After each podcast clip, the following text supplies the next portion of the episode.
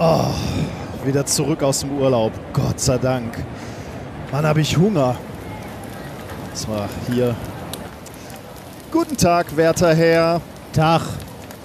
Ähm, ich würde gerne eine Portion Pommes frites mit einer kleinen Portion Ketchup und etwas Mayonnaise bestellen. Dazu gerne noch eine geschnittene Bratwurst mit Currysoße. Es darf auch recht würzig sein. Was? Was willst du? Doppelt Pommes Schranke mit Currywurst. Soll die Wurst scharf? Ja, sicher. Ah, endlich wieder normale Leute. If, if, you, if you base medicine on, on science, you cure people. If you base the design of planes on science, they fly. Um, if you base the design of rockets on science, they reach the moon. It works, bitches. Methodisch inkorrekt, Folge 142 vom 7.5.2019 direkt vom Schnellimbiss der Wissenschaften. Mit mir heute wieder mein Pommesbomber Reinhard Remford. Süßkartoffelbomber, bitte. Wie wir festgestellt haben, bin ich ein Hipster, wie mir mal vorgeworfen wurde. Von wem? Irgendjemand hat uns in den Kommentaren mal. Ernsthaft? Ja, ja. Ja. Ausgerechnet wir? ja. Nein, nein, nicht wir. Ich. Du, ja ich, genau, ja genau. Äh, und ich bin der Virtuose am Grill der Wissenschaften, Nicolas Wörl. Glück auf! Es ist ein großartiger Tag, denn Ah. wir beide sitzen mal wieder zusammen. Wir haben uns lange nicht gesehen. Richtig. Wann haben wir uns eigentlich das letzte Mal gesehen? Vom Urlaub irgendwann mal? Aber da hatten wir auch eine Remote-Aufnahme, ne? Dann Ja, also das letzte Mal so zusammen aufgenommen ist lange her. Und? Mittlerweile. Also wir sitzen zusammen, das ist ja schon mal schön, ne? Und ähm, ja, wir haben lange nicht aufgenommen, das ist auch schön. Ja, da wir hatten eine kleine Pause. unsere Freundschaft eine hat eine kleine Pause gemacht. ja, Nein, die war am Lodern wie immer. Wer ist denn ins Ausland geflüchtet?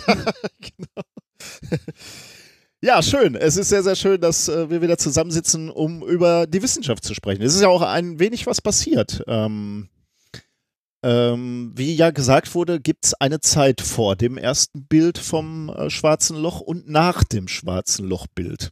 Haben die Wissenschaftler das- gesagt, das- ja, war ein bisschen, äh, ein bisschen hoch aufgehangen, oder? Das, das ist so. Okay. also andererseits, das kann man halt, äh, ne, das kann man über jede, also über alles sagen. das stimmt, ne? ja, ja, so, ja. Auch über we weniger.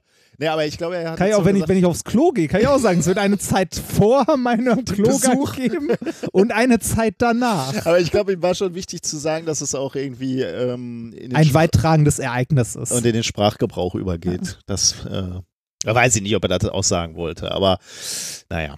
Auf der anderen Seite, so rechnen wir halt, äh, seit da in, äh, in Bethlehem in so einer Scheune äh, so ein kleines Kind geboren wurde und ähm, nachher. Macht auch nicht mehr Sinn, ne? Nee, Also von daher. ach so, so zeitrechnungsmäßig meinte er genau. Ja, ja. das? Nein, war, keine Ahnung, ja, wollte, ich glaube schon, aber weiß ich nicht, keine Ahnung. Mhm. Ist ja auch egal, darum, äh, Mhm. da sprechen wir vielleicht gleich nochmal ein bisschen drüber. Ähm, ja, wir haben uns lange nicht gesehen. Wie ist es uns ergangen? Äh, gut soweit. Wir haben nämlich eine Menge Unterstützer, die uns auch in der Zeit Oh. unterstützt haben. da hat jemand nicht in den Sendungsplan geguckt, die uns auch in der Zeit unterstützt haben, als wir nicht gesendet haben. Ich habe mal, ich habe mal ein paar, ein paar äh, nette Verwendungszwecke rausgeschrieben. Äh, an dieser Stelle möchten wir uns dann auch bei den Leuten dafür bedanken. Natürlich auch bei allen, die wir nicht vorlesen, aber wir suchen halt für jede Sendung ein paar raus. Wir hätten Gage Eröffnung, Mo äh, Eröffnung Möbelhaus Braunschweig Nord. Äh, hast, hast, Da du sind wir, nein, hast du was nein, zugesagt? Ich, nein, nein, nein, nein, nein. Also an der Stelle, dass wir Möbelhäuser eröffnen, so weit sind wir noch nicht. So viel Fame haben wir noch nicht. Aber so ganz weit sind wir davon auch nicht entfernt, oder? Ey, ich würde mich freuen, wenn ich mal ein Möbelhaus eröffnen Oh dürfte.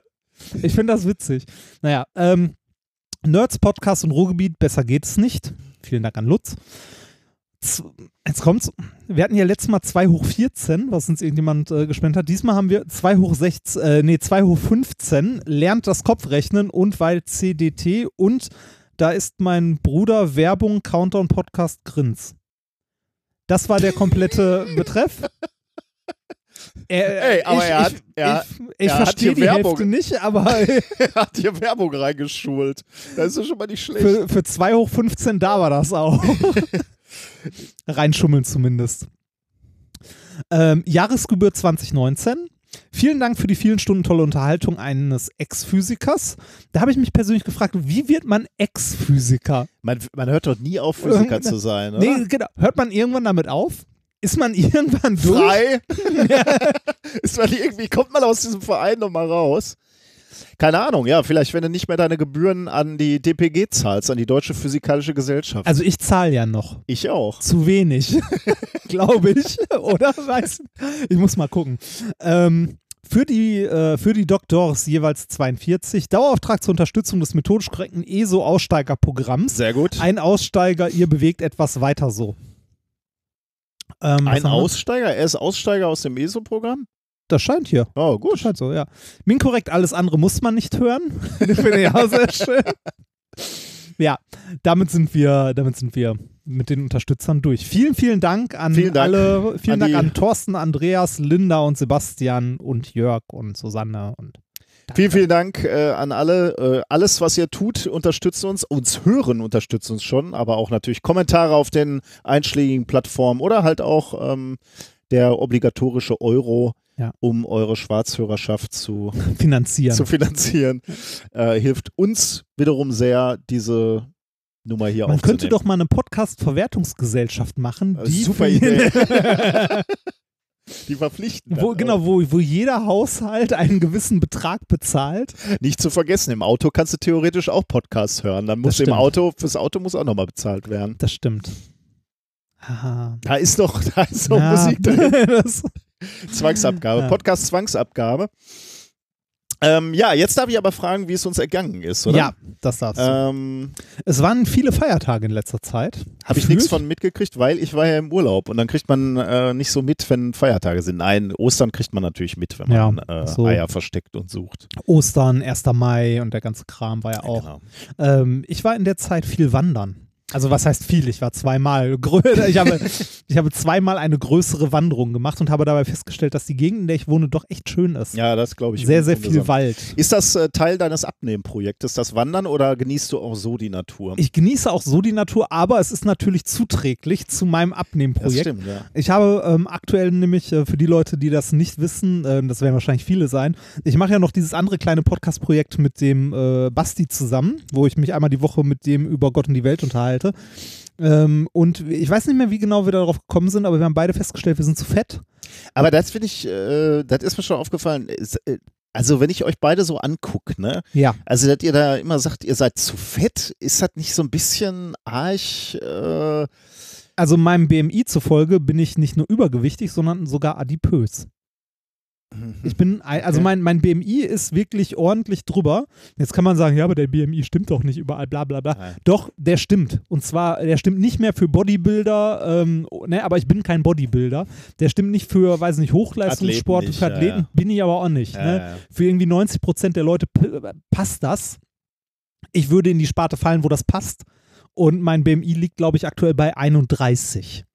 Aber beim Basti, wenn ich mir den so angucke, der ist groß und wiegt irgendwie knapp über 100 Kilo, oder? Ja, ist der, der, der ist doch nicht dick, oder? Der ist aber auch, der, doch, der ist auch im übergewichtigen Bereich. Ich Okay. glaube, äh, also in dem, ähm, äh, in dem Buch hier Fettlück überwinden, das hast, hast du wahrscheinlich nicht gelesen, weil du bist nee, nicht. ich nicht, äh, ne? aber ich kenne es ja, ähm, natürlich. da wird ja. unter anderem auch drin beschrieben, dass wir uns tatsächlich daran gewöhnt haben, dass Mhm. wir leichtes Übergewicht als normal ja, kann wahrnehmen. natürlich sein. Ja. weil wir das halt so in unserem Alltag halt so sehen.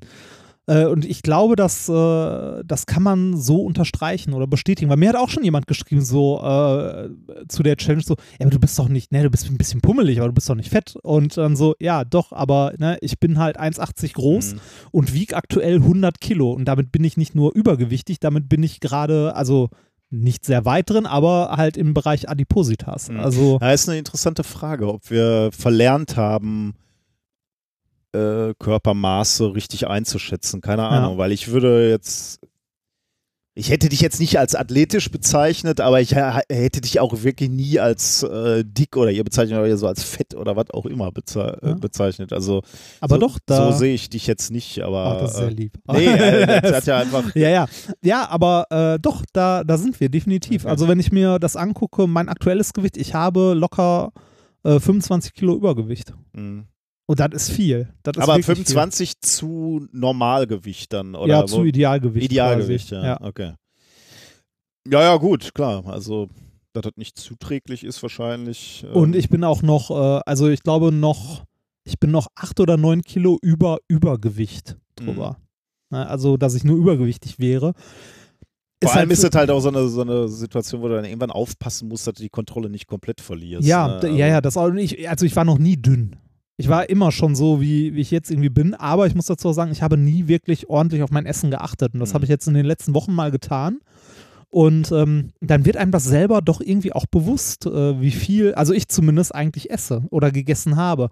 Ähm, weiß nicht, da fängst du an, äh, an einem freien Tag hast du irgendwie Frühstück, isst du zwei Brötchen mit irgendwie Käse oder so drauf. Mittags irgendwie, was weiß ich, als Snack, wenn man unterwegs ist, nochmal eine Bratwurst im Brötchen und abends wird Pizza bestellt oder so. Und dann guckst du dir an, was du an Kalorien am Tag zu dir genommen hast und bist irgendwie bei drei, dreieinhalbtausend Kilokalorien. Und das Mhm. deutlich über dem, was, äh, Ja, ich finde ja, ich glaube, das haben wir ja auch schon mal erzählt, aber ich, ich finde ja auch, zumindest in meiner Generation, das mag jetzt anders sein oder ich hoffe sogar, dass das anders ist, ähm, die, die so Erziehung hinsichtlich Ernährung, ne? Mhm. Also, was braucht dein Körper? Also, ich habe natürlich auch diese Ernährungs, diese völlig abstrakte und, Ja, und, und ja, ja. nichtssagende Ernährungspyramide gelernt. Aber welche Makronährstoffe braucht dein Körper? Welche Mikronährstoffe braucht dein Körper? Äh, wie kannst du ein Essen vernünftig zubereiten, damit du das kriegst, was du brauchst, so über den Tag? auch schlicht und einfach mal, welche Menge an Essen Welche brauchst Kalorien du. hat Ja? überhaupt so ein Gericht? Ne? Also ähm, ich äh, tatsächlich, äh, ich bei mir war das ja eher aus der anderen Seite. Ne? Ich war immer spierig und mir ist das auf die Nerven gegangen, weil mich natürlich äh, kein Mädchen interessant fand, weil ich so dürr, dürr war. Äh, und die anderen alle so äh, körperlich zugelegt hatten und Männer wurden, war ich halt immer noch so ein So ein Strich. so ein Strich halt. Ne? Ähm, und äh, ich habe mich dann mit Ernährung beschäftigt, weil ich bewusst zunehmen wollte. Ne? Also ich habe eher, eher energiereiche Nahrungsmittel mir rausgesucht. Ich habe mir dann mal so ein kleines Büchlein gekauft, wo dann äh, Nährwerte drin waren, noch weit bevor die wirklich auf allen Lebensmitteln Ja. verpflichtend drauf standen. Und da ist mir erstmal bewusst geworden, wo, wo ist viel Fett drin, wo ist viel, na, äh, wo sind viele Ki Kilokalorien drin. Und da fand ich schon interessant, weil ähm, ich das nie wirklich gelernt hatte, aber aus der kurzen, relativ kurzen Phase in meiner Erinnerung, wo ich dann wirklich mal drauf geachtet habe, habe ich unheimlich viel mitgenommen und da profitiere ich heute noch von, dass ich so ungefähr einschätzen kann, wie viel Kalorien ähm, welches Lebensmittel hat und wie viel, äh, was das auch für Kalorien sind. Ne? Wie viel ist Zucker, wie viel ist Fett und so. Mir ging das eher andersrum, dass ich äh, irgendwie, weiß ich nicht, halt so vor mich hingegessen habe, mir nie Gedanken darüber gemacht habe, wie viel Kalorien hat sowas Mhm. denn jetzt. Und wenn ich mich jetzt hinsetze und mir überlege, so, hm, esse ich zum Frühstück, also esse ich zwei Scheiben äh, Toastbrot oder nehme ich für die gleiche Kalorienzahl irgendwie anderthalb Mhm. Riegel Schokolade. Ne? Also, das, ja, aber das, das ist in der gleichen Größenordnung. Ja, krass ist das, äh, finde ich das immer extrem bei so äh, ähm, alberne Kalorien wie äh, aus Getränken. Ne? Also wenn du, Ja. äh, ich war tatsächlich, äh, ich hatte ein kleines Kaloriendefizit vom Sport äh, und dann war, war ich einen Burger essen und war dann halt irgendwie, äh, war das so ein Supreme irgendwas, ne? Also so Mhm. was, was Besseres, Größeres, Doppel alles. Äh, da hatte der Burger alleine 1050 Kalorien. Ne? Ja. 1050 Ja. Kalorien. Dann isst du noch eine Portion Pommes dazu und dann fragen die dich, ob du noch einen halben Liter Cola dabei Ja, willst. Ne? ja. Also zumindest mal auf diese Kalorien kann man ja eigentlich mal verzichten. ja, das ist, und ne, dann Wobei, das ist bei 1000 Kalorien Burger dann auch egal. Ja, das, das Erstaunliche ist, ähm, ich mache das jetzt seit zwei, drei Wochen, habe seitdem tatsächlich auch was abgenommen, was ja nicht verwunderlich ist, ne, wenn man weniger Kalorien zu sich nimmt, als man verbrennt. Mhm. Natürlich nimmt man dann ab. Ähm, äh, und äh, also Basti und ich hatten in einem anderen Podcast dann irgendwann mal gesagt, okay, komm, lass mal wetten, wer, erst, wer als erster 15 Kilo runter hat. Ne? Und da sind wir immer noch bei. Und äh, so als Zwischenstand haben wir dann ein kleines Ding gestartet, das nennt sich Diet Bet. Das geht vier Wochen, hat letzte Woche angefangen und es geht darum, ähm, 4% seines Körpergewichts zu verlieren in vier Wochen. 4% bei mir. Äh, 4% in vier Wochen verlieren. Das, ähm, In vier Wochen, oder? Das ist aber handlich, oder? da, ja, das ist machbar, aber härter, glaube ich, als man denkt. Bei mir, also ne, ich wiege halt, also ich habe beim Weigh-In, äh, es gibt dann ein offizielles Weigh-In in einem 48-Stunden-Fenster, hatte ich, ähm, ich glaube, knapp 101 Kilo. Mhm. Das heißt, in vier Wochen sind das bei mir halt äh, gute vier Kilo, die ich Okay. abnehmen muss. Das heißt- ja, okay, ja, okay. Das heißt ein Kilo die Woche. Das heißt ein Kaloriendefizit am Tag von 1000 Kilokalorien. Du musst nur Etwa. einmal, musst du auf dieser, äh, aber da kannst du ja auch äh, Ja, du kannst aber auch kannst du- bescheißen. kannst ja, bescheißen, ne? Du natürlich kannst könntest du bescheißen. hy- dehydrieren wie Sau. Ja, du kannst auch vor, vor also beim, beim Start, beim Weigh-In, kannst du ja auch einfach mal einen Liter Wasser vorher noch. Nicht auf den Klo gehen und Nee, danach, ja, naja. genau, ja, natürlich kannst du dabei bescheißen, aber darum geht es ja Ja, eigentlich ja, ja, nicht, ja. ne? Sondern es ist eigentlich, soll es irgendwie so ein Gruppending und Motivation sein. Und wie war das? Alle Ähm, zahlen Geld ein und genau. am Ende, die, die das geschafft haben, kriegen dann die, äh, den Topf ausgezahlt, geteilt abzüglich, natürlich. genau, abzüglich einer kleinen Gebühr des, äh, der. Plattform, Okay. genau. Und die, die das nicht gebacken gekriegt haben, die haben halt Genau. umsonst Ja, eingezahlt. genau. Okay. Und äh, im schlimmsten Fall, wenn es alle schaffen, kriegst du genau dein Geld okay. wieder raus. Mit weil dann, abzüglich deiner. nee, dann verzichten Ah. die dann drauf. Ah, okay, das ist auch. Ähm, Ja. Also so als Garantie, jeder, der es schafft, wird mindestens Ja, okay. das rausbekommen, dass er ja, auch das man reingesteckt hat. ne? Und äh, na, selbst wenn du, selbst wenn du irgendwie äh, damit plus minus null rausgehst, am Ende hast du abgenommen in der Mhm. Zeit.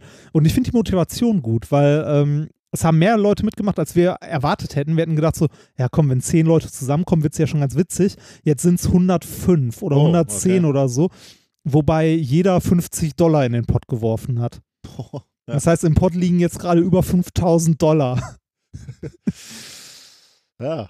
Schade, dass du nicht der Einzige bist, der es schafft. Nee. ne?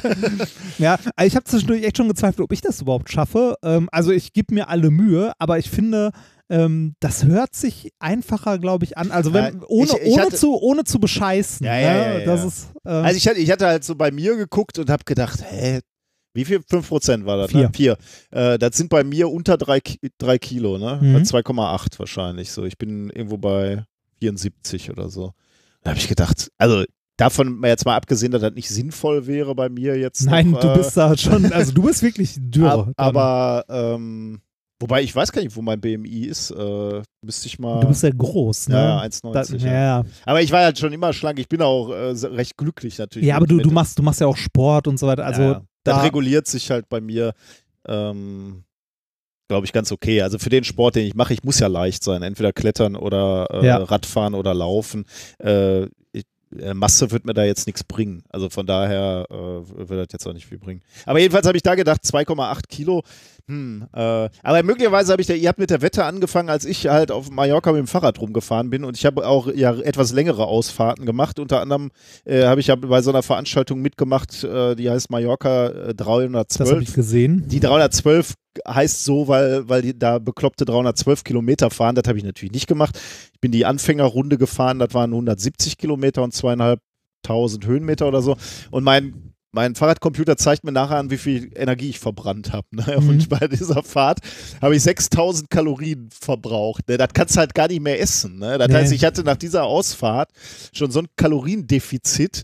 Ähm, das machst du zweimal in den, äh, in den vier Wochen, dann ist nicht ganz. Also, wie viel hat ein Kilo Fett hat, glaube ich, 9000 7000. Kilokalorien. 7000 nur. 7000. Das heißt, äh, aber dann hätte ich ja, dann habe ich ja fast bei der. Hättest du äh, zwei, äh, dreimal die Woche machen. Hätte ich ja fast ein Kilo verbrannt. Allerdings in die. Da darfst du aber auch nicht wieder rein essen, ne? ja, natürlich Dann, nicht, nee, natürlich nicht. Wobei ich bei dieser Fahrt auch fast nur Zucker zu mir genommen habe, um die Muskeln so eben am, am Laufen zu halten. Aber ich habe halt auch den Vorteil, dass ich diese Fett, äh, Fettverbrennung relativ regelmäßig trainiere, dadurch, dass ich häufig nüchtern morgens einfach Hm. aufs Fahrrad gehe oder auf äh, äh, Laufen gehe und dann, dann stellt, der Körper ist so gewohnt, morgens sofort umzuschalten auf Fettverbrennung und wenn ich dann halt drei Stunden Fahrrad fahre, verbrennt er sofort, äh, ver verbrennt er sofort Fett. Äh, von daher, aber, ähm, Äh, ich, aber da, also ich glaube, eh, wenn's, also wenn es ums Abnehmen geht, äh, das ist auch ein Punkt, äh, wo ich, äh, wo ich mir mit Basti ein bisschen uneins war am Anfang. Ähm, der macht nämlich gerade, also er geht viel joggen und macht viel Sport. Äh, ich glaube aber, dass, äh, wenn es dir darum geht, abzunehmen, dass äh, der Aspekt äh, Ernährung ein gutes Stück wichtiger ist. Natürlich äh, ist Sport hilfreich. Sport zu machen, wenn man irgendwie, ähm, weiß ich nicht, äh, Fett verlieren will oder ähnliches.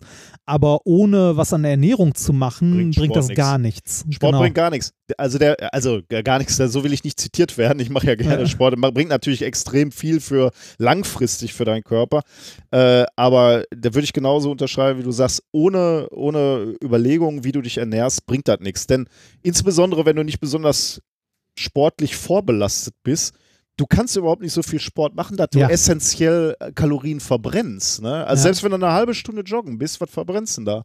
Also lass das 400 sein oder 400 Kilokalorien, dann hast du so schnell ist wieder ein drin. Snickers, dann hast du das fast schon wieder drin, ja. Äh, und das passiert ja häufig dann, dass einfach auch, ich meine, der Körper verlangt dann ja auch nach Energie. Ne? Der will Muskeln aufbauen und ganz schnell ähm, hast du dann wieder äh, Kalorien drauf. Und äh, wenn, du- wenn du halt sportlich nicht vorbelastet bist, kommst du ja gar nicht in den Bereich, wo du mal eben acht Stunden Fahrrad fahren kannst und dann verbrennst du halt auch nicht so viel. Ich glaube, da, da wäre ich bei dir. Du musst vor allem erstmal, ähm, also wenn es, vor allem wenn es, bei, so Wetten geht es ja offensichtlich auch um den Masseverlust. Und da ist ja Sport, da kannst du sowieso drüber nachdenken, wenn ich immer sehe, dass du Bouldern bist. Ähm, wenn es dir nur darum geht, Masse zu verlieren, ist natürlich Dann Ausdauer, Bouldern. ja, ja, ja, sch- also Du, äh, Bouldern ist halt null Fett- Fettverbrennung. Du hast immer nur ganz kurze Belastung. Das heißt, du verbrennst nur Zucker, der in den, äh, der in den Muskeln ist. Und den holt sich der Muskel entweder wieder oder er fällt um. Also er macht nichts mehr. Das heißt, du wirst, also durch Bouldern habe ich immer nur Gewicht zugelegt. Äh, soll dich aber nicht davon abhalten, ist eine wunderbare Sportart. ich habe Muskelkater wie Sau. Sehr gut, ja. Da ist ja ein geiles, geiles Gefühl. Ne? Also, naja, das kann man. Ich- Ich finde Ja, das nein, geil, was- ich was ich- Was ich toll fand, ist, äh, ich war, war ich vorgestern, vorgestern oder so bold und habe das erste Mal nur äh, was geschafft, was ich vorher nicht, also bei weitem nicht geschafft habe. Also wo nicht mal dran zu denken war vor zwei Monaten oder so.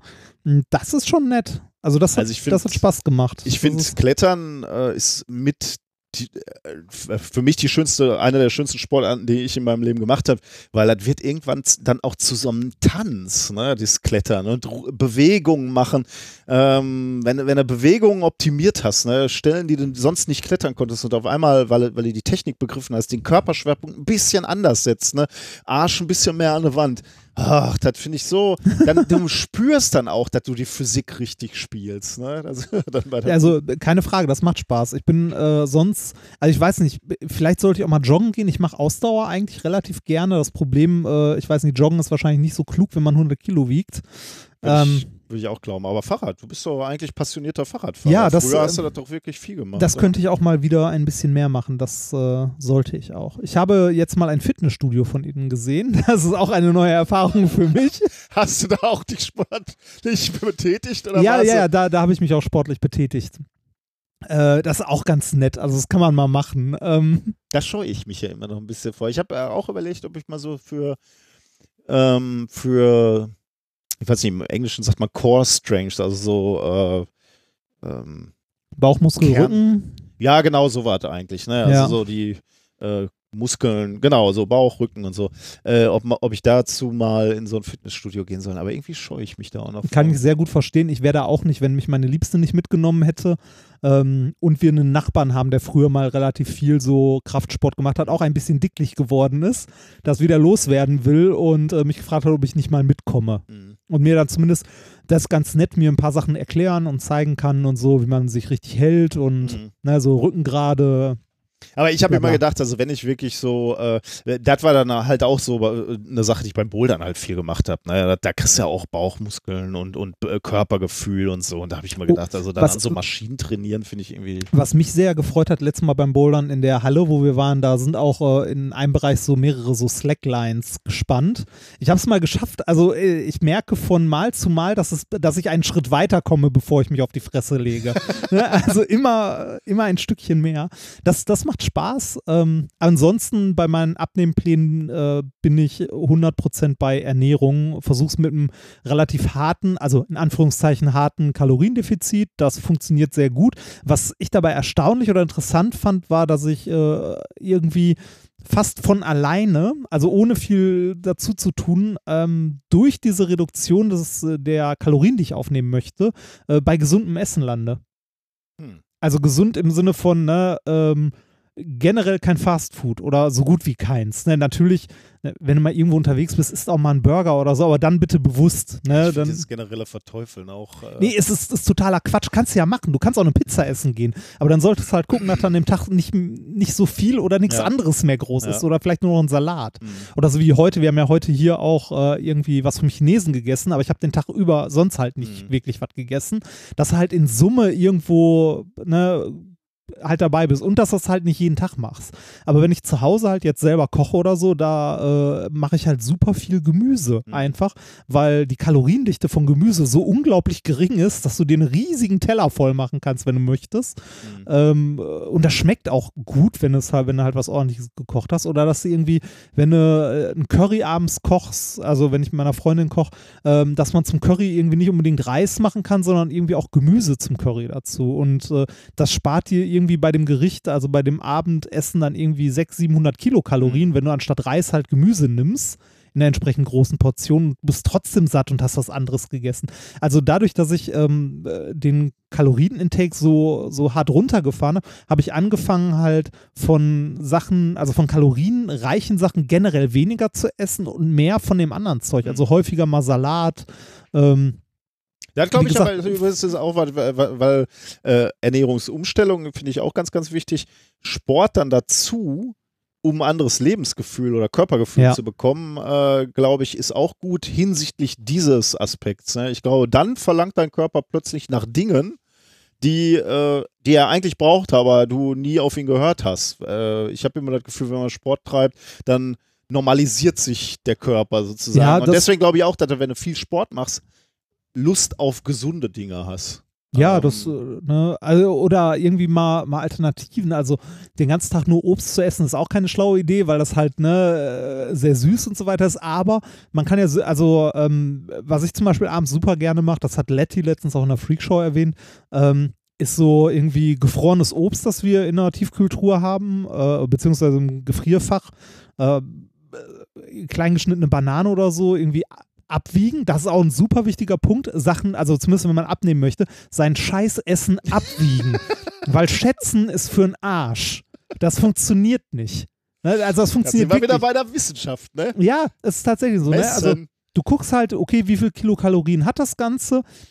Äh, ne, dann, äh, was ich mir abends dann super gerne mache, wenn ich Bock auf Eis habe oder so, ist so ein paar von diesen gefrosteten Bananen irgendwie äh, mit, ein paar, mit ein paar Erdbeeren in den Mixer schmeißen, das Ganze durchpürieren und du hast irgendwie ein äh, relativ cremiges Eis, was dann aber irgendwie, du hast da 200 Gramm und das Ganze hat irgendwie 160 Kilokalorien oder so, wie, wie eine Kugel Eis sonst. Ne? Also solche Alternativen mal auszuprobieren, was halt gut geht wie gesagt, generell Sachen verteufeln, finde ich auch Quatsch. Also, ne, weil du kannst nicht dein Leben lang auf Chips verzichten oder so. Ja, Da ist halt das Quatsch. musst du ja auch nicht. Ja, und ne? nee, musst du auch nicht. Und du hast immer irgendwo um dich rum irgendwelche Versuchungen. Du musst halt lernen äh, zu gucken, ob es dir das wert ist. Mhm. Und generell mal dich ein bisschen zurückzufahren. Nicht, also Holgi spricht, glaube ich, immer von so einem so einem durchgehenden Rausch, den man sonst hat, so beim Essen. Also so ein, äh, so durch, nee, Völlerei ist das falsche Wort. So, ähm, wie nennt man das? So ein Exzess, wenn man das mit Essen betreibt. Das hat einen Namen. Ich komme gerade nicht drauf. Äh, ich auch nicht. Ja, ist egal. Aber du weißt, was ich meine, ja. ne? Also, dass man da mal rauskommt. Auch äh, wie gut Sachen schmecken können, wenn man mal wirklich Hunger, also nein, äh, wirklich Hunger, das ist jetzt wieder ein schwieriger Begriff, ne? Weil so wirklich Hunger ist halt auch wieder eine andere Geschichte, ne? Aber äh, mir ging es so, es geht wahrscheinlich eine Menge dicker Menschen auch so, dass sie gar nicht, also dass sie dieses Hungergefühl, also man sollte jetzt mal was essen, weil man irgendwie Hunger hat, dass man das gar nicht mehr kennt, sondern dass man irgendwie eigentlich eher isst, weil man Bock auf Essen hat oder weil man Appetit hat. Ich esse halt gerne. Ich, ne? Ich mag Chips, ich mag Cola, ich mag Nutella. ähm, die gute, die guten Das war der Sachen, Satz, ne? den man auf deinen Grabstein schreiben kann. Das merke ich mir schon mal. Ja. Aber ähm, das geht ja auch alles, ne? Aber halt irgendwie in Maßen. Man muss halt, man muss halt, wenn man irgendwie eine Tafel Schokolade im Kühlschrank hat, versuchen davon wirklich mal nur einen Riegel zu essen Mhm. oder so oder nur ein Stückchen und nicht direkt die ganze Tafel wegzuhauen. Ja. Kann man auch mal machen, aber dann muss man halt irgendwas anderes weniger essen. So, so viel zu meinen äh, Predigten zur Diät. Noch habe ich selber nicht so viel abgenommen, als dass ich mit erhobenem Zeigefinger hier sitzen könnte. Wie viel musst du noch? 25 oder so? Übern, äh, oder was war euer Ziel jetzt? Also 15 äh, das, das, das erste ist, ähm, ist erstmal diese Diet Bet, da sind es ja 4% Ja, ja. gewesen, äh, da sind noch drei Wochen über. Und ich muss, glaube ich, noch zweieinhalb Kilo oder so. Hm. Also ich bin ein bisschen vor, bisschen vor Plan. Aber es schwankt ja auch immer so mit Wasserhaushalten und dem ganzen drum und dran. Ähm, ja, die einzelnen. ja, das, mal, gucken. Aber ansonsten ist äh, 15 Kilo ist das Ziel und angefangen haben wir, als ich bei, glaube ich, 3,8 oder so war und ich bin jetzt bei glatt 100. Ja, Also gut. ich habe äh, in den letzten, ich glaube in den letzten drei, drei bis vier Wochen gute vier Kilo abgenommen. Sehr gut. Ja. Ähm, ich habe gerade schon mal ganz kurz äh, das Fahrradfahren angesprochen, ne? Und Ja. äh, da hatten wir noch etwas versprochen, äh, was jetzt auch ähm, quasi Realität wird. Und zwar die Tour de Vernunft. Äh, diese Fahrradfahrt, die wir mal geplant hatten, ähm, unter anderem mit dem Aufwachen-Podcast, der Kohlenpott ist dabei, aber auch ganz, ganz viele andere Podcaster und Nicht-Podcasterinnen, sondern einfach nur Hörer und Hörerinnen. Ähm, nämlich die Tour der Vernunft um dieses Braunkohle-Baggerloch da in, weiß gar nicht, wo das ist, also so da in Nähe von äh, Düren, sagen wir jetzt mal. Ich Mhm. weiß aber nicht, wie man, wie man dieses Braunkohleabbaugebiet, äh, Hambacher Forst und so, ne, die Geschichte Ja. da. Ähm, und äh, da wollten wir ja rumfahren. Äh, und dafür gibt es jetzt einen Termin, nämlich den 14. September. Da werden wir also 60 Kilometer mit einem Fahrrad um dieses Abbaugebiet fahren und uns das Ganze mal vor Ort anschauen. Ähm, Der 14. September, ernsthaft? ja, Ah, warum? da bin ich nicht da. Warum? Wo bist du denn da? Da, also bin, ich, vielleicht äh, willst du da. da bin ich unterwegs. Aber ich habe jetzt nichts äh, ver verdrängt, ne? Also kein Termin, den wir beide zusammen haben. Äh, nee, ich äh, hätte nur, ich hatte nur gedacht, das wäre irgendwie, hätte im Kalender gestanden. Aber nein, egal. Ist nicht schlimm. Also, ich fahre ich fahr dann eine Woche später nochmal. Allein. Hä? mit dem Fahrrad oder was? Ja, das, ähm, Okay. Ich, aber ich verpasse jetzt nichts. Du hast ja Nein. nicht irgendwas Schönes für uns beide nee, zugesagt. nee, nee, ich- nee, nee, das ist, äh, das ist was, äh, das ist ein privater Termin. Okay. Also jedenfalls, äh, da fahren wir um, äh, also ohne Reinhard, aber wir fahren, wir fahren ums, äh, um dieses Baggerloch. Ähm, und da gibt es ja ganz tolle äh, Sachen wohl offensichtlich noch, ne? Also Hambacher Forst, okay, eine Sache, aber da gibt es noch so eine verlassene Autobahn, über die man aber mit dem Fahrrad noch fahren kann. Und da gibt es auch Geisterstädte, die da drumrum sind. Wird ganz lustig. Ein Tag ähm, auf dem Fahrrad mit Podcast-Machern und Podcast-Macherinnen und natürlich Hörer und Hörerinnen. Das wird sehr, sehr lustig. 14. September, aber ich werde es hier in, dem, in dieser Veranstaltung, in diesem Podcast nochmal erwähnen und der Aufwachen-Podcast sicherlich auch. Ähm, genau. Hast du noch was erlebt? Oder Äh, Habe ich noch was erlebt? Äh, ja, äh, eine Kleinigkeit, wo ich auf äh, Twitter zugefragt wurde äh, von ein paar Leuten. Und zwar hat sich der Erscheinungstermin für, ähm, warte, wie hat, wie hat es mein Verlag genannt? Äh, die Quantenmechanik des Dixie-Klos. Ähm, äh, das zweite Buch, äh, sagte Amazon, wird sich nochmal verschieben. Das wird sich auch noch weiter, viel, viel länger verschieben. Das wird nämlich so nie erscheinen, mit hoher Wahrscheinlichkeit. Ähm, aus diversen, äh, hauptsächlich privaten Gründen, aber nicht nur, äh, habe ich mich dazu entschieden, das Buch mit Ulstein nicht zu schreiben.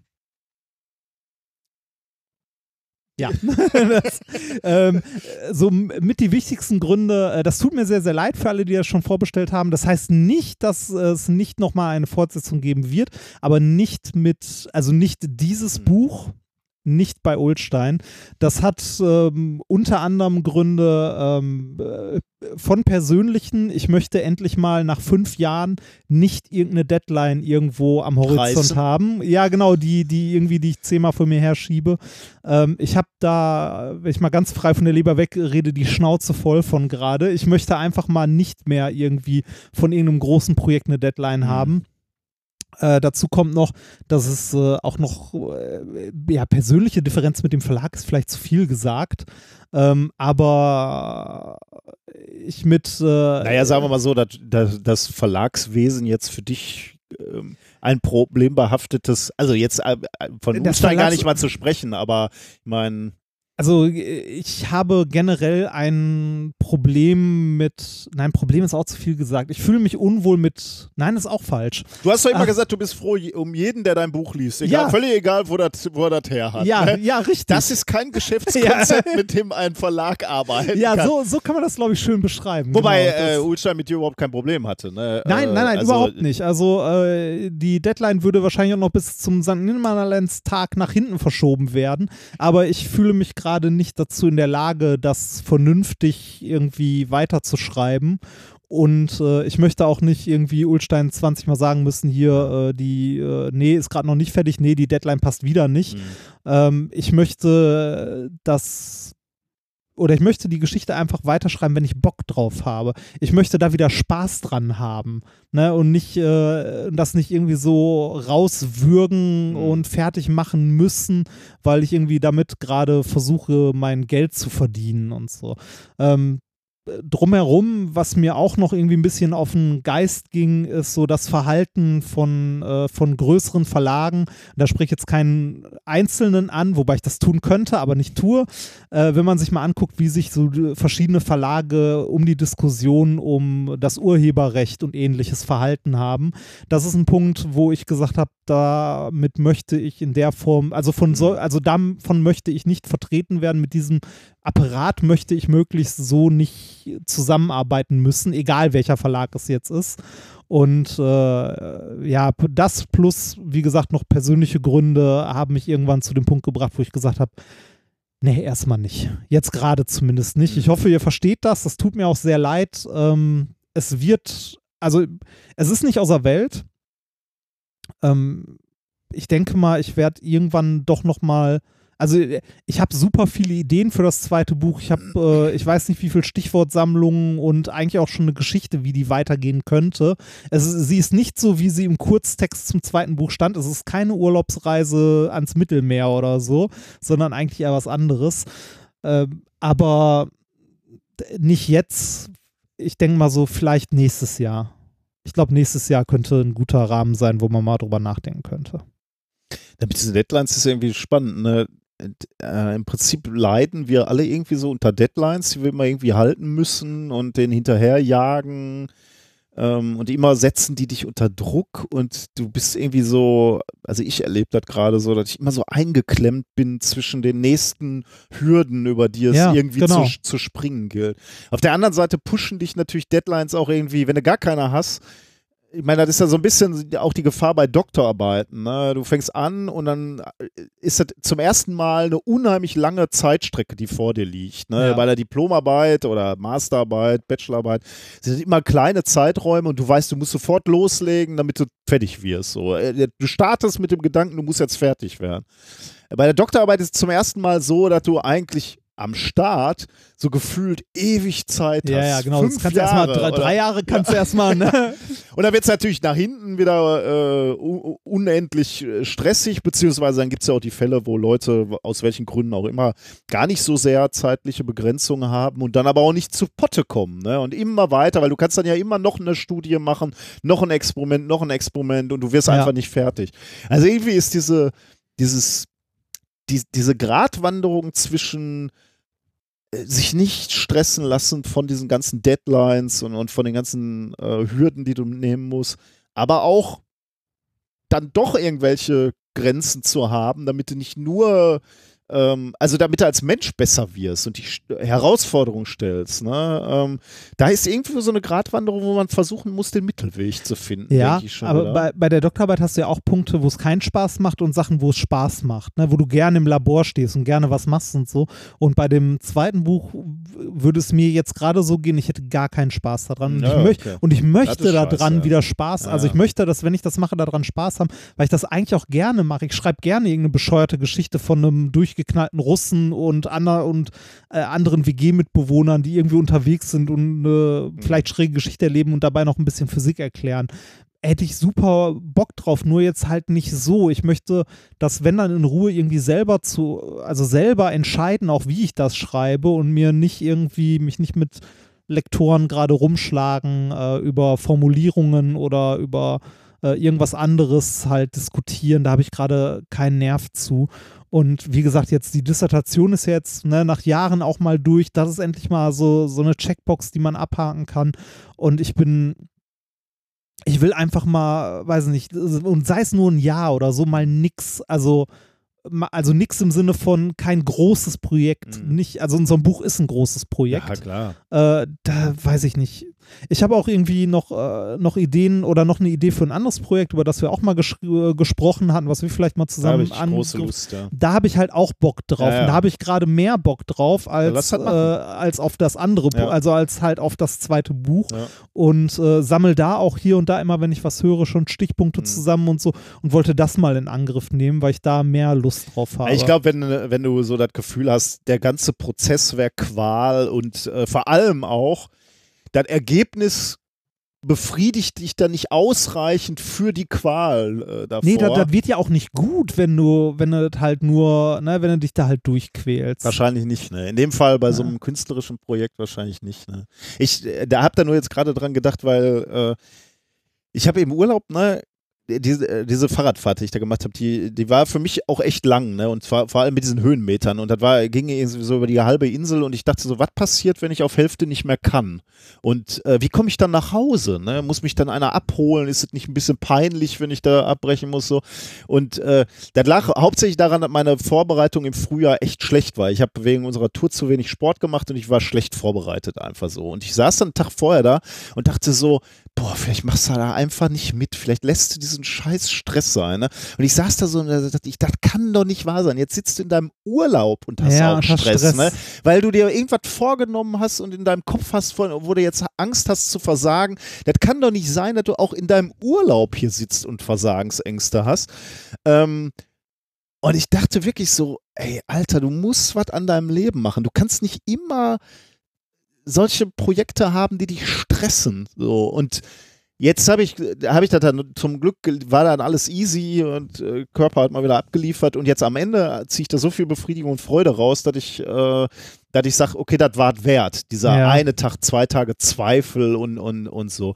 Aber ich beobachte das wirklich und deswegen sehe ich das mit einer gewissen Faszination, diese, diese Gratwanderung zwischen ähm, irgendwelche Herausforderungen äh, sich suchen. Ne? Ich meine, wir ja mit, mit Minkorrekt auch, ne? wenn wir sagen, wir wollen eine Tour machen, so, da haben wir ja, da schlottern mir ja wahrscheinlich mehr die Knie als dir, Nee, aber ach, trotzdem. Mir, äh, mir auch, weil also mittlerweile äh, halt, also ich weiß, dass unsere Show funktioniert, dass die Spaß klar, macht. jetzt. Ne, und so weiter. Trotzdem denke ich mir so, ah, boah, wir haben da im September jetzt irgendwie nochmal irgendwie zehn Termine. Hoffentlich ist- kommen da wieder Leute, Ja, genau, sagen wa- wir jetzt schon wieder. Wa- Was ist denn, wenn da irgendwie, weiß ich nicht, äh, wenn da jetzt eine große Halle dabei ist und da sitzen dann 20 Leute? Natürlich macht es dann trotzdem, also ne, es ist trotzdem schön und macht Spaß, dann ist es eine sehr intime Veranstaltung, aber trotzdem ist es irgendwie eine Form von Druck, die man Oder, oder auch die, äh, die, die Frage so, was machen wir im nächsten Jahr? Also wir, wir haben ja eigentlich so, sagen wir mal, oder also eigentlich müsste man sagen, wir können gar nicht nicht nochmal eine neue Show konzipieren und nochmal auf die Bühne gehen, weil die war einfach zu gut, die hat zu viel Spaß gemacht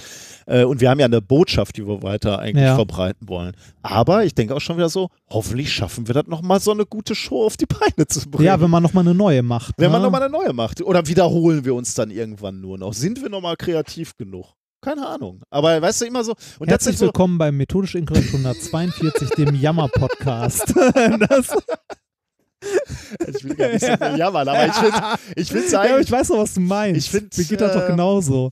Ich finde es halt wirklich äh, interessant und, und in, der, in der Wissenschaft ist es ja genauso, ne? dass du immer diesen Druck hast irgendwie. Ich, ich denke immer, okay, irgendwann muss die Phase kommen, wo du weniger machst und dann kommen halt doch wieder so, äh, okay, hier, das war jetzt so nach dem, nach dem Urlaub. Ne? Ich komme nach Hause oder wieder an die Uni und denk so, okay, äh, jetzt bist top erholt, super, jetzt eine Woche gemütlich mal losstarten. Dann kommen irgendwie von, von zwei Paper, die wir eingereicht haben, kommen die Reviews zurück.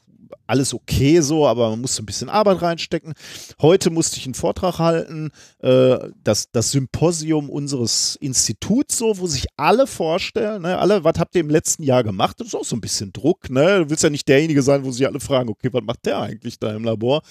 Ähm, und ich war irgendwie unglaublich schnell schon wieder in dieser Mühle, wo ich das Gefühl hatte, äh, wo ist eigentlich die Erholung hin, ne? Und ähm, ich weiß nicht, also da muss man irgendwie ganz schön aufpassen. Ja, das ist so, ein- so ein Punkt, wo man, äh, wenn, wenn die, nee, die, wenn die Freizeit oder wenn das, was du um deine eigentliche Arbeit herum machst, plötzlich auch äh, Termine also stressig wird. Ne? Ich bin generell ein Mensch, der sehr ungern für, also äh, für manche Sachen, ich mag es nicht, für alles einen Termin machen zu müssen. Ich möchte auch mal irgendwo ein Wochenende haben, wo ich spontan entscheide, was ich da tue. Und nicht irgendwie schon vier Wochen vorher geplant hat, äh, ne, da wird irgendwie, was weiß ich. äh, da macht man sonst was, ne? Oder auch im, im Job, ja, okay, im Job ist es vielleicht, also im Job vielleicht so ein bisschen Alltag, ne, dass man so Daily Business hat, aber nicht immer, nicht immer unter Strom steht. Mhm. Oder dass man, wenn man nach Hause kommt, auch mal Ruhe hat.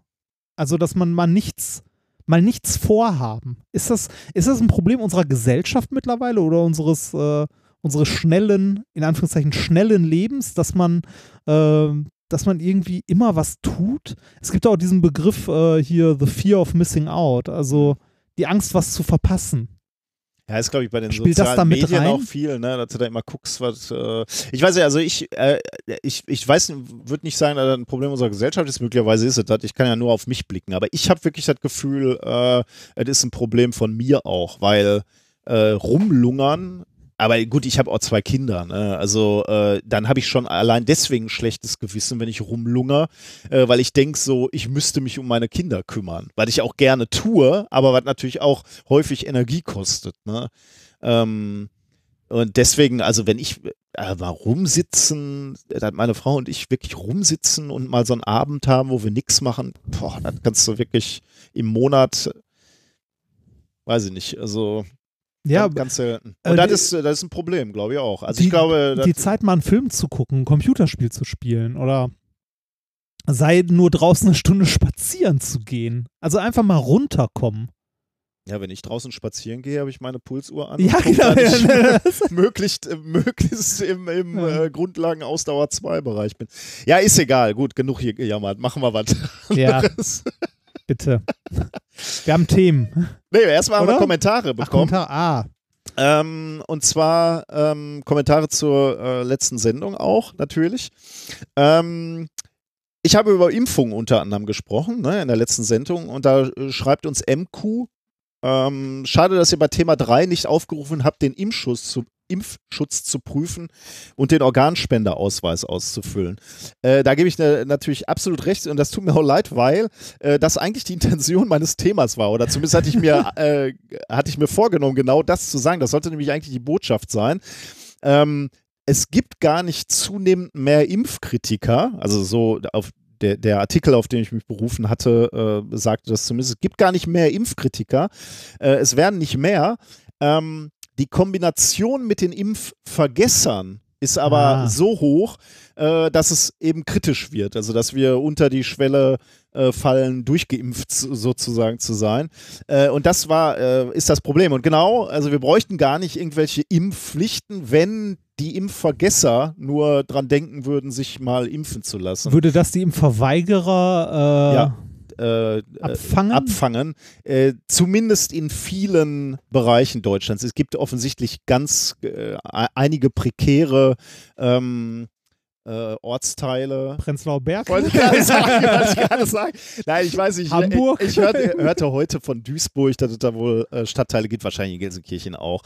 Ähm, Moment, nee, nee, ich glaube, äh, Gelsenkirchen ist tatsächlich, wie ich es beim Tin mal behauptet habe, durchgeimpft. Ich glaube, da ist es nicht so. Aber es gibt wohl irgendwelche äh, Stadtteile in, in Duisburg, wo jetzt geplant wird, ähm, eine Impfpflicht einzuführen, also eine Quasi-Impfpflicht, weil sie eben sagen, äh, wer nicht geimpft ist, darf nicht in städtische Bildungseinrichtungen und da es ja eine Schulpflicht gibt, äh, gibt es dann rückwärts durch die Brust eben auch eine Impfpflicht. Ah, Aber äh, wie dem auch sei, wäre wahrscheinlich in, in vielen, vielen, vielen Fällen nicht not notwendig, wenn wir nur alle auf unsere Impfpässe mal gucken würden und sagen würden, okay, wir lassen uns mal äh, durchimpfen. wie Und steht's um deinen Impfschutz? äh, der ist relativ äh, gut, also war bis zum, ähm, zumindest bis, bis zu meiner letzten längeren Reise, äh, da als wir, ist ja auch noch nicht so lange her, in Indien waren, da haben wir mal alles aufgefrischt bei mir. Ah, bei mir Wobei war das bei Mexiko wahrscheinlich Bei auch. mir war es bei Mexiko, ähm, da habe ich nämlich meinen Impfaus, also meinen Impfpass nicht mehr gefunden, war beim Arzt und der meinte, was haben Sie denn an Impfung? Ich so, pff, so,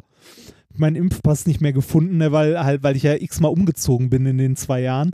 Äh, und der meinte dann, ach, dann machen wir einmal alles.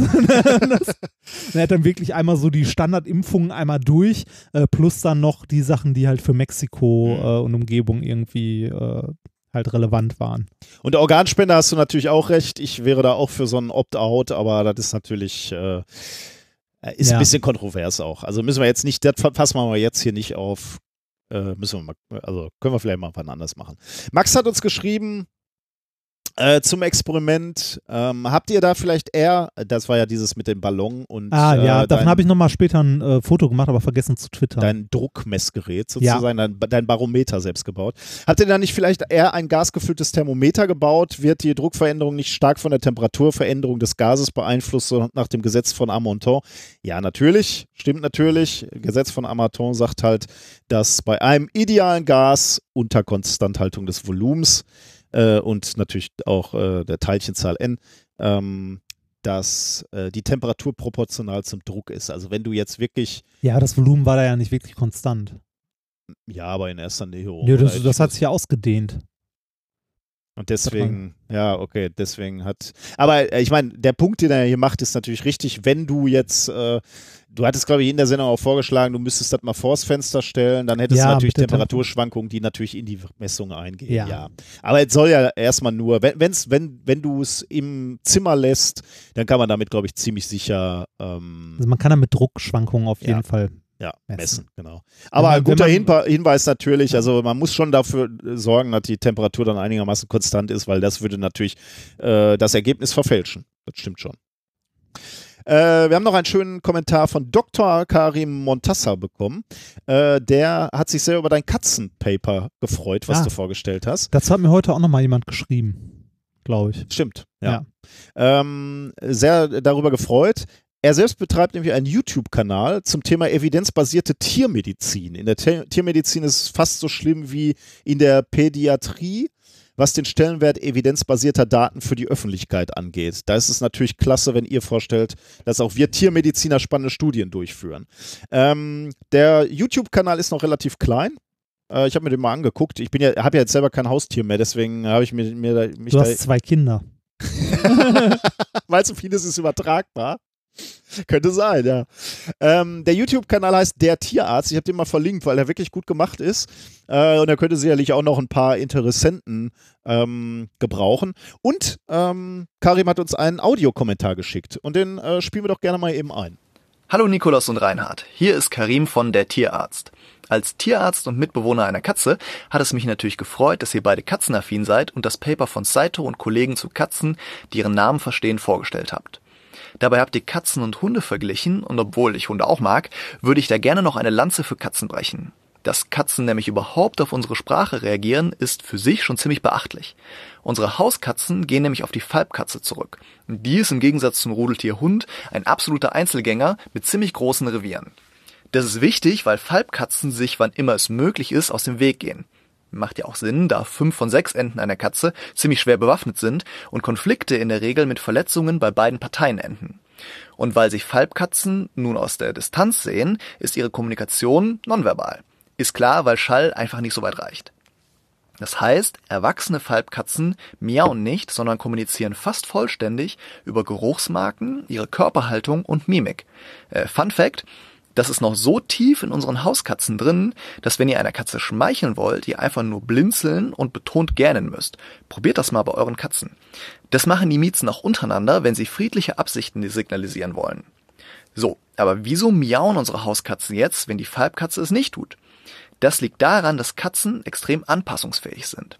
Sie zeigen mehr davon, worauf wir reagieren, und da wir Menschen nun mal unsere Katzen die ganze Zeit ansprechen, haben Katzen im Laufe ihres Zusammenlebens mit dem Menschen, so die letzten 10.000 Jahre ungefähr, gelernt, dass man mehr erreicht, wenn Katze sich vokalisiert. Das finde ich ganz beachtlich, denn Hunde sind ja von Natur aus Rudeltiere und haben schnell gelernt, sich in das Rudel von Menschen einzugliedern. Katzen haben für uns ihre zugrunde liegenden Eigenschaften angepasst. Ziemlich cool. Äh, ein letztes noch. Das Vorurteil, dass Katzen nur mit uns zusammenleben, weil ihnen zum Dosenöffnen die Daumen fehlen. Schon 1986 haben Gehring und Kollegen belegt, dass eine gute Mensch-Katzen-Bindung durch Futter zwar verstärkt wird, die Basis bilden aber Nähe und Kraulen und Liebhaben. Also, immer schön weiterkraulen. Bis bald, euer Karim. Ja, das war schön. Ähm, also der YouTube-Kanal heißt Der Tierarzt. Also ruhig mal äh, reinschauen. Da sind einige äh, Videos schon und die sehen mir auch sehr gut produziert aus. Und der Beitrag war ja auch gut. Übrigens, das, das ist etwas, was bei meiner Katze auch funktioniert hat, hatte ich das Gefühl, dieses Anblinzeln. Hast du das schon mal probiert bei deiner Katze?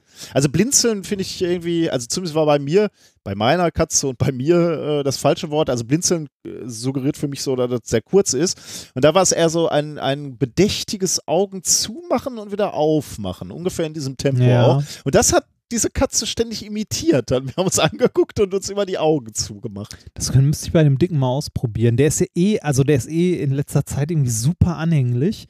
Der schläft immer auf meinem Nachttisch oder äh, neben meinem Kopf im Bett. Das heißt, ich wache morgens auf und habe Kater im Gesicht. ja, ist tatsächlich so. Oder, Kater im Kopf kenne oder ich. sehr, aber- sehr, sehr, sehr schön ist auch äh, auf der frisch gewaschenen Wäsche. Ja, Das ist auch, auch klar. super. Das ist so geil.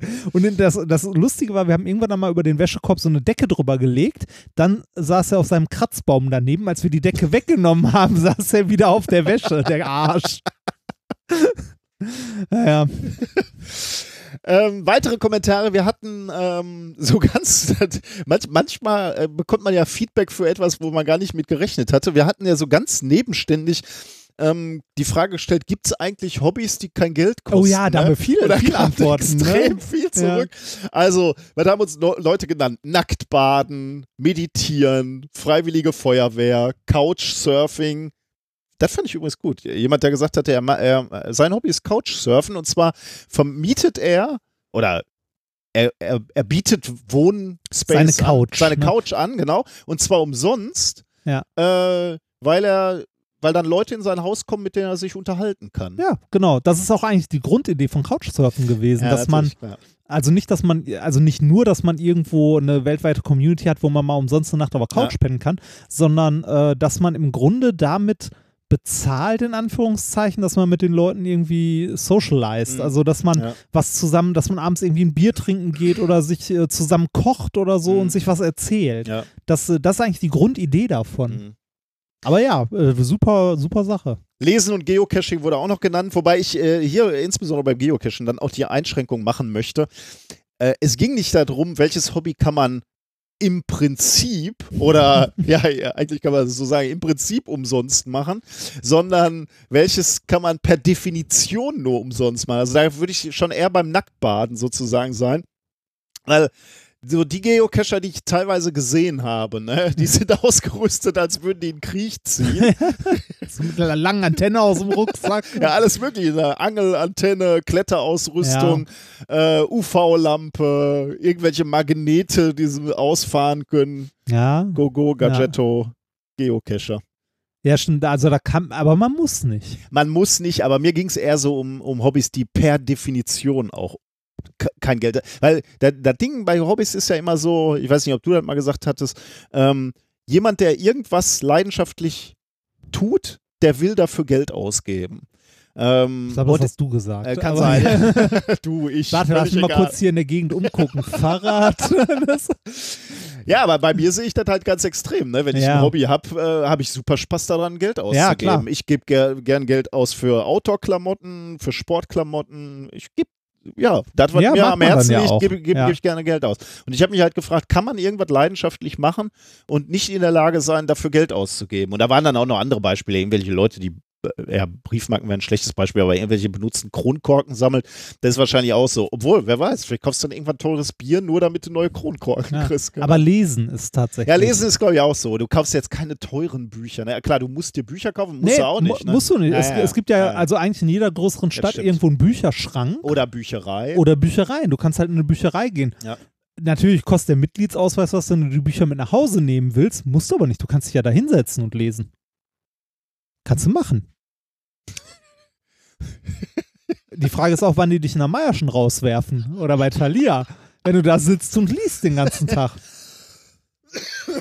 Stimmt. Also wahrscheinlich, wenn du genug Zeit hast, mal so einen Tag, kriegst du das auch hin, äh, weiß nicht, ein Harry Potter Band durchzulesen. Die bieten ohne ja sogar. Kaffee. Ja, genau. Das, das sind ja sogar Sofas und so. Aber das hätte schon Stil, ne? So nach 900 Seiten zuklappen und sagen, nö, gefällt mir nicht.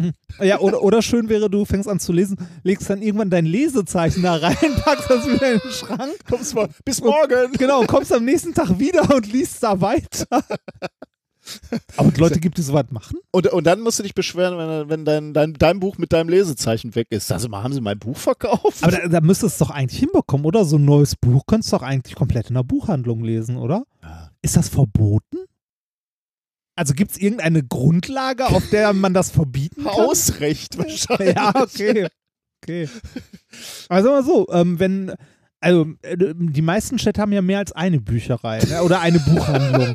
dann fängst du halt in der Meierschen, liest du Kapitel 1 bis 5 und dann gehst du weiter zu Thalia, da machst du 6 bis 10.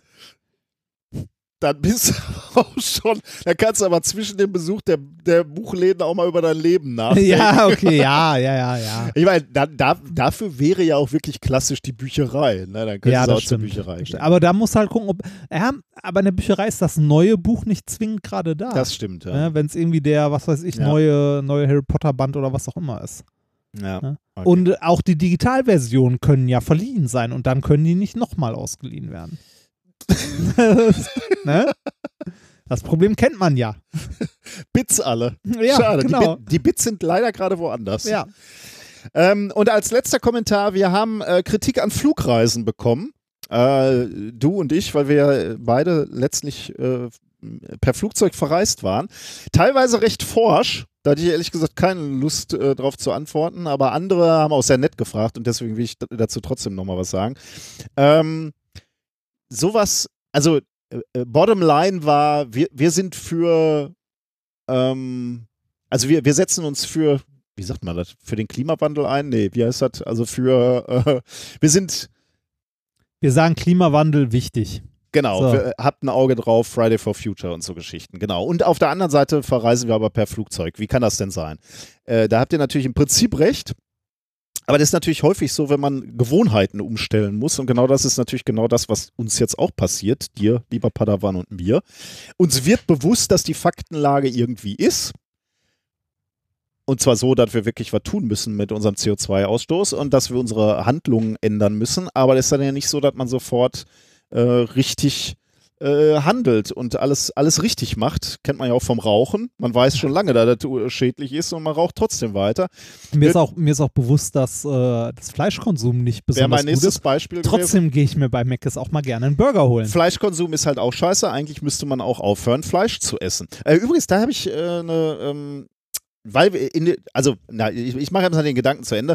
Man müsste also seine Gewohnheiten ändern und das geht häufig nicht so schnell oder zumindest bei mir nicht. Möglicherweise gibt es perfekte Menschen da draußen, die sofort, denen das bewusst wird und dann hören die sofort auf äh, zu verreisen per Flugzeug und auch äh, sofort auf Fleisch zu essen. Finde ich super. Äh, Schaffe ich nicht so ganz. Äh, deswegen äh, geht's schrittweise. Wir haben jetzt als Familie erstmal entschieden, ähm, zweimal die Woche kein Fleisch zu essen.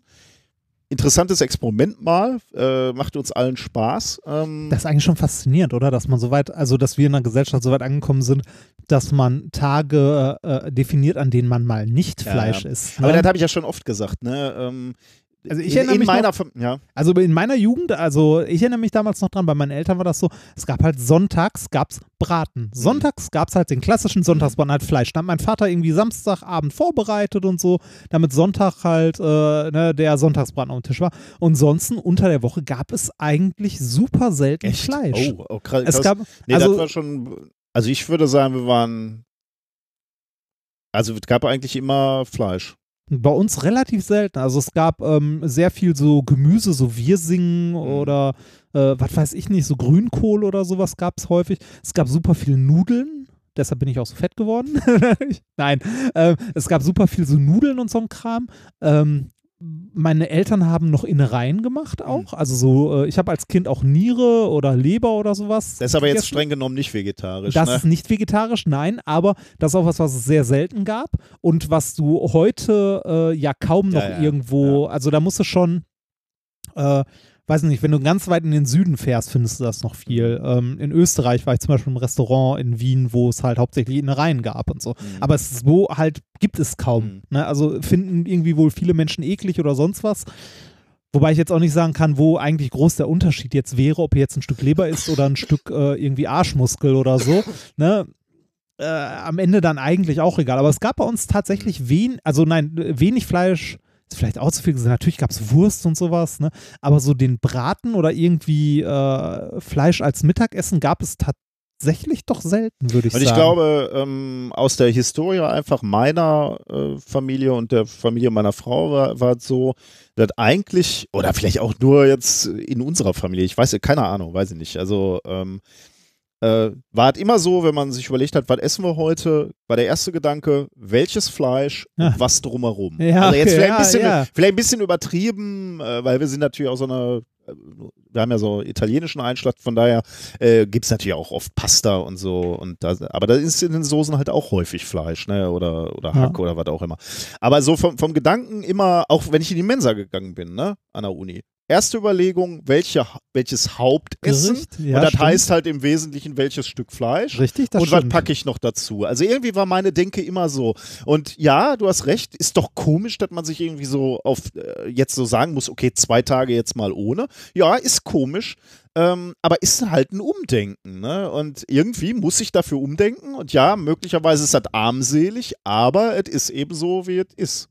Und Ja. deswegen kostet das für mich, also ist jetzt nicht schwer für mich, aber es ist schon so, an den zwei Tagen gehe ich in die Mensa, guck, muss anders auf diese Gerichte gucken. Ne? Das, das ist bei mir und meiner, meiner Liebsten genauso. Also wenn wir kein Fleisch essen, ist das jetzt so, dass wir uns bewusst dafür entscheiden. Bei meinen Eltern, ich weiß nicht, also bei denen war das, glaube ich, noch so aus der Generation. Also meine Eltern waren ja sehr alt. Ne? Also ich bin halt äh, das fünfte Kind gewesen. Ähm, meine Eltern sind, äh, also ne, als ich irgendwie 20 war, waren meine Eltern 60 oder Ende 60. Ne? Ähm, äh, die waren wahrscheinlich noch aus einer Generation, wo halt Fleisch halt was, was Teures oder Mhm. was Besonderes war. Ähm, natürlich hat sich das bei denen und bei mir auch geändert. Ne? Also äh, ich esse nicht hauptsächlich vegetarisch. Aber äh, ja, für mich ist das jetzt auch so. Wenn wir kochen bei uns zu Hause, entscheiden wir uns auch mal bewusst dafür, kein Fleisch Mhm. zu machen. Was aber irgendwie eigentlich komisch ist, weil eigentlich sollte es ja genau andersrum Mhm, ja, sein. ja, ne? genau. Und Und ich glaube, da ist, da muss wirklich ein Umdenken halt auch äh, stattfinden. Ich meine, äh, Aber wir sind halt nicht perfekt. Alle. Ja, wir- ne? das so, wir sowieso wir, nicht. wir beide sowieso nicht. Das ist ja eigentlich die Botschaft, die ich sagen will. Na, wir sind genau, also äh, urteilt nicht so hart über uns. Wir sind genau solche kleinen Scheißer, die irgendwie nur versuchen durchzukommen. Äh, nur weil wir prinzipiell schon mal erzählen, was wissenschaftlich richtig wäre, heißt das nicht, dass wir äh, danach nach diesen Standards äh, leben. Ähm, von daher, äh, da denkt wir sind halt auch bequem. Ne? Ich meine, ich und, bestelle. und macht unserer Gewohnheit einfach. Ne? Ich würde das jetzt gar nicht mehr so sehr. Ich kaufe auch bei Amazon. Ja, genau. Mein Name ist Reinhard und ich kaufe bei Amazon. das, Hallo Reinhard. Das, ne? also, ja, Und da, da findet halt- halt ein Umdenken statt, sicherlich auch, was diesen Fleischkonsum betrifft, äh, sicherlich was Konsum im Allgemeinen betrifft und auch, was diese Flugreisen betrifft, da werde ich auch äh, bewusster handeln, aber das war jetzt halt schon lange geplant und wie auch immer. Ich habe mal CO2-Kompensation ausprobiert, weiß ich, Ablasshandel, kenne ich, habe ich alles gehört. Natürlich sollte man besser nicht fliegen, als fliegen und zu kompensieren, soll so auch nicht gedacht sein, aber ich wollte das trotzdem mal ausprobieren und deswegen habe ich mal die Flüge für die Familie jetzt CO2 kompensiert. War eigentlich ganz lustig. Da toll dann so, war das? da gibt es dann so Webseiten, die rechnen dir das aus. Und da gibst du die Airline an ähm, und sagst, wo du hingeflogen bist. Ähm, ich weiß nicht, ob auch noch Klasse, die du geflogen bist, weiß ich nicht. Also so ein paar Angaben machst Wahrscheinlich, oder? du. Wahrscheinlich, ja. Ähm, gibst ein paar Angaben und dann rechnet der dir aus, zum einen mal, wie viel CO2 du pro Flug in die, in die Welt geblasen hast. Ich als Einzelperson ähm, 500 Kilogramm pro Flug. Das ist natürlich schon Das so ist schon ordentlich. Scheiße. Da Krass. denkt man schon mal, da da wird einem das mal bewusster so, ne? Mhm. Ähm, und das hat jetzt ähm, ähm, für die Flüge und, also ich habe jetzt nicht wissenschaftlich nachgeprüft, ob das irgendwie alles fundiert ist. Ich sagen, warte mal. Pro, pro Flug 500 Kilogramm pro Person? Pro Person, ja. Wie viele Leute passen in den Flieger? Ja. Das, Das- denkt man das passt? nach, ja. Das passt? Also, ja, ne, ich meine, so, meinst du wie, rein wie, gewichtsmäßig? wie viel, ja, also Gewicht, wie viele Leute passen in den Flieger, wie viel Treibstoff tankt das Ding? Das, also ich möchte jetzt nicht sagen, oh, das ist alles Bullshit, aber das kommt mir schon sehr viel vor. Also, weiß ich nicht. Wie viel, wie viel Tonnen Treibstoff hat denn so ein, so ein Flieger? Ja, gut. Weil das CO2 muss ja irgendwo herkommen. Ne? Ja, ja, also, ja, klar. Ähm, oder, oder ist in diesen, sind in hatte, diesen überlege ich gerade. oder sind in diesen noch drin ist, 500 äh, in diesen 500 Kilo ist das nicht das reine CO2, das du durch das Fliegen in die Luft hämmerst, sondern durch die ganze Logistik und alles drumherum. Dabei, ja. Genau, die Infrastruktur, die erhalten sein muss, der Tankwagen, der dahin fährt und das äh, Flugzeug Weiß tankt. ich jetzt nicht. Wahrscheinlich ja, eher das, oder? Also, dass der gesamte Akt des Fliegens das hat und nicht, also, dass es nicht das Flugzeug ist, das da pro Person 500 Kilo CO2 raushämmert. Ich versuche mir das, ich, ich notiere mir das mal gerade. Äh, das ist eine interessante Frage. Ich äh, versuche das mal nachzuprüfen äh, zur nächsten Sendung, äh, wie sich das zusammensetzt. Weil das hatte jetzt diese Webseite nur angegeben, hatte mir dann irgendwie auch äh, rausgegeben, 50 Euro brauche ich, um das zu kompensieren. Ähm, äh, und dann äh, haben wir das gezahlt, ja. Aber ähm, wie gesagt, soll jetzt auch nicht heißen, dass Kompensation eine gute Idee ist, aber ich wollte mir das an sich mal angucken. Damit unterstützt man dann ja so Ja. Projekte. Wie teuer ist das denn jetzt? 50 Euro. 50 Euro pro Person Nee, oder dann für die, schon für ganze Hin und, Familie? Äh, äh, Hin- und Rückreise, wenn ich mich nicht irre. Also entweder nur Hinreise 50 für die ganze Familie oder Hin- und Rückreise sozusagen sogar 50 Euro. Ah, dazu muss man jetzt auch noch sagen, Malle ist auch nicht so weit weg, ne? Ja, natürlich Das ist das ist- jetzt kein Wie, wie, Interkontinental. wie lang fliegt man da? Vier Äh, Stunden? Nee, weniger. Drei? Zwei, glaube ich. Ah, echt? So oder, wenig? Oder Okay. sogar zweieinhalb oder so, so in der Größenordnung. Ich weiß schon gar nicht mehr. Ja. Ähm, ist, ist dann so, dann auf dieser Webseite werden dann, oder von diesen Firmen werden dann Projekte unterstützt, die irgendwo anders dann wieder CO2 einsparen. Ne? Also Okay. entweder Aufforstung beispielsweise oder äh, Aufrüstung von äh, Öfen irgendwo in der dritten Welt, die dann Ah. äh, moderner werden, um dann CO2 einzusparen. Ähm, ist aber nicht, auch wieder natürlich nicht ganz ohne Kritik, weil man natürlich sagen könnte, dass viele dieser Einsparungen passieren erst in vielen Jahrzehnten. Also Ja. wenn du jetzt Bäume pflanzt, bringt das halt erstmal für zehn Jahre nicht viel. Und deswegen ist das alles nicht unproblematisch. Aber ich wollte nur sagen, Ja. ähm, dass es da diese Möglichkeit gibt, auch dies zu tun, wenn man denn schlechtes Gewissen hat wie ich. Ähm, gut, aber im Prinzip, äh, und das das vielleicht noch als abschließender Kommentar, eigentlich müsste uns natürlich allen klar sein, dass wir, ähm, dass wir uns einschränken müssen, dass wir vielleicht sogar umdenken müssen, was unser gesamtes Verhalten, unser Konsumverhalten betrifft ähm, und auch unser Wir- Wirtschaftssystem betrifft. Ne? Also wir müssten eigentlich von diesem ständigen Wachstum weg. Ne? Ja, das ist eh, das, also. Und das ist halt auch, ja, aber auch das machst du nicht von heute auf morgen, ne? Also als Person. Du sagst ja nicht, also äh, auch da will ich nicht, manche schaffen das und das finde ich auch super, ähm, aber mir würde es jetzt schwerfallen zu sagen, aus dem Konsum, aus meinem ewigen Konsumverhalten, und ich bin da gar nicht extrem, würde ich sagen, auszubrechen. Ich kaufe mir halt schon mal gerne ein schönes Rennrad, ne? aber ähm, ja, weiß ich nicht. Wahrscheinlich können, können wir, sollten wir dieses Niveau nicht halten, was wir gerade machen. Aber auch da steigst du nicht mal eben aus. Also, äh, ja, es ist ein Prozess, das ist die Botschaft. So, dann sind wir durch mit den Kommentaren. Ähm, glaube ich. Ich gucke nochmal einmal kurz drauf. Ne, ich glaube, wir haben nichts mehr. Dann kommen wir jetzt zu den Themen der Woche. Ähm, zur Wissenschaft. zur eigentlichen Wissenschaft, wobei ein bisschen haben wir es ja schon anklingen lassen. Wir sprechen, ich habe es gerade schon mal andeuten äh, lassen, weil ich es nicht ausgehalten habe, ich musste schon drüber sprechen. Wir sprechen im Thema Nummer 1 über Event Horizon. Den Film? Nein. Oh. ja. Ist, Äh, ist ja auch eher so ein gruseliger Film, ne? ja, aber das ist gut. Aber äh, Also lustig, trash, trashig gut. Bisschen trashig, ja. Aber ich fand den auch gut. Ähm, aber äh, ganz lustig, dass sie dann den ähm, dieses Teleskop, äh, quasi Teleskop, diesen Zusammenschluss aus unterschiedlichen Radioteleskopen auch Event Horizon genannt haben. Auf der anderen Seite Ich klar. glaube nicht an den Film angelegt. Nein, oder? natürlich nicht. Im Englischen kommt es natürlich von dem Ereignishorizont, Ja, von ja, dem normalen Begriff. Aber Ja. irgendwie, wir beide als Deutsche hören natürlich Event Horizon eher selten ja. und bringen es sofort mit dem Film in Ja. Zusammenhang. Ja. Äh, Thema Nummer zwei, die Zelle mit dem Verwöhnaroma. The Thema Nummer drei, Get Lost. Okay, und äh, Thema Nummer vier, was kümmern mich meine Themen von gestern? da bin ich besonders gespannt drauf. Wo ja, das Schöne ist, das kam heute schon fast zur Sprache in unserem bisherigen Gespräch. Ah, echt? Ja, so ein bisschen schon. Das wird wieder so eine ganz runde Sendung, ne? Ja, Wenn's keiner das, äh, glaubt, ne? dass die nicht geskriptet ist von vorne bis hinten. Ähm, ja, Experiment hast du dankenswerterweise auch noch ein kleines Äh, ein vorbereitet. Experiment habe ich äh, dabei, das äh, dreht, äh, das wird äh, in Kombination mit deinem Geburtstagsgeschenk. ich bin, ich kratze hier schon, ne? weil ich, es gab ja noch ein großes Ereignis in meinem Urlaub oder in den, in den vergangenen Wochen, nämlich meinen Geburtstag. Wuhu. Mir haben ganz viele Herzlichen gratuliert. Glückwunsch. äh, von unseren Hörern und Hörerinnen. Vielen, vielen Dank. Ähm, Das heißt, diese Pakete darf ich noch immer nicht öffnen? Nein, es sind zwei kleine Pakete und die darfst du noch immer nicht öffnen. Äh, wobei, ich, äh, aber äh, wenn du willst, kannst du eins jetzt aufmachen. Möchtest du? Ich wäre schon in der Stimmung. Möchtest du das große oder das kleine? Äh, äh, Ich darf, Es sind zwei. Eins hat Wackelaugen auf dem Darth Vader das finde ich unmöglich. Das finde ich unmöglich. Das Star Wars Papier, das finde ich sehr, sehr schön. Darf ich das ja auch Dann machen mach das oder ist, ist das egal? Das ist eigentlich egal. Das sind beides schöne das Star Wars. Papier und da ist, äh, da ist ein, ich, ich hätte gedacht, das wäre ein Stormtrooper. Es könnte auch ein Stormtrooper, Stormtrooper sein, ja. und dem, dem hast du Wackelaugen Das war nicht ich, das war meine Liebste, ich, ich bin ja die so, das auch liebevoll eingepackt hat. ich bin ja so ein Nerd, äh, bei Star Wars hört der Spaß auf. ne? Und bei Fantasy auch. Da kann man, da darf man keinen Spaß mit rein. Ich, ich hatte, ich fand Was Space, ist denn hier mit Spaceballs fand ich auch nur so bedingt witzig. Was? Ja. Spaceballs ist super. Was ist mit Discworld?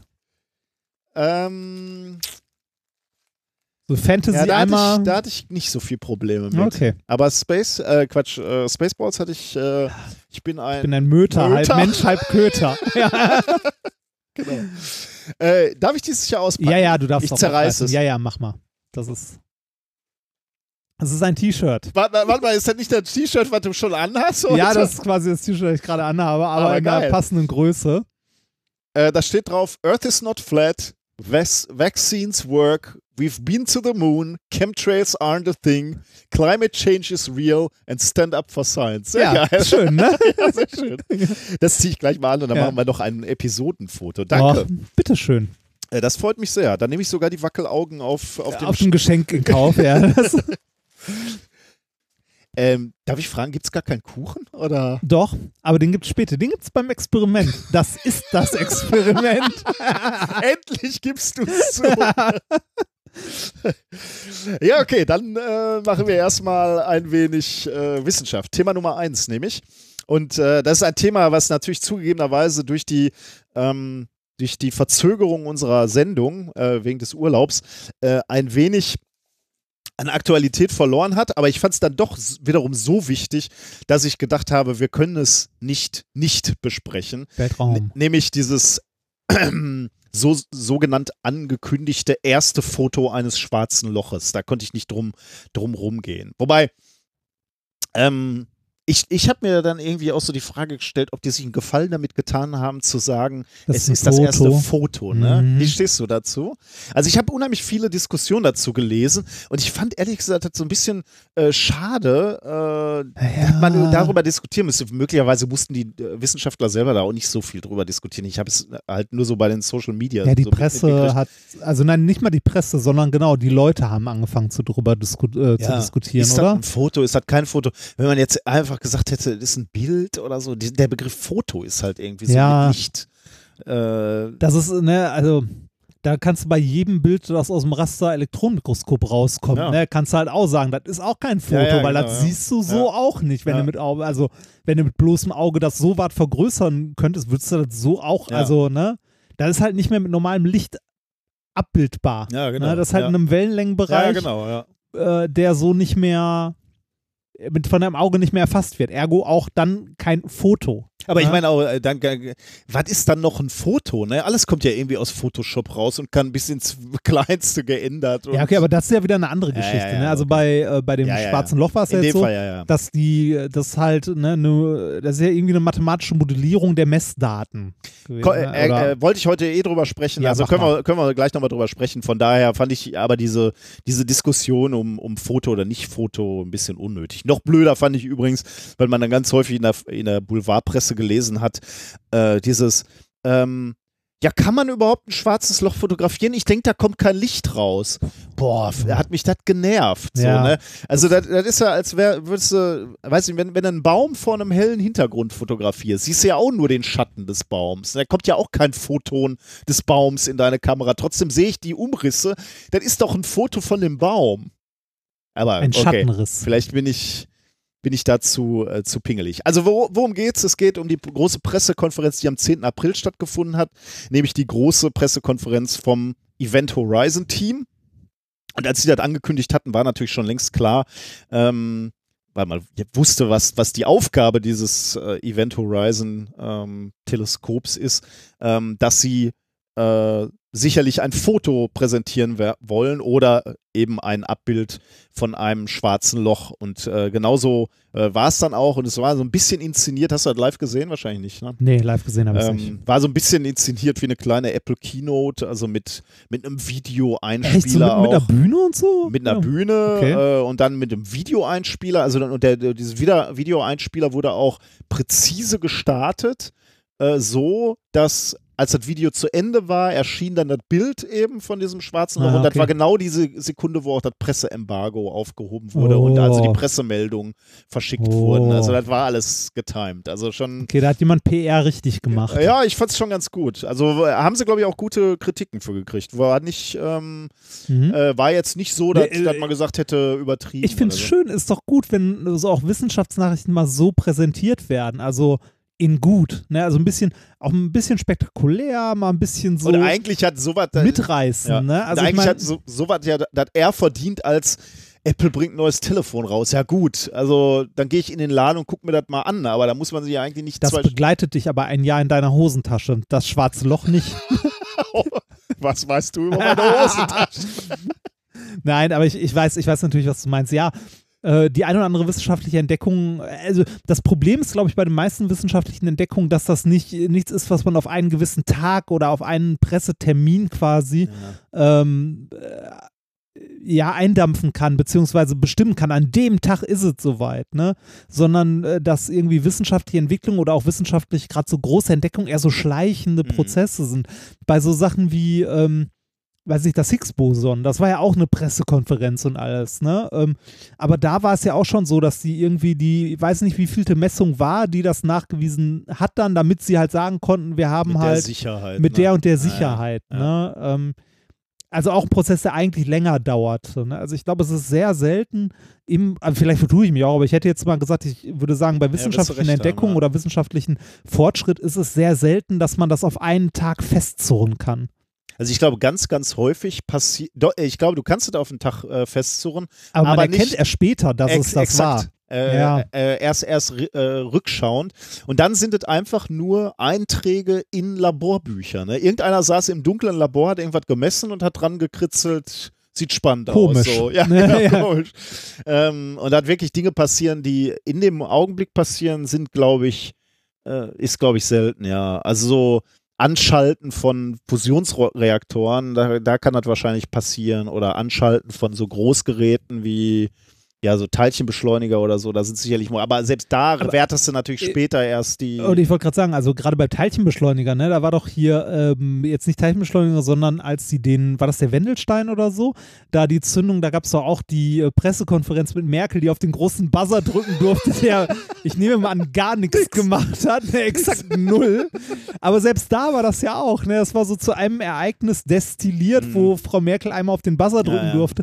Und irgendwie, also ne, aber da war ja auch nicht also jeder, der saß, wusste, okay, ja, das ist jetzt hier Hilfsplasma für, Mhm. weiß nicht, wie viele Sekunden gezündet, ja, aber ist jetzt nicht der Durchbruch gewesen. Und diesen Durchbruch, selbst wenn das Ding mal irgendwie, äh, weiß ich nicht, äh, eine Woche durchbrennt oder so, diesen Mhm. Durchbruch wirst du äh, selten, in seltensten Fällen irgendwie an dem einen Tag festmachen können. Aber was mir gerade auffällt, ich glaube, da liegt möglicherweise auch ein Teil der großen Faszination von Raumfahrt drin. Denn in der Raumfahrt Ah, ist es tatsächlich so, es, da ne? hast du Ja, diese stimmt. Live-Events. Ne? Wir landen auf dem Mond, wir landen auf einem Kometen, wir äh, landen auf dem Mars. Also da sind zum ersten Mal wieder, oder, oder die Heavy Falcon startet, oder diese, diese Raketen landen wieder selbstständig auf ja, der Erde. genau. Also alles so, äh, auf einmal so Ereignisse, wo wir alle dran teilhaben, Ja, auf stimmt. einmal und mitfiebern können. Und auf einmal wird Wissenschaft zu einem mitfieberbaren Ereignis. Ich, Irgendwie. ich, ich glaube, das ist ein äh, Teil der, diese, diese Technik-Events wie die Apple Keynote, die Google, äh, diese Google Mhm. Keynotes oder wenn Tesla irgendwie ein neues Modell auf den Markt bringt oder irgendwas Neues oder äh, Waymo die ersten, also die selbstfahrenden Autos vorstellt. Das ist so ein bisschen, das ist Technik, die, wo sich halt die wissenschaftliche Entwicklung drin widerspiegelt. Dass das Mhm. vielleicht so, äh, also dass diese singulären Events so ein bisschen die Wissenschaft, die dahinter steht, eigentlich auf diesen Tag festzurren, weil sie da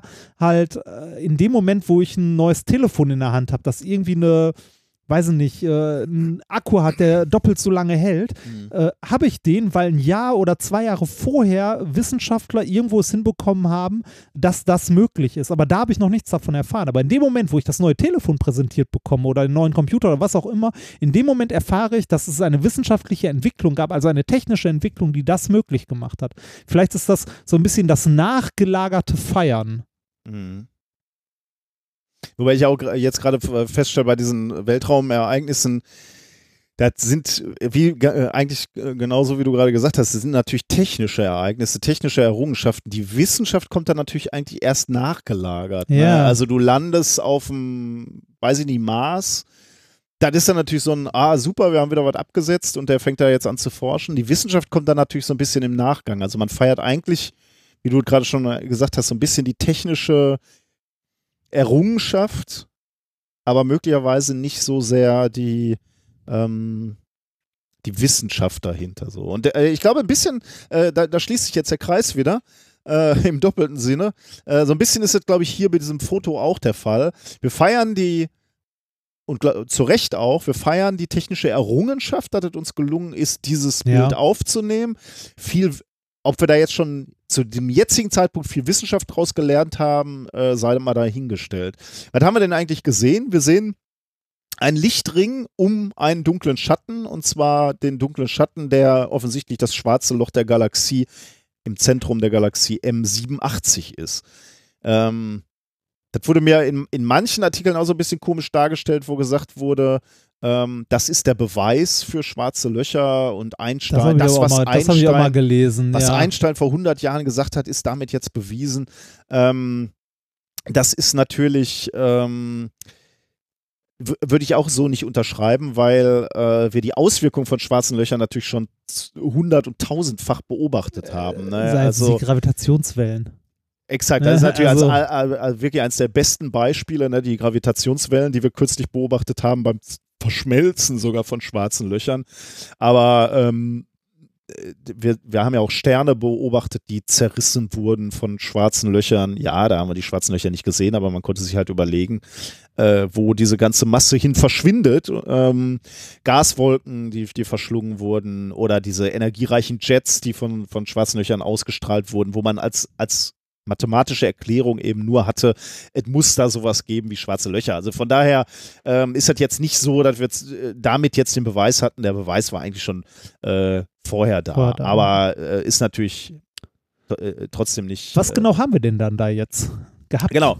Ähm, wir sehen ein schwarzes Loch und, und zwar was, was in einer Galaxie äh, gemessen wurde, die relativ weit weg ist. Da könnte man sich fragen, warum hat man nicht eigentlich äh, bei uns im, in, sagen, in der warum hat man nicht Milchstraße gemessen? Unser schwarzes Loch, äh, in unserer Milchstraße ist ja auch im Zentrum schwarzes Loch, nämlich die äh, Sagittarius A. Ähm, 25.000 Lichtjahre nur entfernt. Ähm, davon gibt es aber kein Foto. Ähm, Jetzt sagt äh, er auch schon Foto. ja, mir ist das doch. Ja, ja, ja, ja, ja, okay. Mir ist das Wir, doch wir wissen ja, was wir Bild. damit meinen, ne? Bild, meinst du? Ja, mir Ja. ist es egal, ob ich das Foto nenne oder nicht, aber äh, wir haben ja klargestellt, warum wir das doof finden. Ähm, unser schwarzes Loch ist ein bisschen schwierig, weil es relativ klein ist. Äh, unser schwarzes Loch hat nur die Masse von 17 Sonnen und deswegen ist es klein. Also wirklich klein, oder? Ist sehr klein. Äh, wenn du es vergleichen wür würdest, müsstest du äh, einen Tennisball auf dem Mond auflösen von hier, von der Erde geguckt. Also es ist relativ sportlich. Ähm, ich vermute ganz klar, aber ich habe es äh, ehrlich gesagt nicht gelesen. Also ich gehe mal schwer davon aus, dass die auch versucht haben, äh, dieses schwarzes Loch, äh, schwarze Loch äh, unter Beschuss zu nehmen und sich anzugucken, aber ähm, aus welchen Gründen auch immer ähm, keine so schönen Bilder gemacht haben, aber das wird mit Sicherheit noch kommen. Aber jedenfalls hat es, ähm, hat es nicht funktioniert. Aber was man daran schon sieht, ist, man muss also schon ein sehr beachtliches Teleskop haben, äh, um überhaupt solche kleinen, relativ, also die Strukturen sind natürlich groß, aber die sind eben auch weit weg, also eine hohe Auflösung zu haben. Und um sich dieser Herausforderung zu stellen, haben die Wissenschaftler mehrere Radioteleskope ähm, zusammengeschaltet zu so einem Netzwerk aus Radioteleskopen, um eben eine höhere Auflösung zu haben. Und in Wie diesem viele Fall waren das? Event Horizon bestand aus acht Teleskopen und zwar wirklich über den ganzen Globus verteilt. Also unter anderem äh, in Grönland war auch eins und äh, habe es mir später notiert, ich glaube am Südpol auch, aber eben über den ganzen Globus verteilt, damit du eben sozusagen schon mal die ganze Fläche der Erde nutzen kannst, sozusagen. Ne? Also ja, aber nicht, natürlich nicht, ja. mit vielen Lücken zwischen. Ja, ja, und da liegt natürlich okay. auch ein Problem, äh, ganz klar. Also äh, damit kann man nicht die Auflösung äh, erreichen, die du hättest, wenn du ein Radioteleskop der Größe der Erde hättest. Okay. Aber du näherst dich dem schon mal. Ne? Also du, Mhm. du nutzt zum, zumindest die, die äh, technischen Möglichkeiten äh, und die räumlichen Möglichkeiten, die du hast. Ähm, und damit mit diesem Zusammenschluss aus acht Teleskopen erreichst du eine Auflösung von 20 Mikrobogensekunden. Ähm, das äh, ist so präzise, dass du äh, in dass du ein, in einem Straßencafé, ist ein Vergleich, den ich irgendwo gelesen habe, in einem Straßenverkehr, äh, Straßencafé in Berlin, äh, von, von einem Straßencafé in Berlin aus eine Zeitung in New York lesen könntest. das finde ich sehr das ist lustig. schon, also ein schönes, schönes Bild. Genau, ja. Ähm, also dies, dieses Teleskop haben die Forscher auf, also diesen Zusammenschluss natürlich, haben sie auf die Galaxie M87 gerichtet. Die liegt 55 Millionen Lichtjahre von uns entfernt, also nochmal deutlich mehr als unser schwarzes Loch. Aber ist eben auch sehr, sehr viel größer. Die Galaxie ist schon mal relativ groß, ähm, M87. Und das schwarze Loch innen drin ist auch recht groß. Es hat nämlich ähm, die 6,5 Milliardenfache Masse unserer Sonne. Und das ist der Ticken Grund, größer. Ticken größer und das ist auch der Grund, warum wir trotz der höheren Entfernung ähm, eben auch das, ähm, äh, das schwarze Loch ganz gut beobachten können oder offensichtlich, denn wir haben eben diese, dieses Abbild bekommen. Also, was sehen wir jetzt? Wir sehen natürlich kein Foto im herkömmlichen Sinne, äh, weil ja natürlich kein Licht rauskommt und selbst der Rand, der gezeigt wurde, ne? wir haben ja so einen Ring gesehen, selbst dieses Leuchten, äh, dies, dieser Ring, der da leuchtet, auch das ist kein Licht im ursprünglichen Sinne, also nicht im sichtbaren Bereich, den wir mit unseren Augen sehen würden. Also wenn wir da hinfliegen würden, würden wir dieses schwarze Loch so nicht sehen. Denn wir haben dieses schwarze Loch, wie ich gerade schon mal gesagt habe, mit Radioteleskopen, also ähm, auch in dieser Wellenlänge von Radiowellen beobachtet. Das heißt, da, das, was wir da sehen, ist tatsächlich ein Radiobild. Und äh, dieses Leuchten, was wir da sehen, ist, sind eben auch Radiowellen, die da gemessen wurden. Ähm, wie kommen diese Radiowellen zustande? Das ist Materie, die versucht, das ist sozusagen der letzte Todesschrei der Materie, bevor sie da in den, in, ins schwarze Loch reinfällt. Also bevor der Ereignishorizont, da wo es schwarz wird, ist halt der Moment, wo nichts mehr entweichen kann, auch kein Licht. Ne? Also wenn, der, wenn wir von der Erde verschwinden wollen, dann brauchen wir eine Fluchtgeschwindigkeit von 11 Kilometer pro Sekunde. Wollten wir von der Sonne abheben, dann brauchst du schon 600 Kilometer pro Sekunde. Das heißt, kurz davor, das sind die, die noch massiv beschleunigt werden, die Teilchen? Exakt, oder? die, äh, genau. Und die Okay. wirbeln sozusagen um, ums schwarze Mhm. Loch rum, ne, äh, in so einem Strudel quasi. Und dabei erhitzen die, die sich so sehr, die Materie, und das, das können Gaswolken sein, die da eingesaugt werden, oder Sterne, die da reingesaugt werden. Äh, diese Materie erhitzt sich dann so äh, stark, dass sie Energie abstrahlt. Ähm, glüht, könnte man sagen. Ne? Mhm. Also, Ja, Plasma. Oder ist das kein Plasma mehr? Ja, natürlich ist das Plasma. Ähm, und ähm, jedenfalls glüht oder strahlt dann in dem, äh, in dem Wellenbereich von Radiowellen. Und genau das ist das, was wir sehen. Und deswegen haben auch die Farben von diesem Bild nichts mit den realen Farben zu tun, weil es ist einfach ein völlig anderer äh, Spektrum, äh, völ- völlig anderer Bereich im Spektrum. Und das ist halt willkürlich. Das hättest du blau machen können, hättest du grün machen können, hättest du rot machen können, was auch immer. Ähm, genau, das haben wir aufgezeichnet. Ähm, und das wurde mit diesen, äh, mit diesen Teleskopen detektiert. Ähm, und das Besondere ist eben, dass du mehrere Teleskope brauchst, um, um diese Dinger zu messen. Äh, denn du benutzt dann eine Technik, die man Interferometrie nennt. Also man misst mit mehreren Teleskopen äh, dieses Objekt und mit nur einem Teleskop würdest du halt überhaupt nicht die Auflösung hinkriegen. Du würdest halt irgendeinen so Fleck sehen, irgendeinen leuchtenden Fleck. Und nur dadurch, dass du mehrere Teleskope hast, also sagen wir mal zwei, und die beobachten gleichzeitig ähm, die, die gleiche Position, und also das ist ganz wichtig, ne? gleichzeitig das gleiche Objekt, dann interferiert das Licht, was von da oben kommt, äh, und du bekommst eben nicht ähm, zwei also wenn du die beiden Messungen zusammentust, kriegst du eben nicht einen, einen großen verschwommenen Fleck, sondern du kriegst ein Interferenzmuster, also Streifenmuster. Irgendwo interferieren Wellen positiv verstärken sich, manche löschen sich aus, das heißt, man sieht so ein Streifenmuster. Und das machst du jetzt mit acht Teleskopen. Du nutzt die Tatsache, dass du an verschiedenen Tagen misst und dann die Teleskope auch an äh, unterschiedlichen Positionen sind und unterschiedliche Abstände haben. Mhm. Äh, und dann musst du dann alles ähm, elektronisch auswerten und schmeißt den Computer und der Computer kann daraus aus diesen ganzen vielen Interferenzmustern dann eine, ein Abbild schaffen interpretieren, sollte man wahrscheinlich sagen, was zu den Messungen äh, passt, ähm, was ähm, ja Computer generiert aus, diesem, aus diesen Interferenzmustern resultiert und damit eine höhere Auflösung hat als jedes einzelne äh, Teleskop Und das waren riesige Datenmengen, ne? Ja, riesig. Die ich ich habe gelesen und äh, das, das, also das zum, genau, also das ein, einmal schon natürlich eine her extreme Herausforderung, diese diese Rechnung dann zu machen, mhm. also aus diesen Interferenzmustern dann wieder die äh, Sa äh, Sachen rauszurechnen. Äh, zum anderen ist es messtechnisch ein Riesenaufwand. Du musst also wirklich jede Messung machen und dann auch den Timestamp richtig haben. Also jeder muss ja. auch genau wissen, wann habe ich welches Bild aufgenommen. Das sind riesige Datenmengen. Es hieß dann, also zum einen stelle ich mir das so vor, obwohl, das weiß ich gar nicht. Wenn du Radiowellen messt, ist vielleicht egal. Ähm, aber in, in diesem Artikel stand, die mussten warten, bis der äh, arktische Winter vorbei war, weil dann erst die Daten abgeholt werden konnten. Und dann stand in dem Artikel, äh, es war zu viel, um es übers Internet ja, das, das, zu verschicken. Das, das, das habe ich aber auch gelesen, dass die, äh, genau, die Datenmengen, weil die an manchen Orten waren, wo halt nicht gerade eine Glasfaser ja. liegt, ne, äh, dass die Datenmengen so groß waren, dass es einfacher war, die halt quasi mit der Post in Anführungszeichen ja, genau, zu verschicken, als die über ein Datennetz äh, halt zu schicken. Und in der Antarktis oder offensichtlich da auch in Grönland, da kannst du halt im Winter nicht landen. Das heißt, die mussten warten, bis es Sommer ist und dann haben sie die Festplatten da rausgeholt. Ja. Und dann kannst du das erst auswerten. Also das finde ich schon irgendwie ähm, bemerkenswert. Es gibt so. Landstriche in Deutschland, da funktioniert Netflix so. ne? Also die Videothek, oder? Ja, da, da wartest du halt auch, ne, bis, bis das Wetter gut ist und dann kommt da einer mit dem USB-Stick vorbeigefahren und bringt dir den Film vorbei. Das, Genau, also das war äh, dann offensichtlich auch noch eine logistische Aufgabe, ähm, die, die es zu lösen gab. Genau. Ähm, Jedenfalls, okay, das, das, ist im Prinzip das, äh, was ich erzählen wollte, äh, vielleicht noch als, als Hinweis.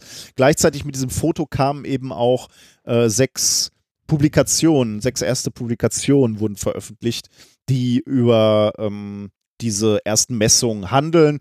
Das dann, wir haben die, ich habe die mal verlinkt auf einer Webseite, kann man sich gerne angucken, wobei die sind zum Teil halt sehr technisch, weil natürlich erstmal diese Messmethode mhm. äh, äh, beschrieben wird und dann wird halt ähm, gezeigt, die unterschiedlichen Möglichkeiten, wie dieses schwarze Loch jetzt aussehen kann, äh, aus, ähm, aus den Daten, die es gibt, weil um, um, ehrlich zu sein, dieses Bild, was Sie jetzt gezeigt haben, ist nur eine der möglichen Interpretationen, aber natürlich eine wahrscheinliche ähm, von, von, von den Möglichkeiten. Und die anderen sehen jetzt auch nicht so, so anders aus, ehrlich gesagt.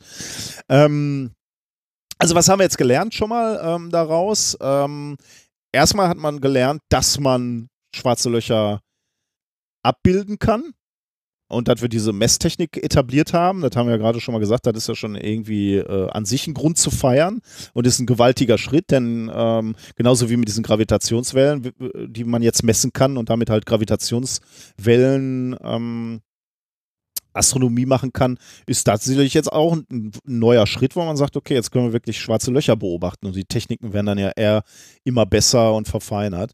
Und in diesen sechs Publikationen, der, da kann man wohl dann auch noch entnehmen, dass man jetzt gelernt hat, wie groß dieses schwarze Loch ist. Das konnte man ähm, über den Durchmesser dieses, dieses Ereignishorizonts bestimmen ähm, oder genauer bestimmen als bisher. Man konnte sagen, die Form passt zu den Modellen. Das ist auch schon mal gut, wenn man diese, diese theoretischen Modelle zu schwarzen Löchern äh, bestätigt. Also das Bild, das man überall durch die Presse ging, äh, also durchgereicht wurde, war ja nur eins von mehreren möglichen Darstellungen, mhm. oder? Ja, genau. War das nicht in dem, in dem Paper, ja. wenn man da mal durchscrollt, dass da noch mehrere ja. sind? Ich habe es nicht gelesen, ja, ich habe nur mal so drüber geschaut. Genau, ja.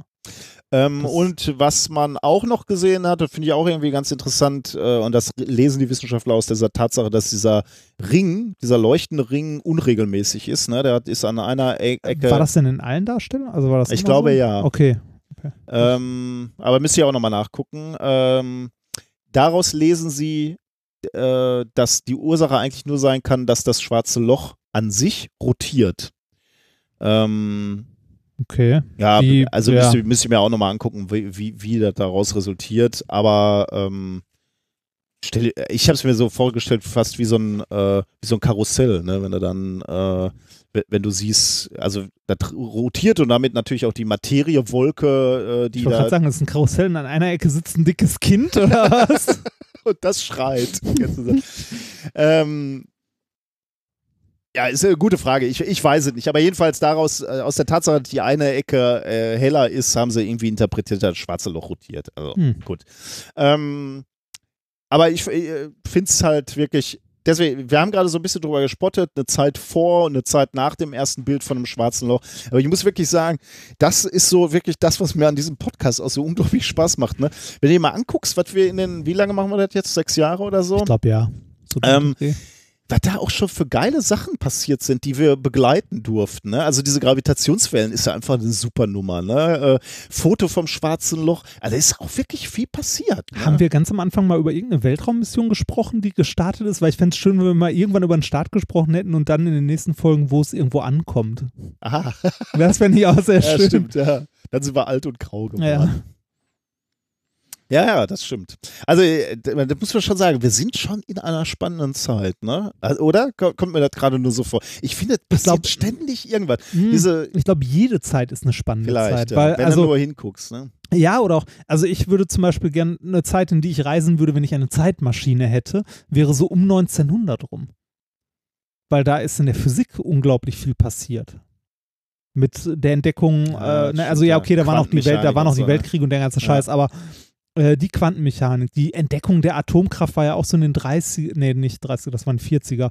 Aber, aber, Aber- meinst du, du, du sitzt so in den 90 äh, also wann auch immer die, da die ganzen Entdeckungen bei, in der Quantenmechanik passiert sind, meinst du, da hast du als normaler Mensch da viel von mitgekriegt? Die Wissenschaftler haben doch nur für sich kommuniziert, oder? Wo, wo hast du denn dann die Gelegenheit gehabt, irgendwie an Quantenmechanik zu partizipieren? Nee, da wahrscheinlich weniger, weil es die Leute in ihrem Alltag auch weniger betroffen hat als heute, ne? Ja, aber warum, warum eigentlich? Also, äh, wir haben einfach mehr Möglichkeiten der Partizipation Nee oder? ich, äh, nee, ich glaube, der Punkt, wo, äh, also da sind wir wieder bei der Punkt, ich glaube, da, wo Wissenschaft, gerade Grundlagenforschung, in den Alltag der Leute äh, reinschwappt, ist Technik. Mhm. Die Röntgenstrahlung hat die Medizin, äh, also zu der Zeit halt äh, in Anführungszeichen revolutioniert, weil man plötzlich in die Leute reingucken konnte. Man konnte sehen, ob Knochen gebrochen sind oder so. Und wenn und wo. Ne? Ja, aber ich weiß So jetzt nicht, Kram. also äh, Technik reinschwappt, ja, gru- grundsätzlich sind wir wahrscheinlich technikaffiner, aber ähm, die, Gra- die Tatsache, dass Gravitationswellen beobachtet werden, ist doch jetzt nicht so, dass äh, mein Leben dadurch irgendwie massiv tangiert wird, oder? Aber trotzdem habe ich das Gefühl, oder ist es nur meine Filterblase, dass wir da schon dran teilgenommen haben und zwar als Gesellschaft. Also äh, ich glaube, du Mhm. kannst ja jetzt nicht rausgehen und äh, sagen so, äh, kann man Gravitationswellen messen, dann werden dir doch schon 30 Prozent sagen ja, oder? Oder Ich glaube, 30 Prozent sagen, hä? Was willst du? Maul? nee, ich glaube, also ja, es mag schon mehr gewesen sein, aber ich denke, das war in den äh, um 1900 rum nicht groß anders mit Klein. Elektrizität zum Beispiel, dass sie, ne, ich meine, da war Elektrizität irgendwie so Partyspiele als halt äh, äh, als hier Edison bei der Weltausstellung äh, halt irgendwie, was weiß ich, was illuminiert hat mit, ähm, mit Glühbirnen, das war ein Riesenereignis zu der Zeit. Ne? Also es hat auch die Menschen bewegt, also auch eine breite Öffentlichkeit bewegt. Ähm, ich glaube nur, also ich glaube, ich glaube, das ist sogar heute kurz, also ich spoilere ein bisschen, heute kurzlebiger, als es damals war, so eine Information im Kollektiven. Aber du hast Zugriff auf die Information. Ich glaube schon. Ähm, Das hast du auch, aber du hast heute Zugriff. Soll ich Thema 4 mal vorziehen? ich, kann auch, ich kann auch erst Thema 4 machen. Das, keine Ahnung, das ähm, musst du jetzt entscheiden. Ich bin mit meinem eh durch. Also äh, äh, möglicherweise wollte ich nur noch den äh, Hinweis sagen, Florian Freistetter hat natürlich in seinem äh, schönen äh, Blog auch ein bisschen was zu den schwarzen Löchern geschrieben, äh, verlinken wir auch nochmal. Also auch gerne, wenn ihr da nochmal mehr zu lesen wollt. Äh, der hat da sehr aktuell auch äh, zugeschrieben. Das hat mir sehr gut gefallen.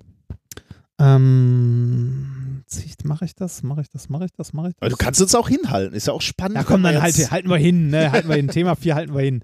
Kommen wir nochmal später drauf zurück, ne? dranbleiben. Dranbleiben, genau. Das ist so der Cliffhanger. Ja, genau. ähm, Und die Leute sagen, jetzt interessiert mich nicht. Ich, ja, ist mir doch egal. Ich mach aus. ja, oder die hören die zweite Hälfte des Podcasts Ende der Woche. Wo, worum ging es da nochmal? Machen wir weiter mit Thema 2. Bleiben wir schön beim wissenschaftlichen Grundgedanken. So. Thema Nummer 2 heißt äh, die Zelle mit Verwöhnaroma. Es geht nicht um den Militermann auf Abwägen. Nein. Es geht um Solarzellen. Hm. Äh, heute kommerziell erhältliche Zellen bestehen ja meist aus Silizium. Ne, also so kennt man ja, wenn man rumgeht und ähm, so Solaranlagen auf irgendwelchen Dächern sieht. Äh, manchmal sind das auch welche, die nur zur Wärmegewinnung sind. Ähm, verwechselt man gerne mal, weil die sehr ähnlich aussehen. Aber so die Solarzellen, die Photovoltaikanlagen bestehen hauptsächlich aus Silizium als Grundmaterial und haben mittlerweile äh, durch langjährige Entwicklung einen relativ hohen Wirkungsgrad von 20 bis 25 Prozent. Und äh, da, da ist auch das technische Limit irgendwo, ne? Also ist jetzt auch nicht so, dass wir irgendwann mal 75 Prozent erreichen werden. Nee, ich, äh, ja, ich glaube, da ist irgendwo dann auch das Limit, weil äh, du kannst ja nicht die, die Photonen eins zu eins in elektrischen Strom umwandeln. Da muss ja irgendwo noch Energie in Form von Wärme verloren gehen, äh, in Form von irgendwelchen Gitterrelaxationen, ähnliches. Also äh, an allen möglichen, also es ist schon gut. Also der Wirkungsgrad ist schon sehr, sehr gut, vor allem wenn man das mal mit manch anderer Energiegewinnung jetzt, ich habe leider nicht mal, ich habe leider nicht nachgeguckt, wie es äh, mit Braunkohle oder ähnlichem aussieht. Also da ist der Wirkungsgrad, äh, glaube ich, nicht, nicht so gut. Von, also generell bei Verbrennungen und ähnlichem.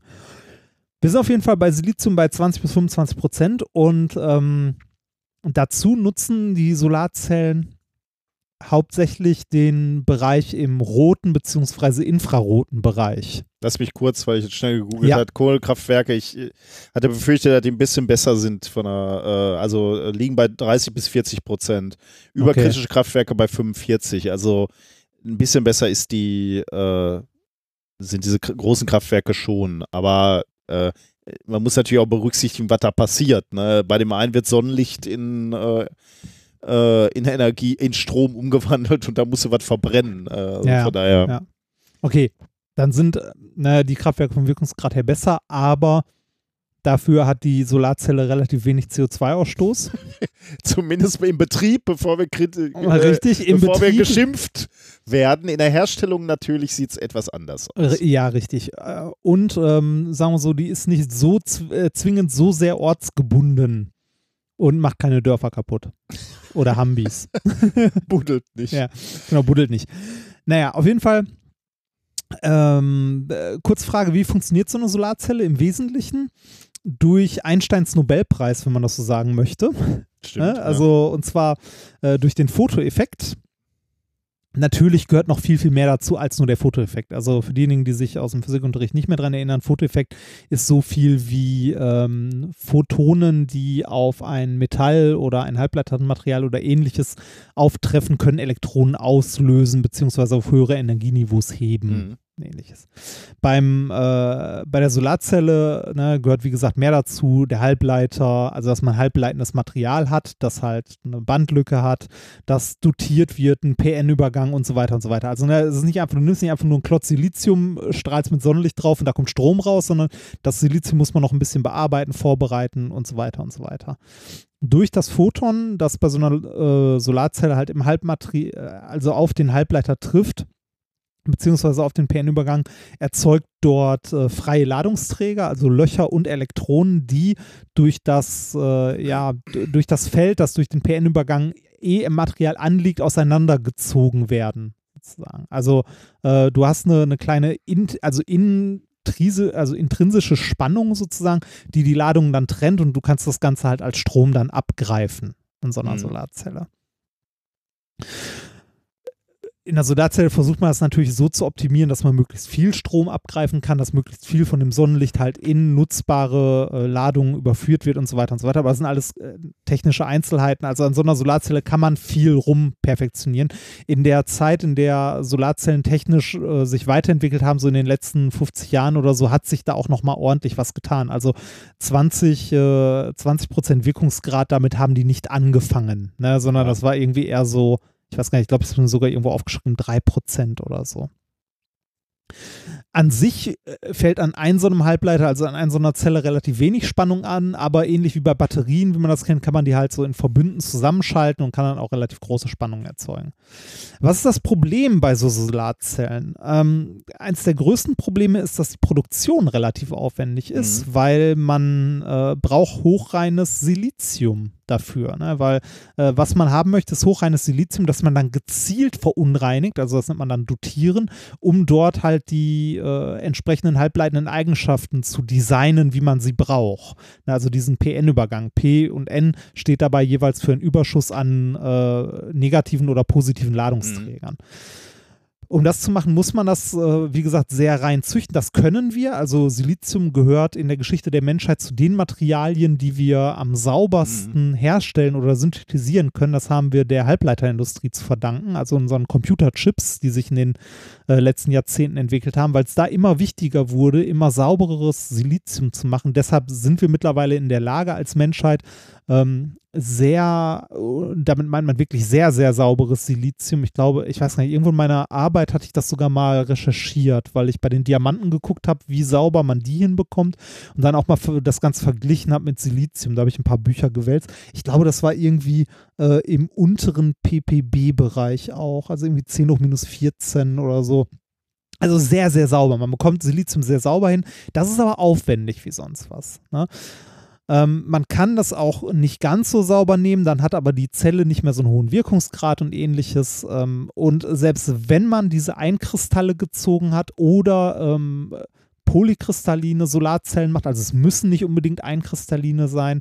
Man kann auch polykristalline Blöcke gießen. Das ist übrigens, äh, wenn ich mich nicht irre, auch das, was am häufigsten benutzt wird für Solarzellen, weil das einfach billiger ist, als Einkristalle zu ziehen. Das heißt, man gießt im Grunde einen Siliziumblock, der aus mehreren Kristallen besteht äh, und schneidet den in Wafer, also in mhm. Scheiben.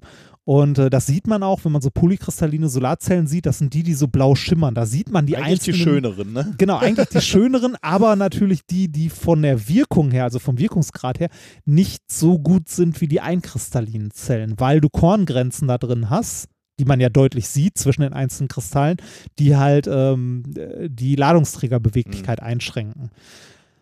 Also äh, wie dem, also egal welches, äh, welche Art von Siliziumzelle man jetzt macht, man braucht entweder Einkristalle oder so einen polykristallinen Block. Es ist trotzdem sehr aufwendig, das herzustellen, weil es muss trotzdem irgendwie sauber sein halbwegs und die Weiterverarbeitung ist halt auch nicht ganz ohne. Ne? Ähm, es ist jetzt nichts, was man irgendwie wie eine große Folie auf, äh, ne, auf hunderte Meter produziert und für billig irgendwo äh, aufwickeln kann, sondern das ist ein hochtechnisiertes Material, das sehr teuer in mhm. der Produktion, also in Anführungszeichen teuer in der Produktion ja. ist, weil man ja auch viel Fläche dann braucht. Außerdem sind die, ähm, sind die Zellen dann auch in ihrer, ja, in ihrer Dicke beschränkt, beziehungsweise in ihrer Dünne besser gesagt, weil du musst ja immer noch irgendwie händelbare Wafer haben. Also irgendwie händelbare mhm. Platten, die du in irgendeiner Form als, als Platten anfassen, benutzen, weiterverarbeiten kannst. Ah, da habe ich noch nie drüber ja. nachgedacht. Das hat, das, also das ist wirklich eine Handling-Entscheidung äh, ausschließlich, kein ja, und, und auch, und auch Prozessierung was, natürlich auch. Ja, ja, ja, genau. Also eine, eine Mischung aus alledem. Mhm. Du musst ja irgendwie noch Kontakte drauf kriegen. Also das sieht man, wenn sich so eine Solarzelle anguckt, sind da ja so dünne Kontakte noch mhm. auf. Ich weiß nicht, die sind, glaube ich, aufgedampft häufig, ähm, um halt die, um den Strom, also die Ladungsträger irgendwo abzusaugen oder mhm. abzugreifen. Ähm, du musst das Ganze irgendwie in, äh, in Panels verarbeiten. Ähm, und das Ganze muss ja irgendwie auch noch äh, die, halt die Sonnenwärme irgendwie auch wieder abführen und so. Das muss ja temperaturstabil sein. Auf jeden Fall ähm, halten wir fest, so Solarzellen sind in ihrer Produktion relativ teuer, leider. Und dann auch wieder nicht so CO2-neutral, wie man es gerne hätte. Mhm. Ne? Ähm, Schön wäre es, wenn man andere Materialien auch benutzen könnte, die irgendwie einfacher zu handeln sind, billiger in der Herstellung. Ähm, es gibt ja viele, also es gibt ja viele Formen von Dünnschicht-Solarzellen, wo man irgendwie probiert, äh, dünne Materialien irgendwo aufzudampfen, die irgendwie halbleitend sind oder äh, Kunststoffe zu benutzen, also so Mhm. Farbstoffzellen. Aber man muss sagen, 90 Prozent aller Solarzellen, die irgendwie produziert werden, sind immer noch die Standard-Silizium-Solarzellen.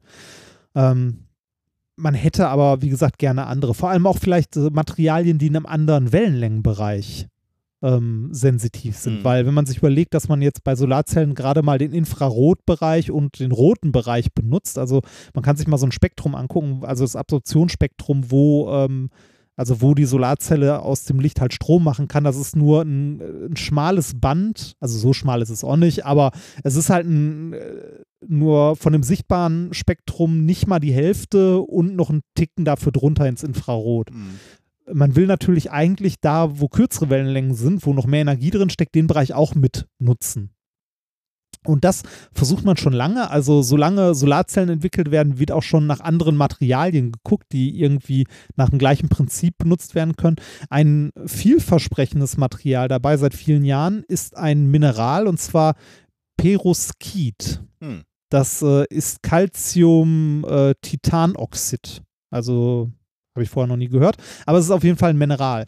Ähm, Zellen aus diesem Material können deutlich dünner gebaut werden als Siliziumzellen. Also die kann man aus deutlich dünnerem Material machen. Dadurch, dass die äh, Perovskit-Zellen dann auch, also dadurch, dass die in einem anderen Wellenlängenbereich ähm, als Silizium arbeiten, und zwar in einem blau- bis grünen Spektralbereich, könnte man äh, so Tandemzellen bauen. Also man könnte das kombinieren mit Siliziumzellen, dass man so einen kompletten Spektralbereich einmal abdeckt. Hm. Also dass man da, wo die, ähm, äh, wo die Siliziumzelle nichts umsetzt, halt diesen Teil ergänzt durch dieses äh, Mineral. Ich sage den Namen jetzt nicht so oft, weil ich kriege den nicht über die Lippen. Perovskit. Schreibt Perovskit, ne? ja, Perovskit. Ich weiß auch nicht, warum ich damit so Probleme habe. Das äh, Schöne an dem Zeug, an dem Perovskit, ist, dass es auch in großen Mengen verfügbar ist. Ne? Also Calcium-Titanoxid ist jetzt nicht, äh, nicht teuer, also es muss nicht so hoch rein sein. Ähm, äh, noch äh, weiter schön ist, man kann das Material sehr einfach aufdampfen, also durch CVD-Prozesse in sehr dünnen Schichten produzieren und äh, auch nach, äh, nasschemisch Hm. auftragen. Also händelbar insgesamt sehr schön. Jetzt die Frage, warum gibt es das noch nicht? Warum haben wir nicht haufenweise von diesen Perovskitzellen an unseren Dächern kleben? Das Problem an den Dingern ist eine geringe Haltbarkeit und die sind äh, feuchtigkeitsempfindlich. Okay, das ist natürlich ein bisschen blöd, ne? Ja, das ist blöd. Ein anderer kleiner Hat Feuchtigkeitsempfindlich und was war das andere? nicht besonders langlebig, die sind nämlich thermisch nicht stabil. Also nicht so stabil, wie man es gerne hätte. Okay. Die verlieren äh, ein bisschen ihre halbleitenden Eigenschaften und so, weil die oxidieren. Also, also weiter oxidieren und ihre Struktur dadurch ein bisschen ändern. Okay. Äh, in den Zellen, die man bis jetzt aus so einem Zeug bauen kann, ist, spielt Blei häufig noch eine große Rolle. Da könnte man jetzt sagen, ja, ist ja nur wenig, ist trotzdem ein Problem, weil es eine europäische Richtlinie gibt, die es verbietet, Blei in Solarzellen zu nutzen. Also äh, da muss man irgendwie äh, von wegkommen, ne? von, dem, von dem Bleiteil, der in diesen Perovskitzellen mit drin ist. Da gab es schon mehrere Versuche, das Ganze durch Zinn zu ersetzen. Äh, also anstatt Blei Zinn zu benutzen äh, in, bei der Herstellung. Das ähm, kriegt man auch hin. Also es gibt bleifreie Perovskitzellen, allerdings leidet die Effektivität darunter sehr. Und zwar haben die ähm, dann nur noch ungefähr 6% Wirkungsgrad, anstatt äh, wie die Perovskitzellen, die so in die Nähe von so 18, 19 Okay. Prozent kommen können sonst. Aber das ist ein Problem, äh, das man für lösbar hält. Aktuell, wo man sagt, so ja, das kriegt man aber noch gelöst, die Effektivität kriegt man wieder nach oben geschraubt.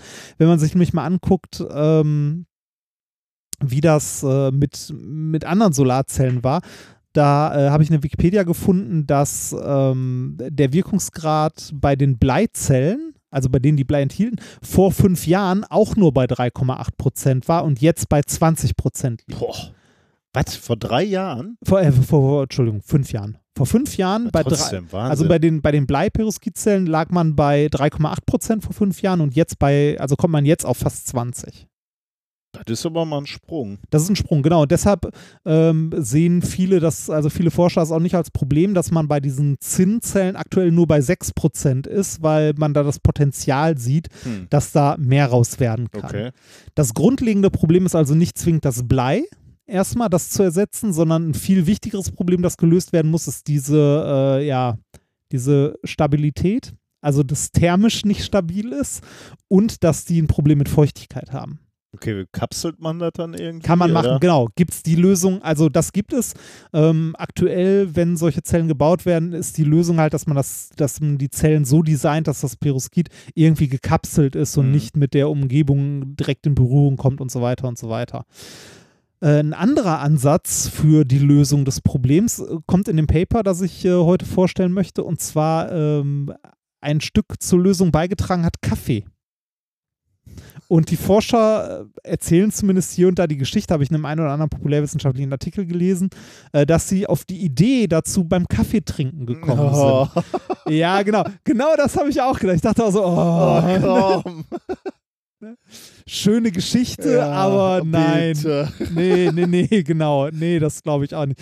Also, wenn sie gesagt hätten, ja, äh, ne, jemand hat äh, einen Kaffee geschlabbert, ne, also hat im Labor irgendwie gerade an seinem Kaffee genippt und ist die Tasse umgefallen und in die Lösung, wo sie sonst die, das Zeug Ja. mit abscheiden, ist irgendwie, sind ein paar Tropfen Kaffee reingekommen. Da würde ich sagen, ja, glaubwürdig, ne? Aber dass du beim Kaffee sitzt und so wie ich die Geschichte jetzt ein, zwei Mal gelesen habe, so, hm, was uns, was uns stark und widerstands, also ne, was uns nach vorne treibt, ist das Koffein im Kaffee. Vielleicht könnte das auch. Ja, wobei man, man, muss, man muss dazu sagen, äh, ich habe in einem Artikel gelesen, so ganz abwegig ist das nicht, weil das Koffeinmolekül, ähm, das hat zwei sogenannte Carboxylgruppen. Das sind äh, durch Doppelbindungen äh, mit dem Kohlenstoff verbundene Sauerstoffatome.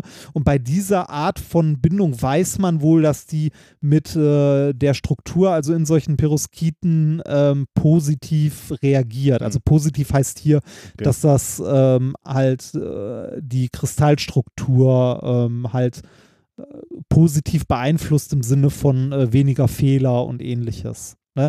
Das so ein bisschen, ähm, äh, mir ist als erstes eingefallen, so der, der, der Stickstoff beim Diamantwachstum. Das ist ja was, was wir kennen. Mhm. Wenn man Ja. beim CVD-Prozess im Diamantwachstum eine ganz, ganz geringe Menge Stickstoff mit beimengt, dann wächst der Diamant auch schneller. Mhm. Also mit höheren Wachstumsraten und auch relativ geringen Fehlerdichten. Warum genau, weiß man. Also ja, es gibt Modelle und Gibt Ideen Modelle, und so weiter, aber eine hundertprozentige Sicherheit hat man da immer noch nicht. Ja. Ne? Und ich glaube, hier ist das mit, den, mit dem Koffein und dem Peroskiten ist das ähnlich. Auf jeden Fall haben die sich gedacht, okay, komm, wir probieren mal ähm, Peroskite abzuscheiden, wo wir ein bisschen Koffein mit reingepackt haben. Ne? Also Koffein hinzuzugeben. Echt? Koffein? Ja. Koffein, das Molekül halt. Ist irgendwie so für mich als Materialwissenschaftler jetzt noch nicht so in Erscheinung Sind getreten. als Kaffee beim Kaffeetrinken draufgekommen. nee, aber ja, das, also sagen wir so, das aber, die, die betreiben da ja eine andere Art von Chemie, als wir sie betreiben. Ne, ähm, kannst ja auch mal drüber nachdenken. Mal Ich muss Koffein- mir nochmal angucken, wo, äh, wie, wie sieht das überhaupt aus, das Koffeinmolekül? Ich, halt ganz, ganz Ach, viel Kohlenstoff ja. und Sauerstoff, ne? Stickstoff, äh, ja, Kohlenstoff natürlich hauptsächlich und dann ein bisschen Stickstoff, bisschen Wasserstoff, bisschen Sauerstoff. Okay. Ja, Wobei gut, so- ist jetzt nicht so, stimmt. Wobei Könnten so- wir auch im Plasma. Wobei so, so wenig Stickstoff ist da gar nicht drin. Nee, ne? nee, nee, nee. Das könnte man könnte mal man reinpacken. mal. mal ganz ehrlich, ne?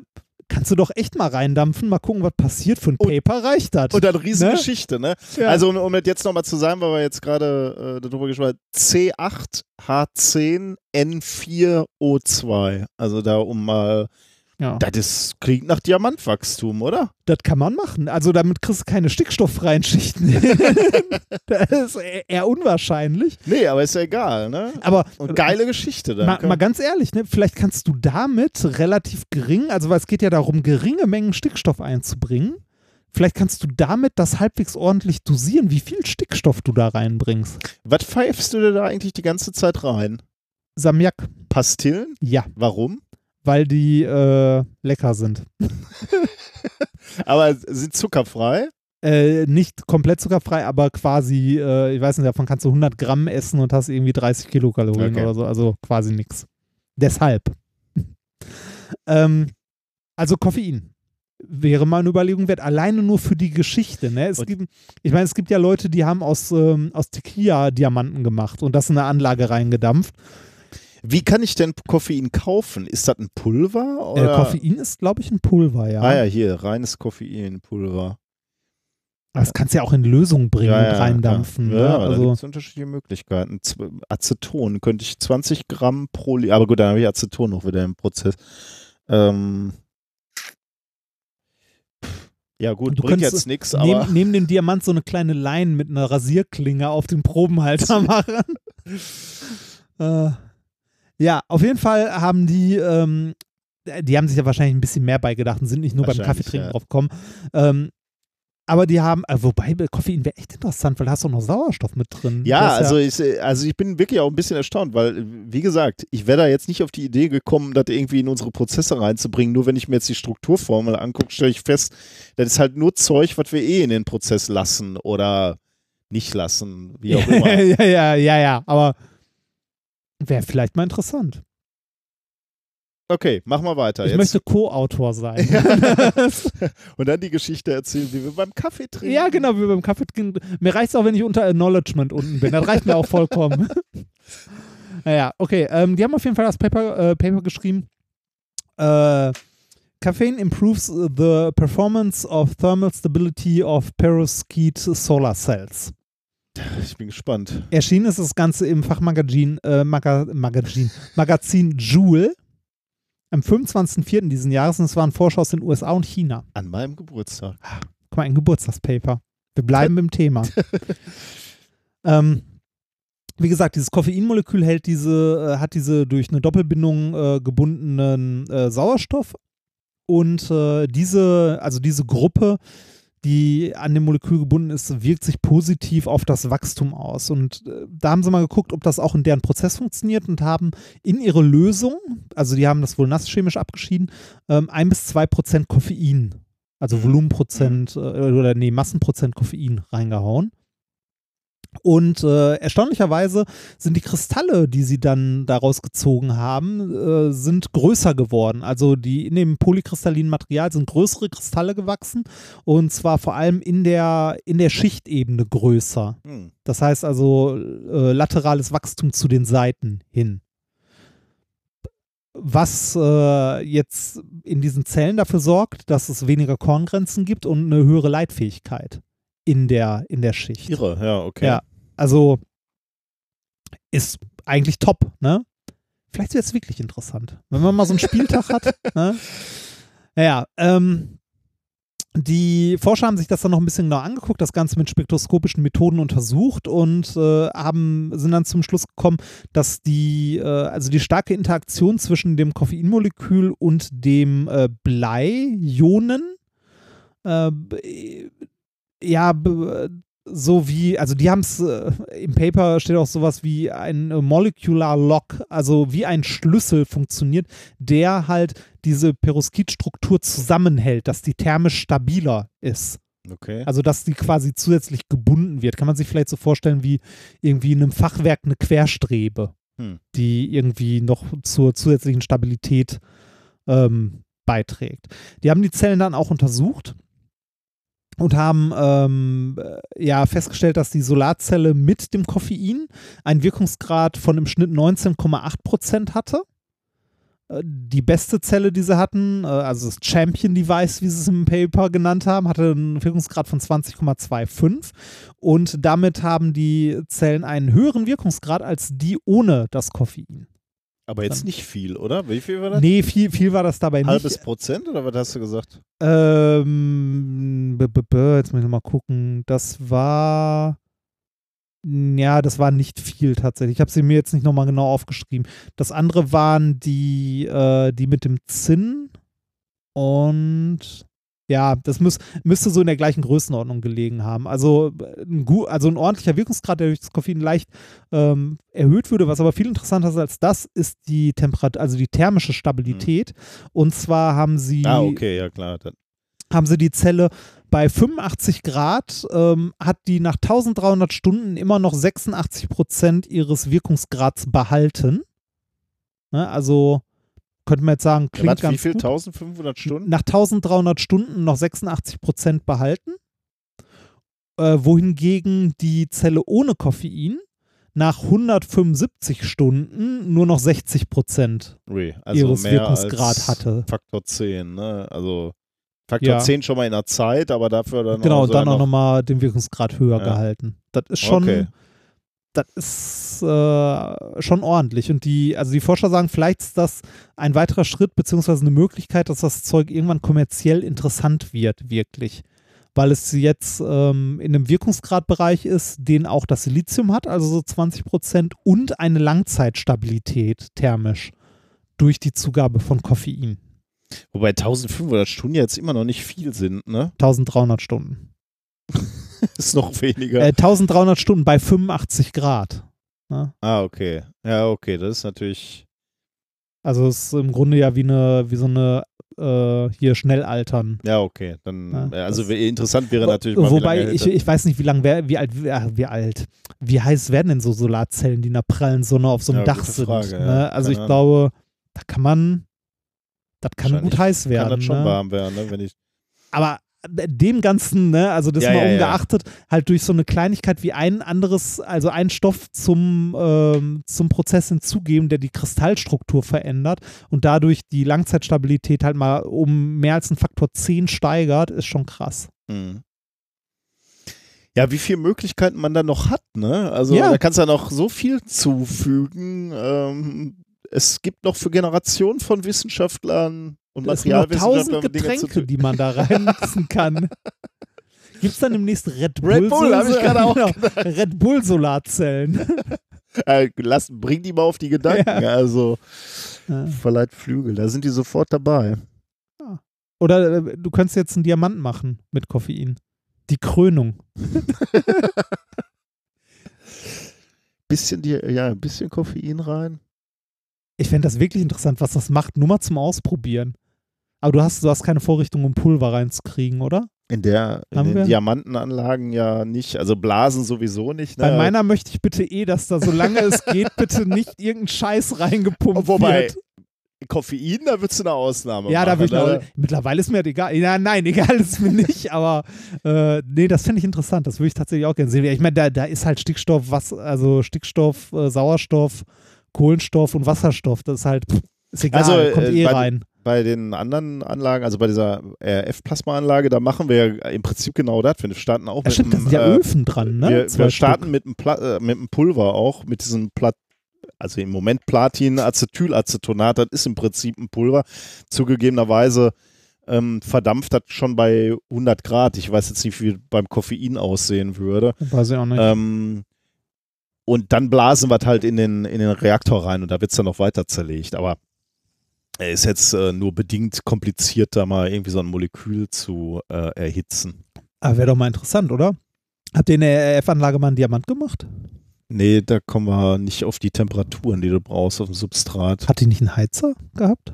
Äh, ja, aber der geht irgendwie nur bis, äh, ich weiß jetzt nicht mehr genau, äh, 600? 600 oder Ah, so. okay. Aber äh, tatsächlich, der eigentliche Grund ist, glaube ich, einer, der im, im Plasma liegt. Also äh, du kriegst da nicht die. ähm, Dann doch die Mikrowellen. Dein Ofen ist ja bedingt. Ey, Im Prinzip kannst du bei den Temperaturen, die du in einem Mikrowellenplasma hast, kannst du die ja da auf den Substrathalter legen und ein bisschen. Deine äh, sind nur nicht so kontrolliert. ne? kontrolliert ist da nix, nee, aber. Aber gucken, was passiert. Aber ich meine, dann hast du vielleicht so ein Delta-Doping, ne? Legst, legst äh, ist am Anfang drin und dann nicht Genau, mehr. ja. Du startest halt mit einem Substrat, was schon hochgewachsen ist, machst eine dünne Schicht Koffein rein und dann. Die Frage ist, wie lange das da hält. Ne? Ich meine, ich erinnere mich noch an die, weg. Ich wollte gerade sagen, ich erinnere mich noch an die Idee, hm, wir wollen kein Metall, also kein Stahl, äh, kein Stahlprobenhalter, lass uns mal eine Goldschicht drauf machen. Keine Idee von dir und Nein, mir. nein, ne? Das keine Idee von dir und mir. Das stimmt. Ich habe ich habe auch äh, das mit Skepsis betrachtet, aber ich habe es trotzdem eingebaut. und konnte mir das, äh, konnte mir das zehnsekündige Feuerwerk angucken. War spaßig. Ja, damit äh, wäre ich durch mit dem Thema. Ich bin gespannt. Ähm, ich denke ja auch über Solarzellen nach, die ich. Äh, Aufs Dach hau. hm? Lohnt sich immer noch, ja, oder? Ja, glaube ich auch. Also, Ja, wir haben dummerweise den äh, Moment, wo das noch subventioniert war, stark ja auch äh, verpasst. Also da hatten wir überhaupt nicht die Möglichkeiten finanziell. aber ich glaube, es lohnt sich immer noch, oder? Ja, ich gehe da, äh, ja, keine Frage, glaube ich. Äh, ich glaube, wenn man sesshaft geworden ist, ähm, kann und sollte man das machen. Mhm. Ähm, aber wir müssen hier sowieso mal so ein bisschen. Und äh, äh, es ist auch gar nicht so teuer, glaube ich, mehr. Das ist, ähm, also, so teuer heißt jetzt, naja, nicht, dass man für 100 Euro Geschenk kriegt, aber ich glaube, so im, so 10, 20.000 für so eine Anlage? So einen Dreh? Kommt dann, glaube ich, immer ein bisschen auf die Fläche an ne? und, und die, äh, weil du gerade sagtest, lohnt sich, kommt dann natürlich immer so ein bisschen auf die Ausrichtung der, Ja. äh, der äh, Dachfläche an, aber ja, eigentlich sollte man das machen. Aber wir, wir krepeln ja hier so rum, wir müssen ja so unsere Renovierung, äh, unsere Heizung muss auch mal erneuert werden, also von daher, wir müssen so gucken, in welcher Reihenfolge. in welcher Reihenfolge wir die Sanierung durchführen. Aber steht eben, äh, eben auch noch an. Gut. Ähm, dann können wir mal ein bisschen spielen, oder? Kommen wir zum Ja. Experiment der Woche. Ist das der Moment, wo es, äh, wo ich ein Geschenk noch bekomme? Ja, das ist der Moment, wo du, du bekommst immer Geschenke. Du bekommst auch beim Shiner Gadget immer Geschenke. Das stimmt, ja. aber ähm, Manchmal halt Dinge, die ich nicht haben will. ja, du bekommst äh, als erstes natürlich Kuchen. Oh. Kuchen. Kuchen. Und du weißt ja, rein tr traditionell zwei sogar. Zwei. Ja, Warum denn zwei? weil ich so viele Kerzen hatte. Die jetzt auch mal anzünden. Traditionell freue ich mich ja über Kuchen von dir ganz besonders. Ja, wa warte, bis es brennt. Warum? Was dann schöner ist. Sieht doch schöner Du aus. machst jetzt Kerzen an. ja, ich, wollt, ich wollte eigentlich Yes-Tortis besorgen, weil Yes-Tortis ja so der Klassiker Aber sind. das hier sind äh, Tenders, ne? ja, das genau, das ist ein Milka Tender. Die mag ich sehr gerne. Welche Sorten sind das? Das ist äh, Milch. Oh, ich liebe Tendermilch. Ernsthaft? Ja. Habe ich dir jetzt, jetzt, das ist erstmal ich nicht selber backe und dann sagst du Arsch, dass du die auch noch magst. Ich freue mich. Was ist denn hier mit den Kerzen los? So, Ist das das Experiment? das ist oder? das Experiment. Genau, hier sind die restlichen. Bitteschön. Also, was ich jetzt hier gerade beobachte und was ich gleich. Äh, Vielleicht müssen noch, wir dafür das Licht mal ausmachen. Äh, nimm mal dieses Papier da weg im Hintergrund. Äh, soll ich, meinst du, ich soll Licht ausmachen? Ma mach mal kurz Licht aus, weil äh, vielleicht, ich weiß nicht, ob dir, ja, mit etwas Glück. Also die einen leuchten äh, schwach und bläulich, hätte ich gesagt, hier rechts, und die anderen strahlen so wie normale Kerzen, oder? Oder kann man ja, das so nicht ich, sagen? äh, Genau, mach mal ein Bild, ich mach die mal weiter Oh, auseinander. was ist denn das jetzt? Knistert hier auch noch was? Ja, das knistert ein bisschen. so. Was heißt jetzt so? Ja, jetzt sieht man hier, äh, Oh, warte mal, die. Die haben sehr unterschiedliche Farben. richtig, oder? die haben unterschiedliche Farben. Und zwar siehst du hier gelb, ja, rot, gelb grün. Ja. und, ja, ich weiß nicht, das Boah, andere krass. ist Auf, auf dem. Foto siehst du richtig gut. Echt? Ja. Sehr schön. Hammer. Sehr schön. Du darfst die jetzt natürlich auch auspusten. Weil. Und äh, diese Knister, äh, das Knistern beides. ist auch noch. Äh, Ja, ja, das sollte eigentlich nicht knistern, aber. Das sollte eigentlich nicht knistern. Nein. Ja, cool. Ähm, was sind das für Kerzen? Ähm, du, welche, die du nicht ausgeblasen hast. Oh, sind die wieder angegangen? Sind das diese Trickkerzen? Was? so, Da sind sie wieder. Aber da die, sind sie wieder. die eine Seite ist aber die ausgegangen. eine ist ne? ausgegangen, ja. Die anderen schaffe kriege ich nicht aus. Wahrscheinlich nicht, nein. So. Äh, das eine waren farbige Kerzen, die du äh, ja fotografiert hast. Und zwar, ähm, das war, also das ist so eine Mischung aus Geburtstagsgeschenk und aufregend. Gadget. So ein ganz klein bisschen, weil du hast ja keinen Rauchmelder, oder? Äh, Nein. Das, äh, jetzt müssen wir kurz in meine Notizen gucken. Äh, das eine sind farbige Kerzen, wie du richtig erkannt hast, obwohl du als farbenblinder äh, Mensch ja äh, die Farbe, also äh, oder beziehungsweise mit einer äh, Rot-Grün-Schwäche wahrscheinlich bei den Farben Schwierigkeiten hast, aber du hast auch gesehen, dass die deutlich unterschiedliche Farben hatten. Ne? Äh, das ist ein Experiment, das man auch, ja, wenn man ein bisschen Chemikalien sich besorgt, auch zu Hause so machen kann. Also man kann entweder diese man kann entweder diese Kerzen kaufen, also die wir jetzt hier haben, oder man äh, besorgt sich die entsprechenden Chemikalien, die da drin für die Farbe sorgen. Und zwar ist das für die gelbe Natriumcarbonat, für die grüne ist es Borax, das ist ein bohrhaltiges Mineral, also da ist Bohr drin. Bei dem roten ist Strontium drin, bei dem lilanen Kalium und wenn du was Türkises hast, ist Kupfersulfat drin. Und äh, ja, das ist schön, ne? Die konntest du ohne Probleme ausperz, äh, auspusten. Bei den anderen hast du Schwierigkeiten, wie ich sehe, die auszupusten. Die gehen immer wieder an. Ja, also das, das sind das- alles keine normalen Kerzen. Also das hier waren farbige Kerzen und äh, auf dem anderen Milkatender waren, Will man diese ganzen Chemikalien, die du gerade vorgelesen hast, auf einer Geburtstags... Äh, weiß ich nicht, die sind ja da drauf und nicht da drin. Na, okay, das stimmt, ja. Ja. Aber äh, du sollst die eine trotzdem auspusten. Äh, Sie geht doch nicht, ich Ja, puste dann hier die ganze weiter. Zeit. Kannst ja versuchen, die so, genau. Ja, ja, dann. Na. Ist aber wirklich hartnäckig und gefährlich. Ne? ja, ja, ja.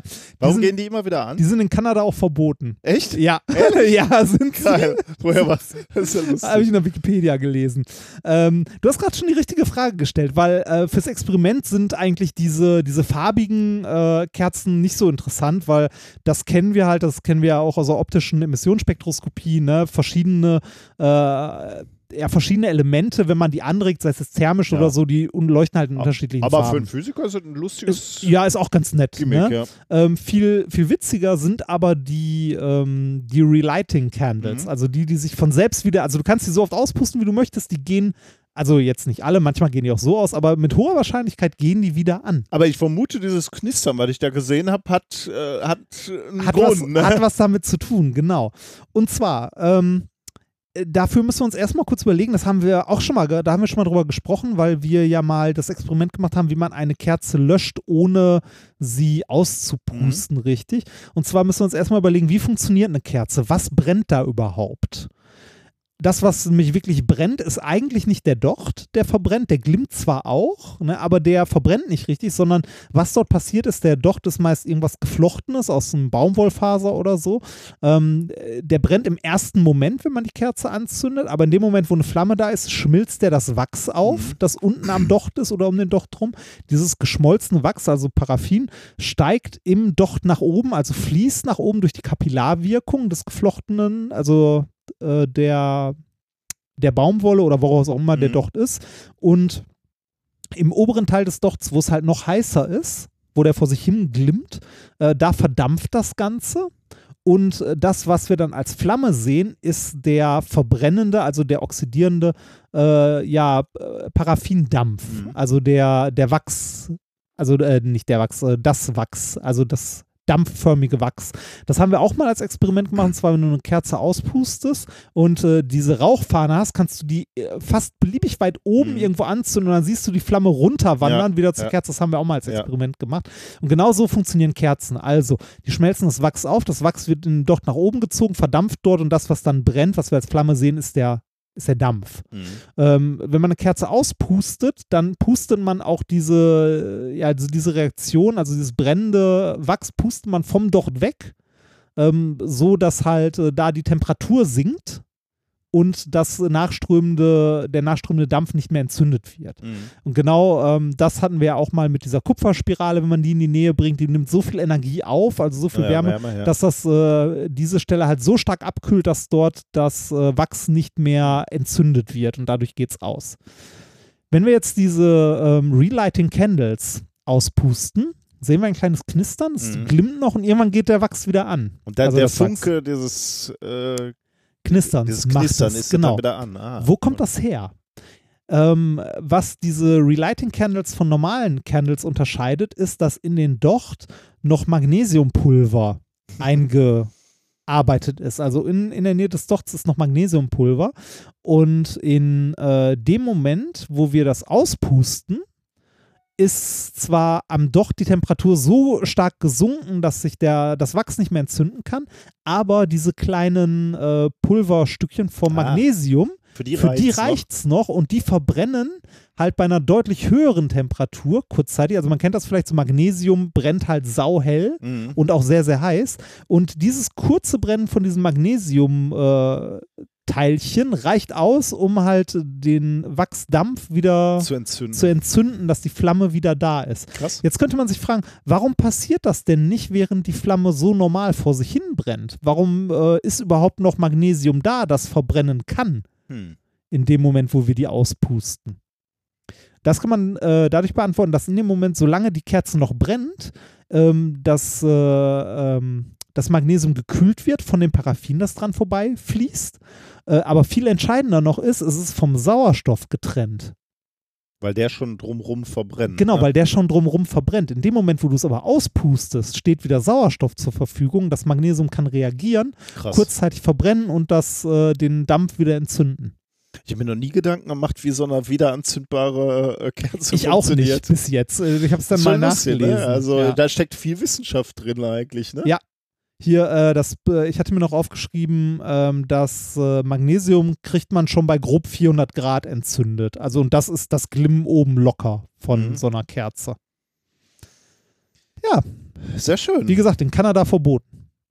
Isst du das? Äh, Äh, ich denke drüber nach, ja, vielleicht esse ich das. Möchtest du das essen? Wir haben, nee, isst du das ruhig. Weil wir noch welche haben. Wir haben oder? noch reichlich, genau. Isst du das ruhig? Ich guck mal, wie viel Kalorien hat denn ein so ein Ding? Zu viel wahrscheinlich, ne? Ja, gucken wir mal. 150. Ach, das geht ja ist, noch. Ist wie, äh, wie ein kleines Täfelchen Schokolade.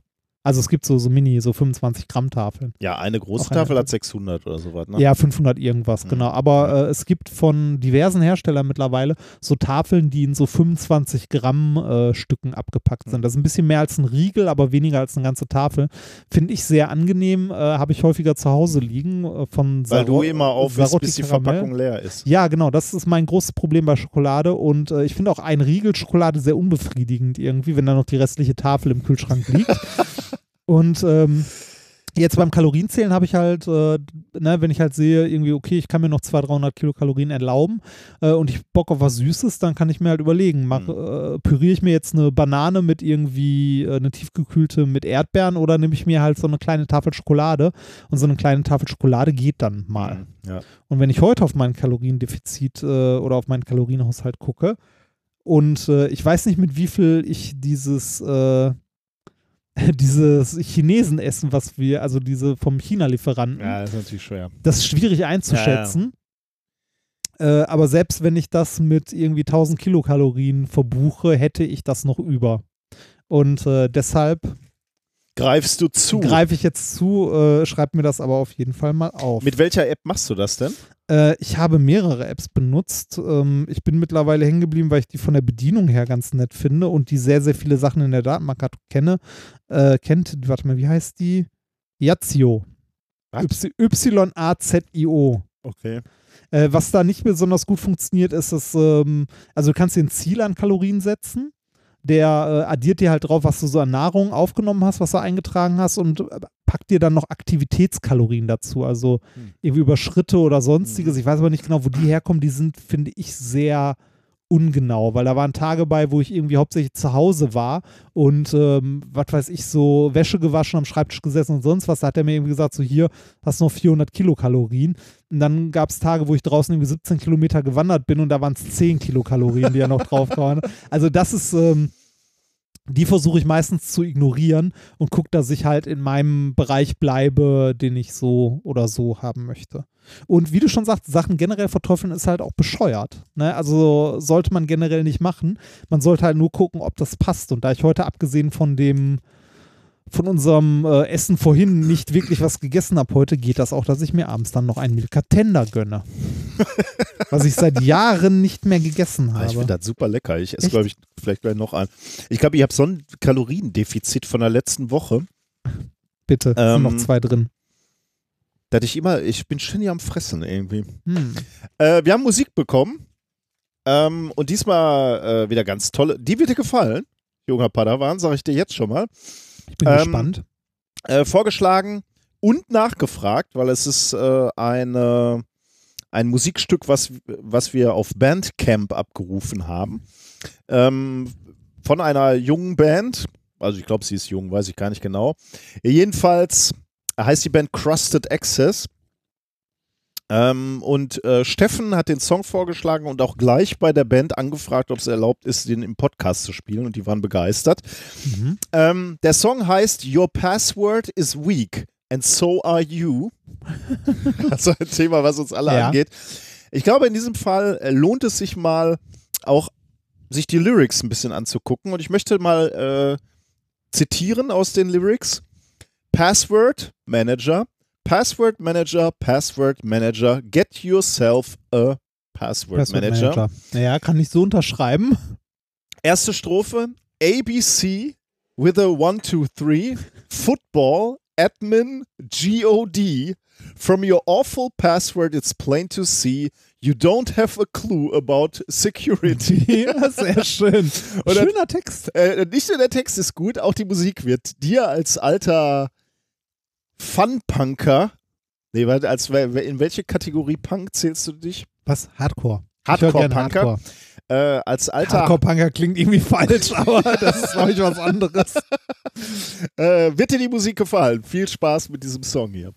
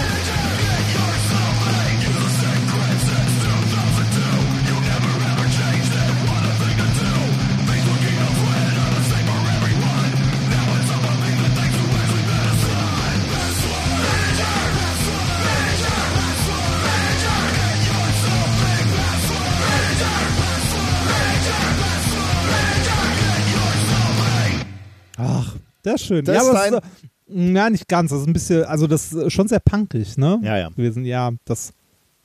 Die Musik, die ich höre, ist ein bisschen weg vom Punk, glaube ich. Hm, okay. Aber ich dachte, deine Vergangenheit wäre Ja, so. Deine. WG-Vergangenheit wäre Ja, so ein ist- bisschen ist sie auch. punkiger Ähm, gewesen. äh, Mitbewohner von mir haben gerade äh, in Berlin einen Film vorgestellt. Die haben so ein Kickstarter-Projekt Oh, habe ich gemacht. gesehen. Äh, Global Mass, also so äh, Punk, Punkkultur. Nee, im asiatischen Raum waren die, glaube Ah, ich, Asiat- unterwegs. Glaube glaub ich. Bin mir gerade nicht ganz. Aber ich glaube, ich glaube, im asiatischen Raum waren die unterwegs. Ich dachte, das wäre Südamerika. Aber nee, wahrscheinlich wirst du recht haben, weil das. Äh, Ich bin gerade, ich bin mir gerade nicht 100% Okay, sicher, aber nee, ich glaube, es war, ich glaube, es war asiatischer Raum. du wirst es schon wissen. Ähm, Habe ich noch nicht gesehen, möchte ich aber gerne noch sehen, den Film. Läuft der auch irgendwo oder muss man Äh, der, der lief jetzt in Berlin zweimal in einem Kino. Ähm, das ist halt so ein Kickstarter-Projekt. Mhm. Ne? Das ist, äh, die Diana ist äh, Musikredakteurin gewesen lange Zeit und jetzt freie Journalistin und der Felix äh, hat lange Zeit bei einem äh, Punk-Rock-Plattenlabel gearbeitet und äh, ist, glaube ich, mittlerweile irgendwo bei einem größeren Privatradiosender in Köln untergekommen. Ich weiß gar nicht, wo ich das mitgekriegt habe. Wahrscheinlich irgendwo. Instagram, oder so ne? oder Twitter, ja, kann sein. Ich habe, glaube ich, deren Kampagne auch mal vertwittert und Ah, so. wahrscheinlich da irgendwie. Und das kann gut sein. Okay, äh, haben wir auch noch ein China-Gadget? Haben oder? wir auch, aber davor darfst du noch dein zweites Paket Ah. aufmachen. Ähm, Aber warum denn jetzt erst? ja, das frage ich mich auch gerade. Das hättest du vor dem Kuchen haben müssen eigentlich. Ah. Das ist das erste Mal, dass du einen Kuchen gegessen hast. Nein, das zweite Mal, dass du Kuchen gegessen hast, den ich mitgebracht habe. Zweite Mal? Was war denn der erste? Die Donauwelle, die ich gemacht habe. Weil du mir gesagt hast, das ist dein Lieblingskuchen, da habe ich Donauwelle gemacht. Davon hast du auch ein Stück gegessen. Du erinnerst dich nicht mal mehr, oder? Im Nee. Netz war das. Das war im Netz. Das war selbst. Das war nicht mal eine Backmischung oder so. Das war komplett selbstgemachtes war Scheiß. Donau. Ja, ja, super. Du bist doch ein Arsch. Hier. Aber das ist ja heute ein Tag. Du, Das ist von, äh, ja, da, das ist von der ominösen Frau irgendwie. Äh, die hat mitbekommen, dass du ja auch, dass du ja jetzt äh, f- fleißig für den Triathlon und so trainierst. Oh. Und ähm, beim Fahrradfahren und so weiter ähm, oder beim Joggen, dass du nachts auch, also wenn du morgens früh joggst, dass du auch gesehen wirst. Was sind das denn? so. Reflexbänder in Ja. Form von so äh, Hermes. Hermesflügelchen. Ja, ja. Wie geil ist das denn? Ich finde die ziemlich cool. Das ist schon sehr geil, ja. geil. Ist das nur einer? Achso, ja, man braucht ja nur den einen auf der, äh, auf der Kettenseite, ne? Das weiß ich nicht. Da, ich glaube ich glaube, ja. so ist es gedacht. ja, ja, genau, dass du dir halt nicht die, die Hose voll schmockst und so. Geil. Oder die da drin vorkommen. Kannst auch noch ein Foto von machen. Auf jeden Fall. Achso, äh, liebe Hörer, das Lied gerade, ich fand es sehr gut. Bewerft mal den Linus damit. Ich glaube, dem wird das auch gefallen. Mit Sicherheit. Ähm, genau, kommen wir zum Shiner Gadget. Ich musste in meiner Schublade kramen, weil ich überlegt habe, was könnte ich dir mal in die Hand drücken, was wieder ganz schön wäre. Ich habe leider nichts zum Rätseln, weil die Sachen zum Rätseln, ich habe letztens wieder was Neues bestellt, da freue ich mich sehr drauf. Das passt zum Sommer und was ähnliches hatten wir auch schon mal. Es führt eine Tradition der Sendung weiter, aber das ist noch nicht da, deshalb kann ich es noch nicht benutzen. Mm. Äh, wo habe ich es denn hingetan? Da. Äh, da, da, da, da, da. Beim Blutspenden, ne? So. Ähm, bitteschön. Äh, Ich finde, ein Highlight hier ist auch die Verpackung mit ihren Ankündigungen. Wie heißt das ganze Ding? Das Magi Magical Superpower. Erstmal so. Superpower Magical Intellect Ball. Ball. Genau, es ist der Magical Intellect Ball. Set out now. Modern and elegant in fashion. EQ Exponent 4 Sterne. Amused Exponent 5 Sterne. Schön, ne? Hä? Die Verpackung hat ein bisschen gelitten Ja, äh, hat- während des Transports, aber das äh, kam. Äh, Ich habe selber noch nie geöffnet, daher. ich glaube, ich äh, kenne äh, das in einer äh, etwas nicht wertigeren billig? Was? Ernsthaft? Oh, guck mal, du kannst den Ball zerdrücken. Äh, ne? echt, aber? Das ist, Oh. das ist eine Klarsicht, ein, eine durchsichtige Kugel, Ich dachte, der wäre wenigstens irgendwie massiv, aber das ist ja nur so ein dünnes Plastik. wie so eine Flasche, wie so eine Ja, PET-Flasche. tatsächlich so ein Mehr. so eine Kann- dünne PET-Flasche. Kannst du meinen Mehrwegautomaten schmeißen? Also ist, das ist eine Plexiglaskugel und in dieser Kugel ist eine, ähm, eine Metallkugel drin ähm, und ein Labyrinth, durch das diese Metallkugel laufen muss. Äh, und da sind alle, allerlei Hindernisse und, und dann, äh, dafür, dass, dass diese Kugel durch dieses Labyrinth rollen kann, muss man diese Kugel auch die ganze Zeit drehen, also die äußere Kugel. Damit die innere in einem Labyrinth laufen kann, muss man die äußere, die große Plastikkugel drehen. Äh, also man muss wirklich so dreidimensional denken. Manchmal Aber muss man wo, wo, wo fängt das denn an? Also die, die äh, ist ja jetzt irgendwie auf der Außenseite, rollt die ja Genau, rum, normalerweise gibt es dann irgendwie so einen Startpunkt. Also hier, denke ich, äh, soll der Startpunkt sein. Das heißt, du, du, hier ist so eine kleine Startrampe, da habe ich die jetzt drauf gerollt. Ah, Oder? Und Okay. jetzt geht es dann los. Und da drin stehen dann aber auch Zahlen, damit du immer weißt, wo du lang musst. Also jetzt erstmal in Hindernis 1 rein, hab schon verkackt. Ähm, aber ist ganz Okay. lustig eigentlich. Also die guten Varianten davon, die haben dann noch so eine Stoppuhr, die automatisch losrollt, wenn er irgendwie so den Startpunkt verlässt. Bist, ähm, äh, wo bin ich denn jetzt? Ah, da unten, okay. Aber bin ich da richtig? ja, da müsstest du jetzt die Zahlen lesen. Da stehen irgendwo auch so Zahlen drauf. Äh, normalerweise musst du einfach die Zahlen ablaufen. Oh, guck mal, hier ist auch eine Anleitung bei. Ich lese mal, ich lese mal durch. Ah, Äh, okay, da bin ich schon mal in die falsche Richtung gelaufen. Dann soll ich hier hin, dann dahin, dann da. Aha, das ist aber witzig. Also da muss man wirklich so dreidimensional ja, ja, denken, da ne? musst du dann manchmal die Kugel auf einmal um 90 Grad drehen. 17. Guck mal, die gibt es auch in unterschiedlichen Größen. Bis zu ähm, 100, bis zu 299 Schritte. Was? Oder, oder äh, Einzelschritte. Was hast du mir denn hier gekauft? Okay. Das, Steht gar nicht und schon drauf. wieder runter. Ja, das ist gar nicht so einfach. Nee, das ist tatsächlich nicht so einfach. Okay, Warum davon mache ich. mit sechs? Ah, okay. Ah, auf der Rampe fängt man nicht an. Ah, okay. Ah, wie, die, wie kommt man denn nachher auf die Rampe dann? Weiß ich nicht. Die Rampe ist, äh, also, äh, die Rampe hat ja drei, drei Ja, Dinger, wo man ja. drauf kann und man muss links anfangen. Ah, Weil okay. da ist, da ist die ja, ja, Eins und da geht's halt. Geil, sowas Cooles schenke ich dir? Das ist nicht schlecht, ne? Nee, schon wieder verkackt. Aber ja, tatsächlich. Weniger Kacke, als ich dachte. Das schön finde ich, äh, eine Sache von der Verpackung habe ich noch aufgeschrieben, die an einer Stelle stand: Explore for Final Victory. Da steht irgendwo an der Stelle steht Explore for Final Victory. Control Balance, Improve Intellect, Learn to Build Up Patience und Explore for, Final Victory. Explore for Final Victory ist schön, oder? Er hat produziert. sagen. Vor allem für einen Wissenschaftspodcast. Ja, ne? genau. Explore for Final Victory. Da werden alle Vielleicht ganz sollten- enttäuscht sein. Vielleicht sollten wir uns umbenennen. Ich habe äh, noch ein bisschen was äh, an äh, unnützem Wissen. Jetzt leider nicht dazu, weil ich zu. ich wollte gerade sagen, was willst du denn dazu noch für. Nee, dazu nicht so richtig, aber äh, das ist ja ein Gehirntrainer. Ne? Also deshalb auch zum Geburtstag, du wirst ja älter. das passt zu meinem ne- nächsten Thema. Das ist, Und das ist ja auch in gewisser Weise Sport. ja. Gedächtnissport. Klassische Disziplinen beim Gedächtnissport. Ich, ich habe ein bisschen äh, unnützes Wissen zu Gedächtnissport rausgesucht. Das gibt's wirklich. Äh, klassische ähm, Disziplinen beim Gedächtnissport sind Dezimalzahlen lernen. Also, ne, ähm, du kriegst irgendeine Dezimalzahl und musst dir die Nachkommastellen merken. Mhm. Gibt es verschiedene Arten von Disziplinen. Die aktuellen Weltrekorde liegen bei 5 Minuten Dezimalziffern lernen, ne? also auswendig lernen, 5 Minuten 480 Stellen nach dem Komma. Ähm, aktueller Weltrekord bei 30 Minuten 1264 Stellen. 30 Minuten, ne? Äh, das war äh, Johannes äh, Marlow aus Deutschland, der den äh, Weltrekord bei 30 Minuten hält mit 1264. Äh, ein äh, Ingenieur hat promoviert an der Universität Duisburg-Essen. also, Echt? ja, Krass. fand ich witzig. Also, purer Zufall. Ähm, der aktuelle Weltrekord bei eine Stunde, also wenn du eine Stunde Zeit hast, liegt bei 2280. Wahnsinn.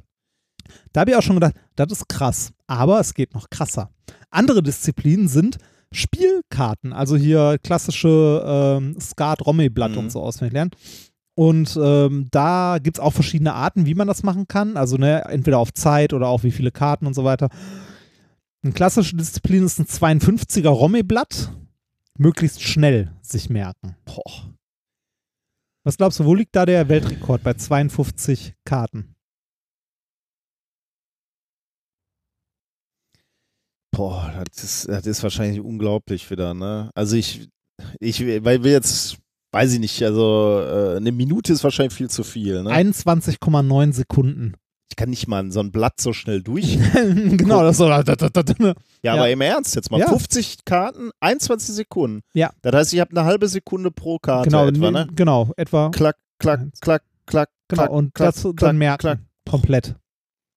Finde ich, finde ich Hammer, ne? Aber es gibt neben den Disziplinen bei diesen Gedächtnissportarten äh, Sportarten auch noch ganz viele andere abstruse Disziplinen. Ähm, Gesichter und Namen merken.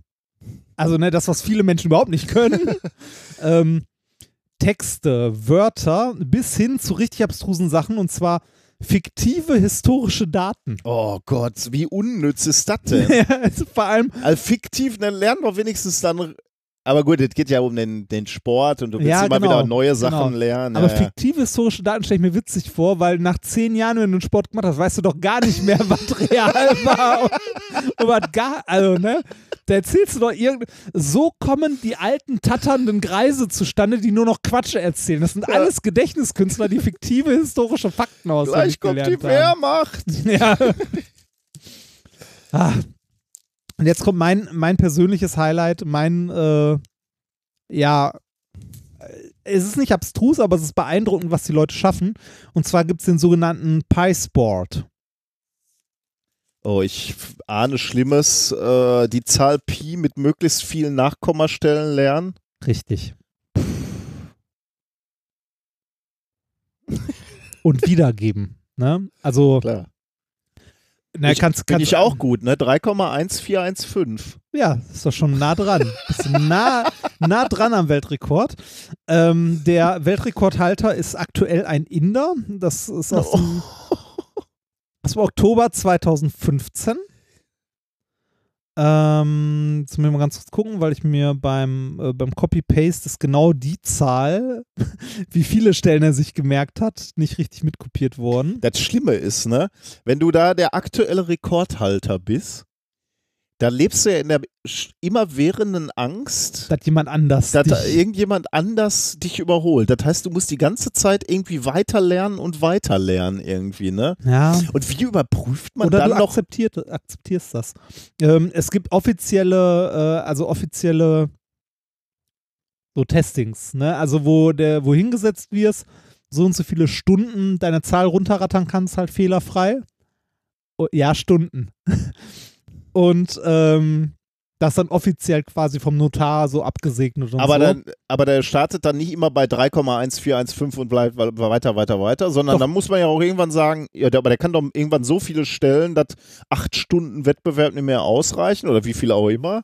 Oder doch? Also reicht es noch? Äh, Gibt es Äh. Testings, wo die wirklich die ganze auswendig gelernte Zahl runterrasseln? Ja, oder das, ist das ne, irgendwann das, so? sind, das sind dann ja keine Wettbewerbe mehr, wo die gegeneinander antreten, sondern es setzt sich jemand hin und sagt, so, ich sag jetzt so. ich sag jetzt alles, was ich weiß. Ja, ich sag jetzt alles, was ich weiß, und dann sitzen da Leute neben, kontrollieren und beglaubigen das quasi. Also so Weltrekordversuche. Na, du hast ja auch nicht für jeden anderen Weltrekordversuch wie, viel, wie viele. Stellen ist das?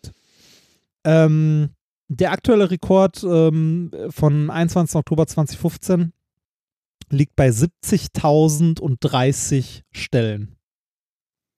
Das heißt, wenn du das jetzt aufzählst, ne? Mhm. Also steht da, wie lange er gebraucht hat? Ja. Okay, dann brauche ich nicht rechnen. 17 Stunden und 14 Minuten. Das ist aber nicht der längste. Es waren auch Leute dabei. Ähm, also es gab auch jemanden, äh, einen anderen Inder, der, hat's, äh, der hat 70.000 Nachkommastellen in 10 Stunden geschafft. Also schneller. Da ist ja schon fast, äh, der wird sich ärgern, dass er nicht noch 40 Ja, draufgepackt hat. Ne, das. Vor allem war es im gleichen Jahr.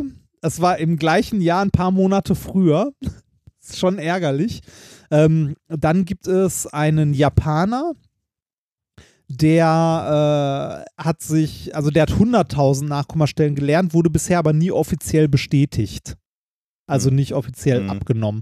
Ähm, und ich weiß gar nicht, irgendein anderer Rekordhalter. Also, das sind alles so 17 Stunden, 18 Stunden. Es sind auch Leute dabei, die haben dafür 24 Stunden gebraucht. Da bist du auch irgendwann am Punkt, wo du nicht mehr, also, wo irgendwann Schlafen das Problem wird, glaube ich. Hm. Ja, stimmt, du musst ja auch die ganze Zeit konzentrieren. Ne? Ja.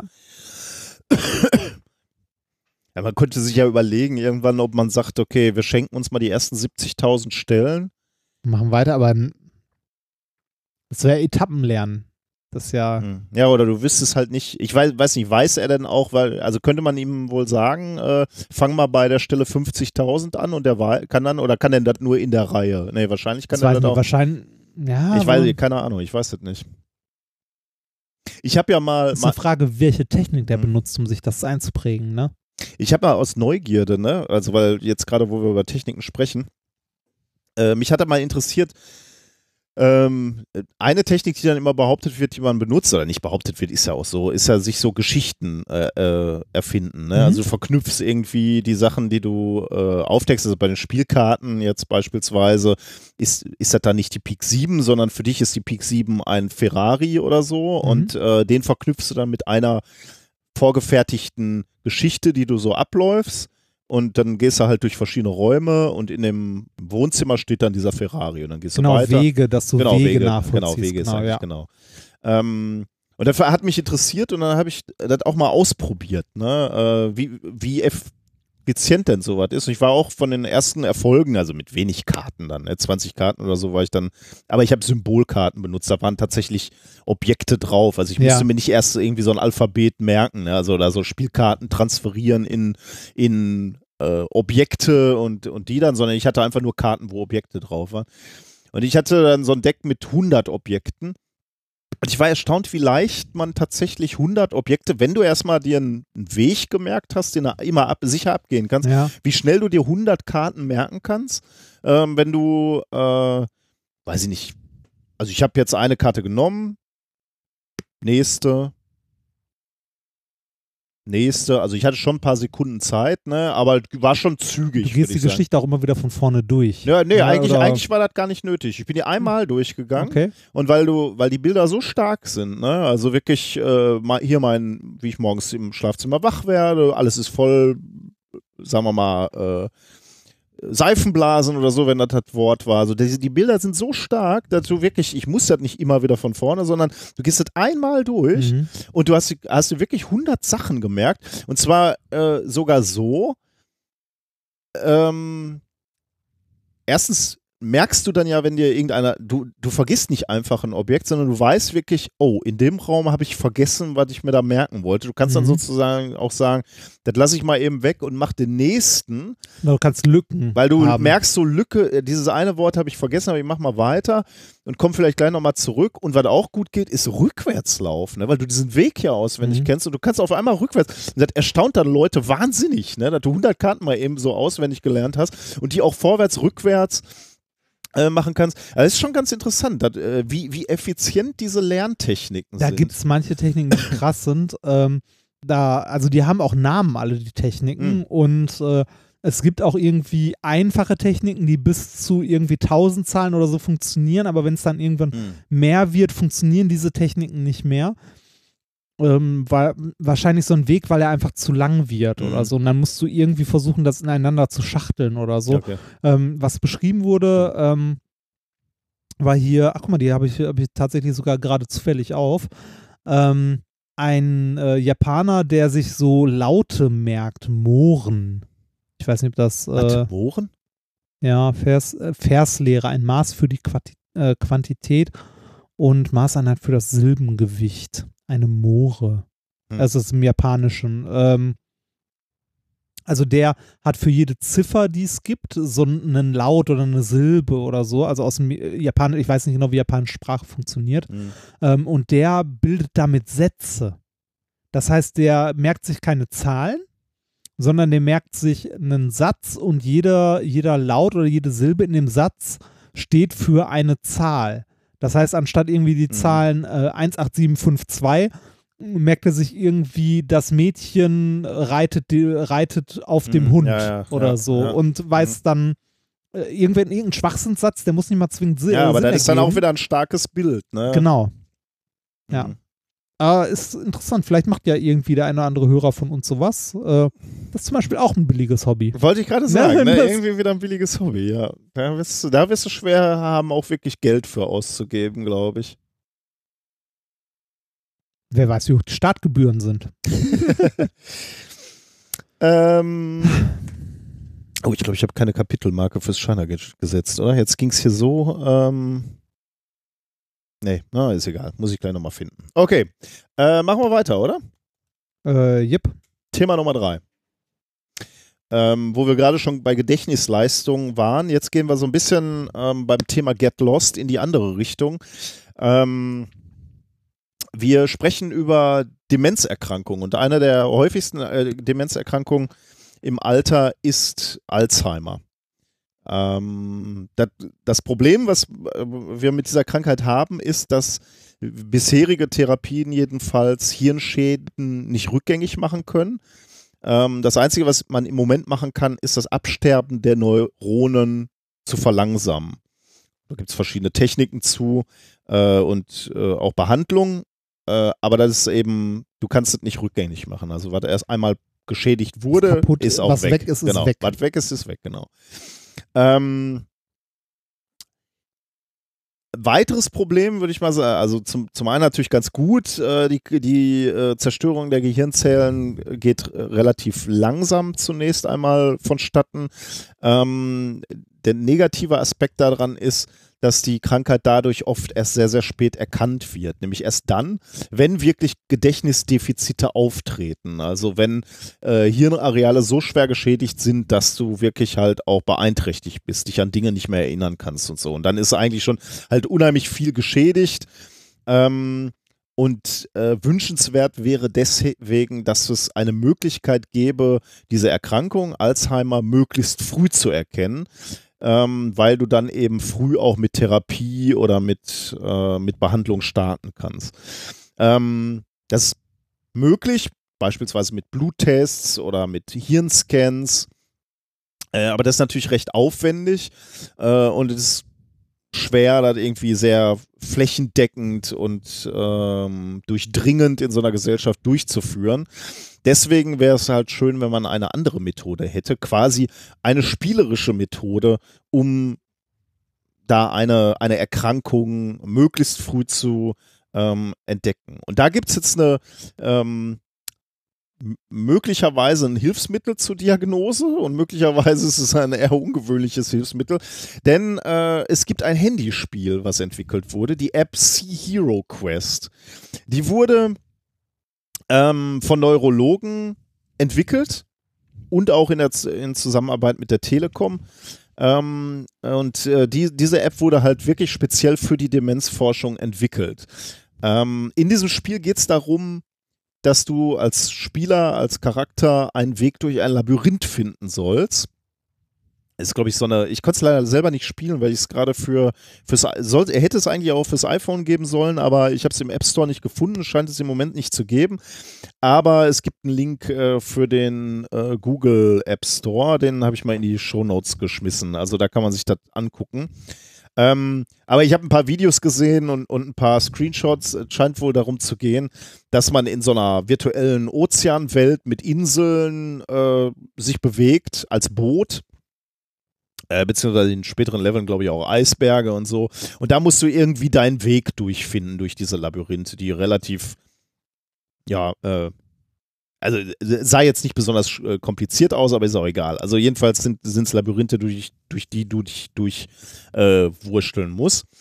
Ähm, und die Daten, die dann gesammelt werden, also du, du orientierst dich da, du, du bewegst dich da durch diese Labyrinthe und die Daten, die dabei gesammelt werden, wie du dich da bewegst, ob du auf, die, auf dem Idealweg bist, ob du dich verläufst, die werden eben oder wurden, muss man vielleicht sagen, in diesem Spiel dann gesammelt als Datensatz. Siehst du das ganze Labyrinth auf einmal oder? Du kriegst einmal, so, so habe ich es verstanden, kriegst du vorher eine Karte gezeigt, die kannst du dir einprägen und dann musst ah, du dich ah, orientieren. Okay, weil sonst hätte ich mich gerade gefragt, inwiefern das was mit mm, Alzheimer nee, nee. oder. Äh, du hast wohl, ähm, du, so habe ich es verstanden, erst eine Karte mhm. äh, und dann kannst du dich orientieren und dann läufst du durch das Labyrinth. Und dann gucken sie sich genau an, wie sehr weichst du von der Ideallinie ab oder machst gar Fehler und, und verlierst äh, völlig deinen Weg. Mhm. Ähm, und es geht, geht, tatsächlich, glaube ich, wenn ich es richtig verstanden habe, eher um Nuancen. Also wie sehr weichst du von der Ideallinie ab so äh, oder guckst mal so nach rechts und links so orientierungslos und so.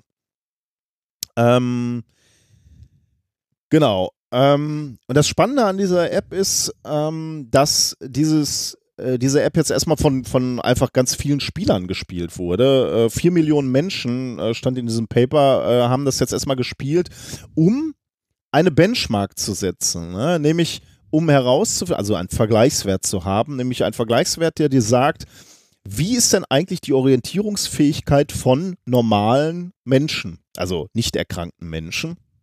Denn das ist gar nicht so trivial, denn die Orientierungsfähigkeit hängt ganz, ganz stark ab von ähm, persönlichen von, Erlebnissen auch? Auch persönlichen Erlebnissen, aber auch von, ähm, von, von gesellschaftlichen Faktoren wie deiner Kultur, also in welchem Kulturkreis du groß geworden bist, ähm, von deiner sozialen Stellung offensichtlich, äh, von deinem Geschlecht tatsächlich.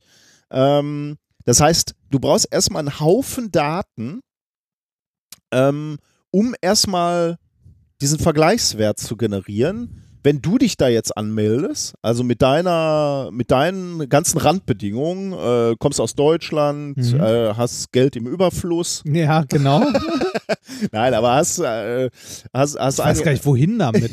Jetzt im Sommer muss ich nicht mal mehr heizen. Ich weiß nicht, ich kann ja nicht Geld einfach so verbrennen. Ohne Grund, das geht doch nicht. Ähm, und du musst eben mit, mit Leuten verglichen werden, die die, äh, also es muss erstmal ein Mittelwert gefunden werden für Leute, die deinem, äh, deinem Background entsprechen ja. und jemand, der, weiß ich, wo anders auf der Welt äh, lebt, der muss, braucht halt einen völlig anderen Vergleichswert. Und genau, das war sozusagen die erste Stufe dieser Studie, dass erstmal so diese Benchmark gesetzt wurde, diese Vergleichswerte gesetzt wurden äh, mit diesen vier Millionen äh, Datenpunkten, vier Millionen Spielern, die gespielt haben. Da kannst du dir vorstellen, das wäre im Labor gar nicht möglich gewesen, so viele Menschen ähm, zu, äh, zu befragen. Äh, und dazu äh, gibt es von den Forschern äh, und zugegebenerweise auch von der Telekom ein kurzes Video, was ich gerne mal einspielen würde, weil sie da etwas zu ihrer Studie sagen.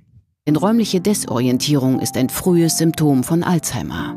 Many of the dementia patients get lost. So it's a very important symptom which so far has been really very little investigated. We know that research holds the key, and for the research to be able to take place, we need data which doesn't exist. Da es im Labor unmöglich ist, eine so große Datenmenge zu erheben, hat die Deutsche Telekom das UCL, die Universität von East Anglia und die Alzheimer's Research UK zusammengebracht, um das Spiel Sea Hero Quest zu entwickeln, mit dem Ziel, verschiedene Bereiche des Orientierungssinns zu messen und aufzuzeichnen. We realized we could help scientists get the data they need to further the research by connecting to those already using our technology. Die Deutsche Telekom hat das Spiel für Mobile und Virtual Reality Geräte entwickelt und Spieler dazu ermutigt, spielend Gutes zu tun. Die spielerische Herangehensweise ermöglicht den Forschern, Daten von allen Teilnehmern auf der ganzen Welt zu sammeln. Mit traditionellen Forschungsmethoden hätte es wahrscheinlich über 1000 Jahre gedauert. Auf Grundlage der Daten wurde herausgefunden, dass die Navigationsfähigkeit des Menschen mit dem Alter nachlässt und stark damit zusammenhängt, wo die Person lebt. Außerdem spielt der materielle Wohlstand des Heimatlandes eine Rolle. Bei Mann und Frau verhält sich die unterschiedliche Fähigkeit der räumlichen Orientierung proportional zur ungleichen Verteilung im jeweiligen Land. The data from the game creates a global benchmark of spatial navigation in humans. Das ist bahnbrechend für unser Verständnis von Krankheiten, die den Orientierungssinn beeinträchtigen, wie Alzheimer oder Demenz. Darüber hinaus können die Daten von Sea Hero Quest der gesamten neurowissenschaftlichen Forschung zur Verfügung gestellt werden. Through VR, we are able to replicate highly credible lab-based navigational experiments. And the intuitive nature of VR means we can widen the study to a much broader audience. By playing this game, they're helping being part of the solution. They're helping us be that little bit nearer to finding those treatments. Also genau, das war das äh, Prinzip. Da sind die, äh, war jetzt ein bisschen äh, Pathetisch. Ja. mehr als 1000 Jahre. Herkömmliche Forschung hätte hier für mehr als 1000 Jahre gebraucht. Aber zum Glück kam die Telekom und ist auf die Idee gekommen, lass uns das doch crowdsourcen. Was würden wir nur ohne die Telekom machen in der Forschung?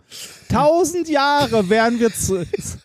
Der 1000 Jahre war so ein bisschen. Ja, das war ein bisschen drüber. Aber sie, sie hat tatsächlich, äh, man muss dazu sagen, in dem Paper steht das auch mit den 1000 Jahren. Sie haben da tatsächlich ausgerechnet, äh, wie lange ein. Äh, wenn das einer durchgespielt hätte oder. Was? Nein, wenn, äh, wie, wie lange so durchschnittliche Fragebögen wohl oder, oder Tests be, be, bedarft hätten. Ich weiß nicht mehr genau, ich erinnere mich nicht. Aber diese Zahl ist nochmal, ich habe auch erst dieses Interview hier gesehen und habe gedacht, oh Mann, das ist ja ein bisschen peinlich. Ja, aber, aber äh, da, da kannst du auch bei jeder, bei jeder Computersimulation, die jetzt Ja, ja, du machst, jetzt, kannst du auch sagen, ohne die Großrechner von heute, also wenn die Leute das noch mit. Federkiel und Rechenschieber ausgerichtet hätten, hätte tausend Jahre gedacht. Also, Ich fand auch lustig, der, der Einzige, der wirklich schlecht Englisch gesprochen hat, war natürlich der Telekom-Mensch in, in, diesem, in diesem Werbespot.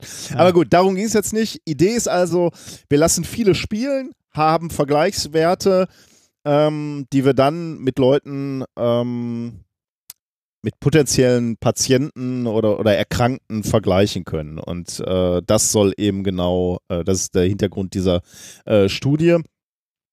Ähm, und äh, auch nochmal das, äh, was hier ähm, gerade äh, gesagt äh, wurde, also die, die Idee ba basiert auch auf der Beobachtung oder auf, auf Vorgängerstudien, wo gezeigt wurde, dass äh, Alzheimer-Patienten schon lange bevor sie ähm, insofern erkranken, dass man äh, Gedächtnisverlust beobachten kann und auch in Tests nachweisen kann, zeigen sie wohl schon leichte Orientierungsverluste oder Probleme Okay, bei der Navigation. Und deswegen war, sind die überhaupt auf die Idee gekommen, das eben mit diesem Spiel ähm, spielerisch ähm, herauszufinden. okay, das ist ja eigentlich ganz nett, wenn man das rechtzeitig, äh, also wenn man da, nein, Ja. rechtzeitig ist ja das falsche Wort, aber wenn man das damit sehr früh erkennen kann. Genau. Ähm, und was sie jetzt tatsächlich auf dieser, in dieser aktuellen Studie gemacht haben, ist, denn das Spiel ist schon, schon etwas älter, das ist irgendwie schon, ähm, ich weiß ehrlich gesagt nicht, aber so äh, zwei, drei Jahre oder so alt. Äh, in dieser aktuellen Studie haben die Wissenschaftler sich jetzt äh, angeschaut, ob auch Menschen mit einer genetischen Disposition für Alzheimer mit Hilfe von diesem Spiel, also durch Spielen dieses Spiels, identifiziert werden können. Und das haben sie publiziert am 23.04.2019 uh, toward personalized cognitive diagnostics of at genetic risk Alzheimer's disease. Um, veröffentlicht in Proceedings of the National Academy of Science of the United States of America. Ähm, aus an, wieder anderen Studien weiß man nämlich, dass Menschen, die eine bestimmte Variante von einem Gen haben, nämlich von dem APOE-Gen, ähm, dass die ein rund dreifaches höheres Risiko für eine Alzheimer-Demenz haben als Menschen, die nicht dieses, äh, diese Variante des APOE-Gens haben. APOE4 heißt diese Variante. Ähm, und diese Genvariante, also diese Variante, die äh, auf höheres Risiko hindeutet, äh, diese Variante tragen ein Viertel der Bevölkerung. Also ist auch nicht, nicht so selten. Ähm, und jetzt haben sie in dieser Studie, haben die Forscher 31 Probanden, die dieses APOE4-Gen hatten, äh, das Spiel Sea Hero Quest spielen lassen. Ähm, und diese, diese Menschen waren also genetisch vorbelastet, zeigten aber in den klassischen Tests, bei denen eben äh, keine Anzeichen. Genau, also wo, wurde Gedächtnis getestet wurde, noch überhaupt keine Anzeichen. Also all diese Tests hätten die als gesund ausgewiesen. Ähm, und diese, wie gut sie sich sie jetzt bei dieser Navigation geschlagen haben, das haben sie eben verglichen, die Wissenschaftler verglichen mit den, äh, zum, zum einen mit 29 Probanden ohne diese APOE4 ähm, äh, Genvariation und natürlich mit den äh, Nutzern, die dieses Spiel gespielt hatten, also die quasi diese Benchmark geliefert hatten. In dem Fall waren es 27.000 Nutzer, die in dieser Benchmark, in dem Vergleichswert waren. Das liegt jetzt wahrscheinlich daran, dass, dass du ja Leute aus dem gleichen Kulturkreis nehmen musstest oder äh, aus dem, ja. Ähm, und äh, genau das ist extrem wichtig. Ne? Das ist ein ganz, ganz wichtiger Teil dieser Studie, dass du die jeweiligen Menschen mit der gleichen, mit der richtigen Vergleichsgruppe äh, vergleichst, weil das ist gerade auch in diesem Video äh, aufgekommen. Orientierungssinn hängt halt stark von Parametern ab, wie beispielsweise dem Alter. Ähm, je älter du bist, desto schlechter wird dein Orientierungssinn. Sinn, okay. Ähm, da gibt es auch ganz Echt heißt das, ich verlaufe mich demnächst noch häufiger? Ja, ja. Ach. Ähm, da, dazu gibt es allerdings auch schon viele, viele Studien vorher. Das ist nicht nur, hat nicht nur diese App ge gebracht, aber diese App auch gebracht hat, ist ähm, materieller Wohlstand spielt offensichtlich eine Rolle. Je, je wohlhabender Habender. du bist, desto besser ist dein Orientierungssinn. Ähm, heißt jetzt nicht, dass wenn du, aber ist ja klar, ne, unsere Hörer und Hörerinnen wissen, das heißt jetzt nicht, wenn du reich Ja. bist, hast du einen guten Orientierungssinn Ja, ja. und wenn du arm bist, dann nicht, äh, aber im Mittel, ne? Und äh, äh, und auch bei, beim Geschlecht, das kam auch gerade in diesem, in dieser, äh, ähm, in dieser, äh, in diesem Video vor. Ähm, äh, kam auch äh, drin vor, haben die da auch äh, rausgefunden und gerade in dem Video gesagt, ähm, man, man lacht ja immer so und sagt so, Frauen haben schlechteren Orientierungssinn. Äh, das ist viel, natürlich viel zu einfach gedacht. Aber sie haben tatsächlich beobachtet, ähm, dass der Orientierungssinn bei Männern besser ist. Und zwar dann, wenn es mit der Gleichstellung der Frau in der jeweiligen Gesellschaft nicht so weit her ist. Und da sprechen sie sowohl soziale Aspekte an, wie auch finanzielle Aspekte. Also je höher die Gleichheit, desto höher ist auch die Gleichheit beim, beim Navigieren. Und je größer der Unterschied ist, desto der, größer ist der auch der Unterschied zwischen der Navigationsfähigkeit des Manns und der Frau. Heißt das in Gesellschaften, in denen die Frau systematisch benachteiligt wird, ist deren Orientierungssinn schlechter Ja. als im Durchschnitt? Also ist der da auch schlechter als bei den Frauen in einer aus einer sozialen Gesellschaft, wo die gleichberechtigt sind? Weil das eine bedeutet ja nicht unbedingt das andere. Es könnte ja auch sein, dass die dass die Männer in dem Bereich, wo die Frau stark benachteiligt, also in den Gesellschaften, wo die Frauen stark benachteiligt werden, auch einen besseren Orientierungssinn haben als die Männer in den Gesellschaften, wo alles gleichberechtigt. Du weißt, was ich meine. die Parameter hängen ja alle zusammen. Ne? Ja. Also wenn er jetzt ein äh, stark, also auch dieser Arm und Reich und Wohlstand hängt da natürlich nochmal drüber. Ne? Dann müsstest du jetzt auch bei den Ja. äh, einzelnen Gesellschaften nochmal gucken. Also äh, deswegen Ah, kann ich okay. dir, das ist schwer zu sagen, wo die Mittelwerte jetzt liegen. Jeweils. Okay. Weißt du, Ja. also eine, Ja. ähm, eine Gesellschaft, wo die, äh, wo, wo die Gleichberechtigungsschere weit auseinander geht in, äh, in einem armen Land, da liegt der Mittelwert halt auf völlig woanders als, sagen wir mal, in Deutschland. Wo der Mittelwert woanders liegt, aber die, die ja gut, aber da leuchtet, ja, wie auch immer. Also Multiparameter, die das beeinflussen. Ähm, so, also deswegen ist es ganz, ganz wichtig, dass man mit der gleich, richtigen Gruppe vergleicht. Navigationsaufgabe, hatte ich gerade schon gesagt, ne, ist irgend so ein Boot und du musst irgendwelche Bojen erreichen, fährst da irgendwie durch Canyons, siehst als erstes eine Karte, die musst du dir einprägen, unterschiedlich viele Verzweigungen und dann fährst du die irgendwie ab wohl und ähm, kannst dann ähm, dann wird gemessen, wie gut du auf der Ideallinie bleibst. Äh, und die Räume oder die Canyons sind auch unterschiedlich groß, äh, weil wohl auch äh, gezeigt wurde, dass gerade bei Alzheimer-Patienten oder da, wo das Leiden anfängt, dass sie gerade in großen Räumen Schwierigkeiten haben, sich zu orientieren. Gar nicht so sehr in engen Fluren oder engen Gängen, da geht's. Okay. Aber große Räume ist wohl schwierig, irgendwie da ähm, die, die Richtung beizubehalten. Ähm, und jetzt kommt natürlich die, äh, die, das Ergebnis, das überrascht jetzt nicht mehr. Die, die Wissenschaftler und Wissenschaftlerinnen haben da festgestellt, dass die Menschen mit diesem Risikogen APOE4 ähm, in der Navigationsaufgabe des Spiels signifikant schlechter abgeschnitten haben. Ähm, das heißt, sie haben halt weniger effiziente Routen zu den einzelnen Bojen genommen. Die sind da so ein bisschen von der Ideallinie abge, äh, abgewichen. Ist jetzt nicht so, dass die äh, völlig äh, orientierungslos da rumgetapert sind. Die haben eigentlich die, die Testpersonen, also die haben da so ein paar Linien in dem Paper abgebildet. Die, sie haben alle den richtigen Weg gewählt. Aber manche sind halt so ein bisschen geeiert. Mhm. Ne? Und das, das sind, glaube ich, so die Messungen, ähm, die, da, die da gemacht wurde. Äh, Zeit für die Lösung wurde übrigens auch aufgezeichnet. Also wenn einer noch länger nachgedacht hatte, so, das, das sind dann auch so äh, Parameter, die da aufgezeichnet wurden. Ähm, genau, also die haben schlechter abgeschnitten. Ähm, insbesondere war dieser, äh, dieser Unterschied besonders groß, wenn der zu navigierende Raum oder in dem zu navigierenden Raum sehr weit und offen war. Das hatte ich gerade schon gesagt. Genau.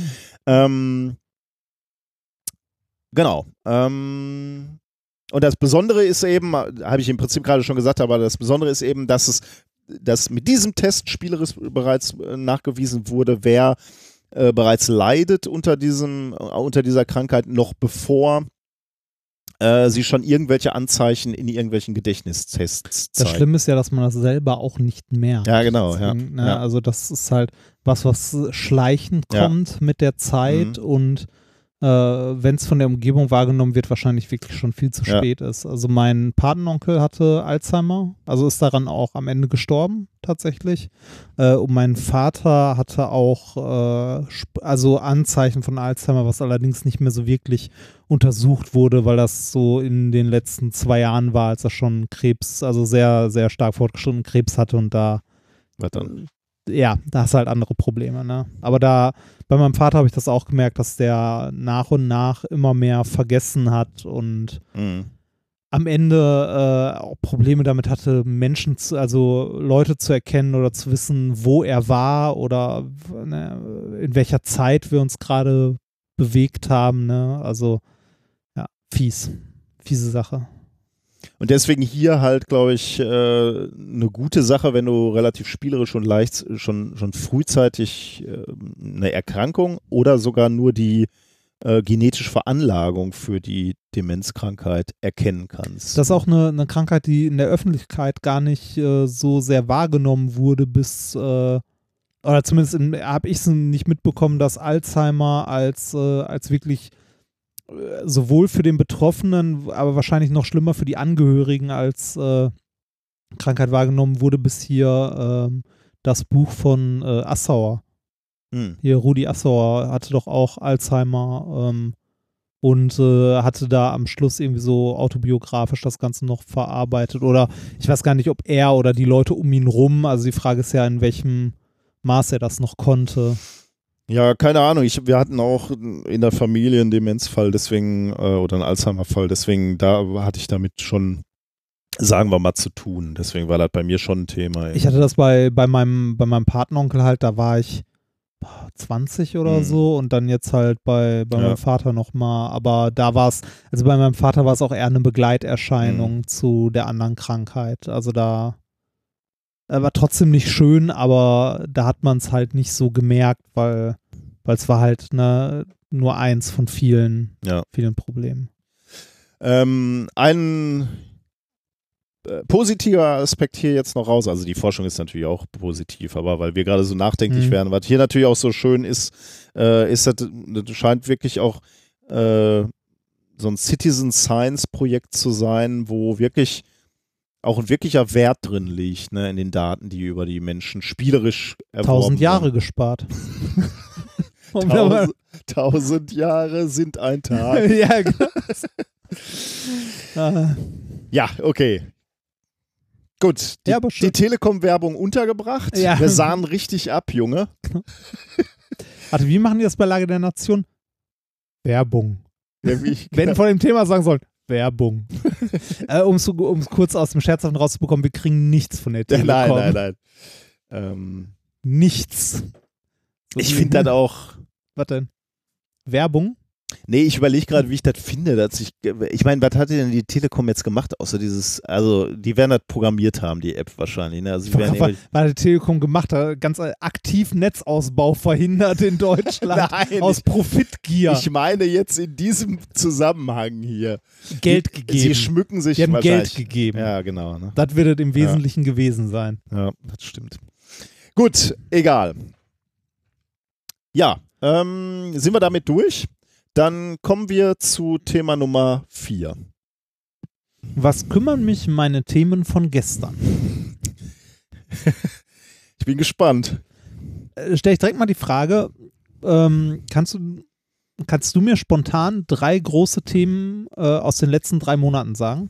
Von uns. Nein, die drei großen Themen, die die Gesellschaft in den letzten drei Monaten umgetrieben haben. Äh, unsere Gesellschaft. Naja, gut, also äh, Klima, ne, würde ich sagen. Ja. Also da sind die Leute für auf die Straße gegangen. Also aus unserer Filterblase hätte ich natürlich noch gesagt, äh, Paragraph 13, Ja, Artikel 13. Artikel 13. Jetzt 17. Ja, ja. Ähm, mich beschäftigt, dass die Rechten immer noch auf der Straße sind Ja, und auch. auf Eier gehen, aber Hast halt mitbekommen, Plauen? Der dritte Weg? mhm. Diese Kleinstnazi-Partei mit, Mhm. äh, mit äh, ja, Uniform kann man das ja nicht nennen, wenn die alle das gleiche T-Shirt anhaben.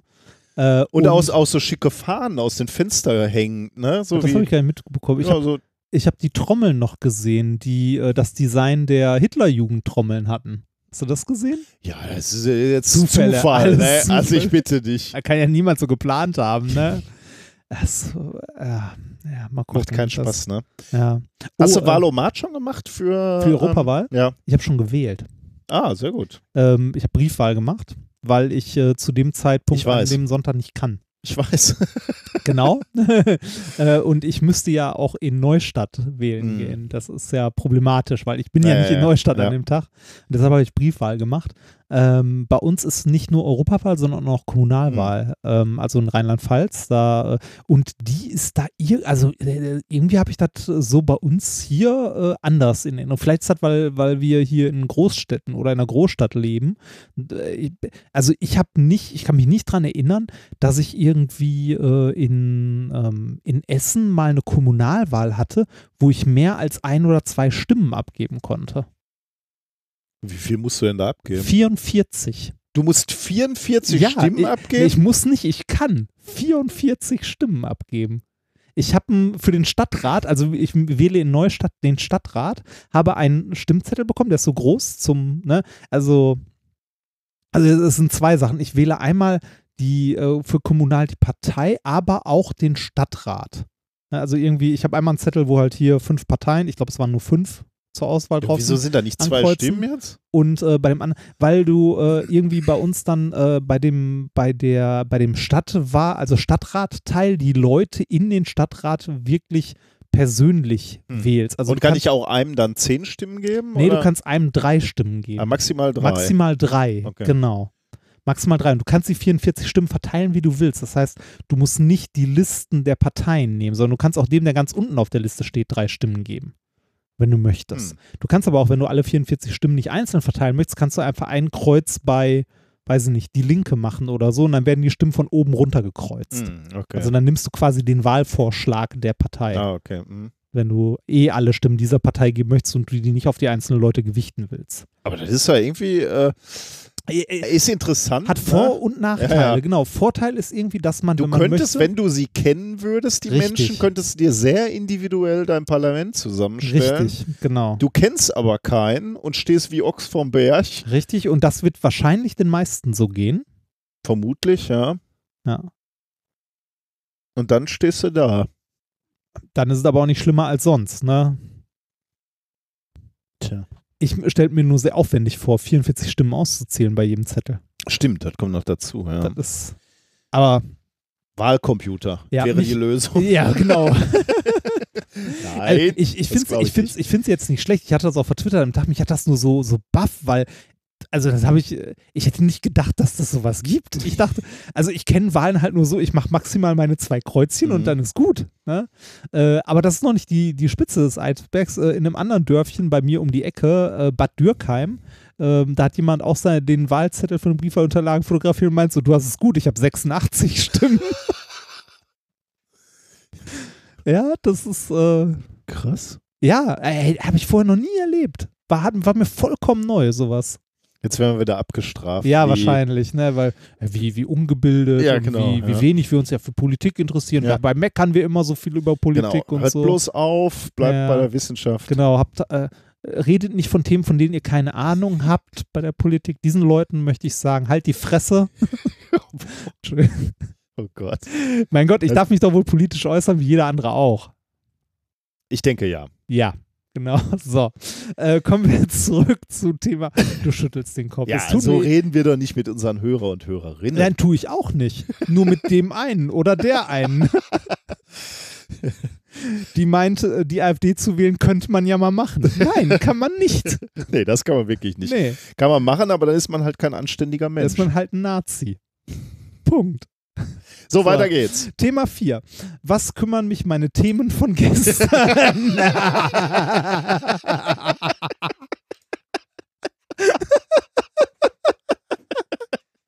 ja, Ja, ist doch alles durchgeskriptet hier heute. das ist doch schön. Das kümmert mich. Okay. Wir, wir haben gerade gesehen, es fällt dir relativ schwer und es geht mir nicht anders, spontan die drei Themen zu nennen, die unsere Gesellschaft äh, in den letzten drei Monaten beschäftigt haben. Ehr, ehrlich gesagt glaube ich, äh, jetzt jüngst geht's sogar noch, aber äh, ich gebe dir absolut recht. Normalerweise ist es, glaube ich, noch viel, viel schlimmer. Ist schwieriger, also, ja, ne? ja, ja. Und du hast gerade auch schon ein richtiges Stichwort gesagt äh, in dem Zusammenhang. Du sagst so, in unserer Filterblase. Mhm. Ne, das ist ja auch noch so ein Ding. ja, ja, ne? genau. Wer hat Und- schon wirklich den umfänglichen Blick Ja, auf die Gesellschaft? Unsere Filterblase, ne? Ähm, eigentlich müsste man jetzt sagen, äh, also i- irgendwie sehr verwunderlich, weil Informationen sind immer verfügbar. Ähm, wenn man sich das Ganze mal anguckt, dieses nennen sie die drei Themen, die uns die letzten drei Monate beschäftigt haben, das könnte heute wahrscheinlich, also dir fällt schwer, mir fällt schwer. Vor 50, 60 Jahren sah das noch anders aus, glaube ich. Wenn du da auf der Straße Leute gefragt hättest, was sind die drei Themen, die uns als Gesellschaft die letzten drei Monate beschäftigt haben? Dann hätten sie gesagt, wetten das von letzten Samstag? Ja, oder Die Fußball. no- Ja, ja, also, ja, sagen wir es mal gab 50 Mainstream-Themen, glaube Genau, ich. Ja. vor, vor 50 Jahren, so in den 60ern, hätte man gesagt, der Russe. Also, ne? Die, irgendwie die UdSSR, dann, was weiß ich, irgendwie Mhm. Ölknappheit oder sonst noch irgendwas. Ne? Aber es gab die großen Themen. Aber lag es daran, dass die Themen größer waren, dass die Gesellschaft weniger gespalten war oder dass es welche gab, die die Themen mehr vorgegeben haben. Also so Einheitsmedien, sage ich jetzt mal. Ich glaube, es ist eher der Punkt, ähm, und darum geht es jetzt auch in der Studie, ähm, worum sich das Kollekt, also die kollektive Aufmerksamkeit gedreht hat. Mhm. Das, ähm, äh, na, wie gesagt, eigentlich ist es ja verwunderlich, dass wir gerade, ne, jetzt in der, wir nennen es ja auch gern die, wir leben in der Informationsgesellschaft, ne, dass wir nicht sagen können, was waren die großen Themen, die uns als Kollektiv, als Gemeinschaft beschäftigt haben. Weil eigentlich sind heute für jeden, äh, und damit meine ich wirklich für jeden, von hier bis zur dritten Welt, äh, mehr Informationen verfügbar als sie je waren und einfacher verfügbar als Hm. sie je waren. Selbst irgendwo äh, im hintersten Dorf, äh, irgendwo in Indien, ne, äh, haben die Leute mehr Informationen, Hm. als sie es vor 60 Jahren hätten oder gehabt hätten. Aber das macht es natürlich schwieriger, Einheitsthemen zu finden. Ne? Richtig. Damit wär, wären die Interessen sehr diffus oder. Ja, genau, das franzt halt aus, ne? Aber ähm, es hat noch einen anderen Effekt. Und zwar ähm, könnte man sich ähm, die Frage stellen, ist unsere Gesellschaft durch die, dadurch, dass wir andauernd mit Information, also Information immer verfügbar ist, äh, sehr diverse Informationen äh, immer sehr schnell verfügbar ist. Also Informationen, wenn heute was irgendwie in Hintertupfingen passiert, weißt du das eine Stunde später. Ne? Mhm. Also Ja. wenn, wenn jetzt, wenn jetzt irgendwie, äh, wenn in den USA ein Flugzeug, was weiß ich, in ein Gebäude fliegt, dann kannst du, ne, ist jetzt sehr böse, aber wenn, ne, wenn heute ein Flugzeug ins World Trade Center fliegt, kannst du live im Fernsehen gucken, wie das zweite Flugzeug in den zweiten Mhm. Turm hämmert, Mhm. sozusagen. Ne, böses Beispiel, aber finde ich sehr, also sehr, zeigt sehr prägnant, wie schnell Informationen verfügbar. verfügbar sind. Mhm. Ne? Das war vor 60 Jahren anders. Auf der anderen Seite, das würde jetzt fast ein bisschen dazu, dafür sprechen, dass wir äh, dadurch, dass wir alle die großen Themen auch äh, erleben dür äh, können, müssen, was auch immer, Ja. würde ja da, dafür sprechen, dass es irgendwie dann doch wieder Einheitsthemen ja, gibt. ist ne? es. Es gibt Einheitsthemen, die alle beschäftigen. Also sowas wie Notre Dame hätte man jetzt auch Richtig, sagen können. Ne? Ist genau. sicherlich so ein, Notre Dame hat die Weltgemeinschaft oder die westliche Welt, sagen Mhm. wir mal, ja. äh, zu der Zeit beschäftigt. Richtig, es gibt diese Einheitsthemen noch, aber äh, die These ist, unsere Welt ist schneller geworden. Das heißt, die kollektive Aufmerksamkeit verweilt nicht mehr so lange bei einem Thema, sondern springt schneller zum nächsten. Mhm. Es sind mehr Informationen dichter gepackt. Mhm. Ja. also dichter beieinander und äh, unsere kollektive Aufmerksamkeitsspanne ist viel kürzer geworden, als sie es noch vor 50 Mhm. Jahren war. Und ähm, eine Vermutung, die man haben könnte, ist, dass das an den also an den neuen Medienarten liegt, die man hat. Es gibt nicht mehr, es gibt nicht mehr das Fernsehen, wo einmal irgendwie am Tag die Nachrichten um 20 Uhr kommen. Das gibt es immer noch, ne? Mhm, ja. Aber du kannst jederzeit jetzt auf dem Handy äh, dich mit einem Thema also, auseinandersetzen ne? oder am Computer. Du kannst äh, auf Twitter irgendwie Sachen lesen, die für äh, teilweise nur für einen halben Tag aktuell sind und dann schon wieder die kollektive Aufmerksamkeit weitergesprungen ist. Ne? Äh, weiß nicht, heute ist Montag, gestern kam die, äh, die dritte, ich glaube, dritte Folge Game of Thrones. Ist ja so ein, Mhm. so ein, äh, so ein Stimmt, kollektives ja. Ereignis. Ja. Ne? Das Ding ist aber nur für ein, zwei Tage äh, halt äh, trendet das auf Twitter oder sonst was. Ist halt da, da ist die Aufmerksamkeit. Die Aufmerksamkeitsspanne ist kurz auf diesen popkulturellen Event, aber dann auch ganz schnell, Mhm. äh, eine Woche später wieder woanders und äh, bei der nächsten Folge. ähm, ne, aber äh, ne, in einem halben Jahr äh, erinnert sich dann niemand mehr dran. Ne, Also nicht, nicht an das Einzelevent, vielleicht noch an die gesamte Staffel, aber nicht mehr an Folge 3 oder Mhm. Folge 2, die man auch, die auch als Hörspiel funktioniert, weil man eh nichts sieht oder so. Das ne? äh, äh, also die, äh, also die These, kurz gesagt, ist, unsere Aufmerksamkeitsspanne als Gesellschaft ist kürzer geworden, dadurch, dass Informationen schneller verfügbar sind und unsere Aufmerksamkeit äh, halt, also unser Leben in also unser soziales Leben beschleunigt es. Also sich ähm, wir als Kollektiv unsere Aufmerksamkeit viel schneller von einem zum nächsten Thema Mhm. wandern lassen. Mhm. Jetzt die Frage, kann man das auch irgendwie, also es ist eine Vermutung, es ist jetzt erstmal nur Klar, eine These, kann ja. man das irgendwie Messen. überprüfen? Und äh, genau diese Frage, ne, also ob diese neue Art von Medien unsere kollektive Aufmerksamkeitsspanne wirklich verkürzt hat, äh, und wir als Gesellschaft schneller von einem Thema zum nächsten springen. Das haben sich jetzt ein äh, paar Wissenschaftler mal angeguckt und zwar aus Deutschland, genau genommen, ich glaube sogar aus Berlin und aus Dänemark. Äh, und haben dazu ein Paper geschrieben mit dem Titel äh, Accelerating Dynamics of Collective Attention. Erschienen ist das Ganze in Nature äh, Communications am 15.04. Ist Open Access, also kann man auch mal reinlesen. Ich habe das nur grob überflogen, das Paper, weil das auch wieder sehr lang ist, Mhm. viel Statistik und so, und habe ein paar Zusammenfassungen dazu gelesen und äh, mir ein bisschen die Methods und so angeguckt, was haben die Forscher da überhaupt gemacht. Die haben ähm, äh, ja im Wesentlichen Daten genommen, die schon da waren und die mal analysiert und versucht dafür ein mathematisches Modell zu bauen, um mal zu gucken, äh, wie denn diese Daten erklärbar sind oder mit was für einem Modell diese Daten gut korrelieren. Was für Daten haben die genommen? Also der, was ist deren Datenbasis? Die haben sich ähm, die Bücher aus den, also nicht alle Bücher, aber einen Großteil der Bücher aus den letzten 100 Jahren angeguckt. Äh, verfügbar über Google Books. Also haben halt Google Books digital als, äh, als Datenbank quasi genommen, haben sich äh, aus den letzten 25 Jahren die äh, Zitathäufigkeiten von wissenschaftlichen Papern angeguckt. Also wie da die Informationen springt. Ne?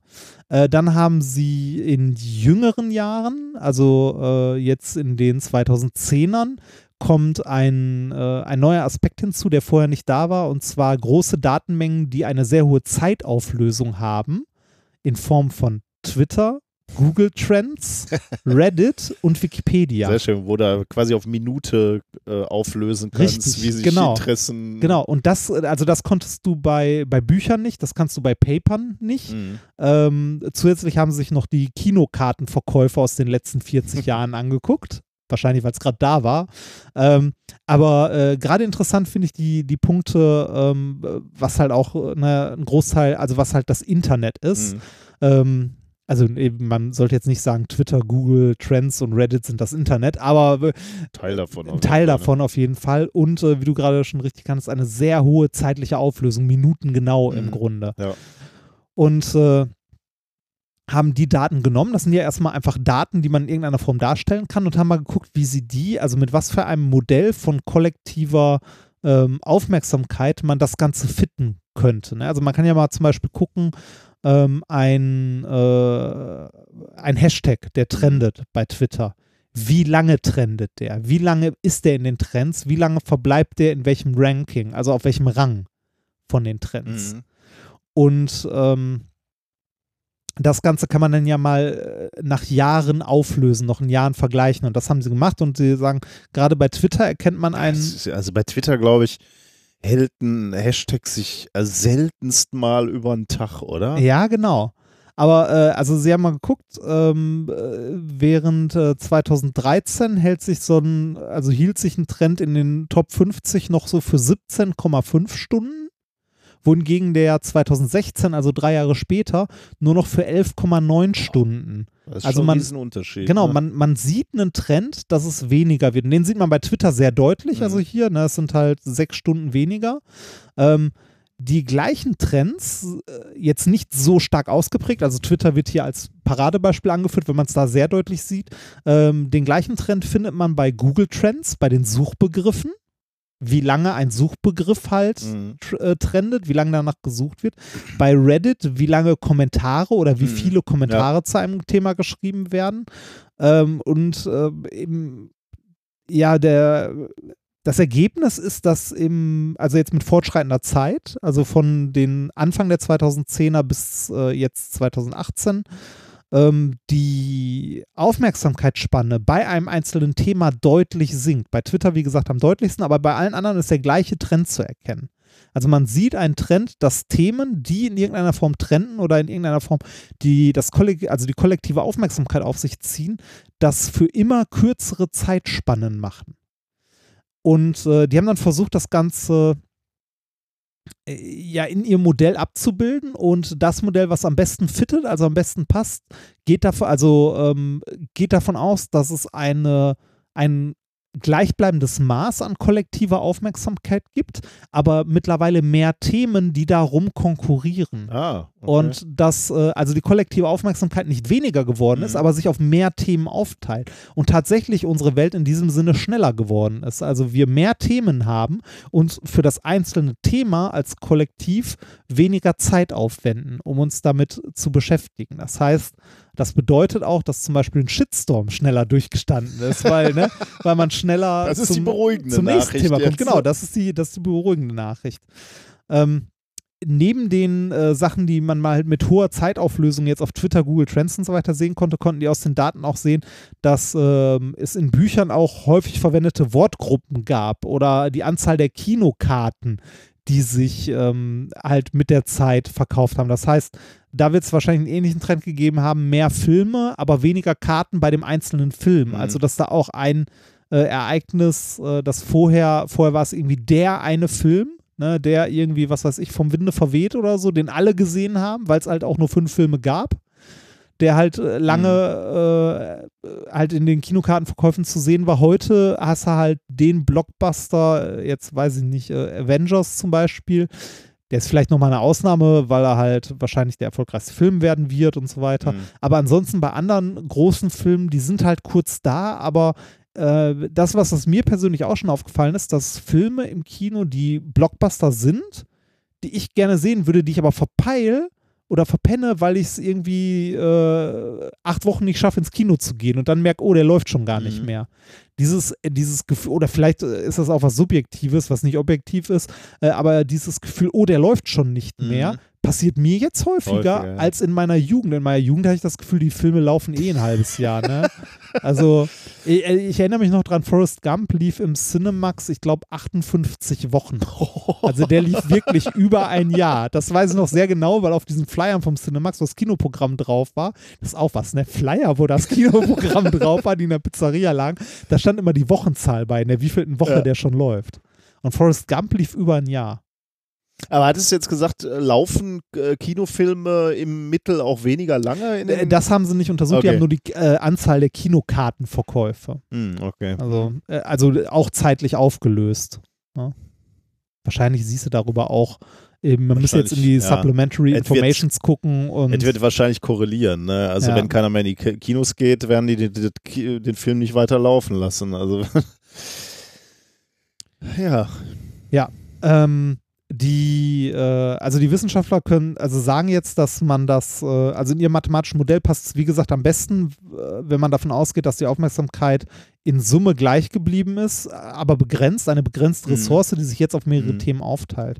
Die Trends, die man jetzt bei äh, Google Trends und so weiter gesehen hat, die konnte man wohl nicht äh, bei Wikipedia und bei den wissenschaftlichen Zitaten sehen oder nicht so deutlich sehen. Was daran liegen könnte, dass es da eigentlich weniger um tagesaktuelle Sachen geht.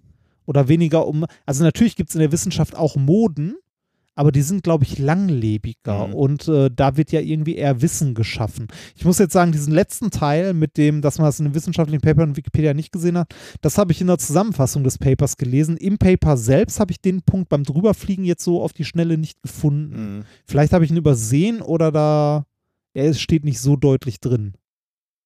Ja.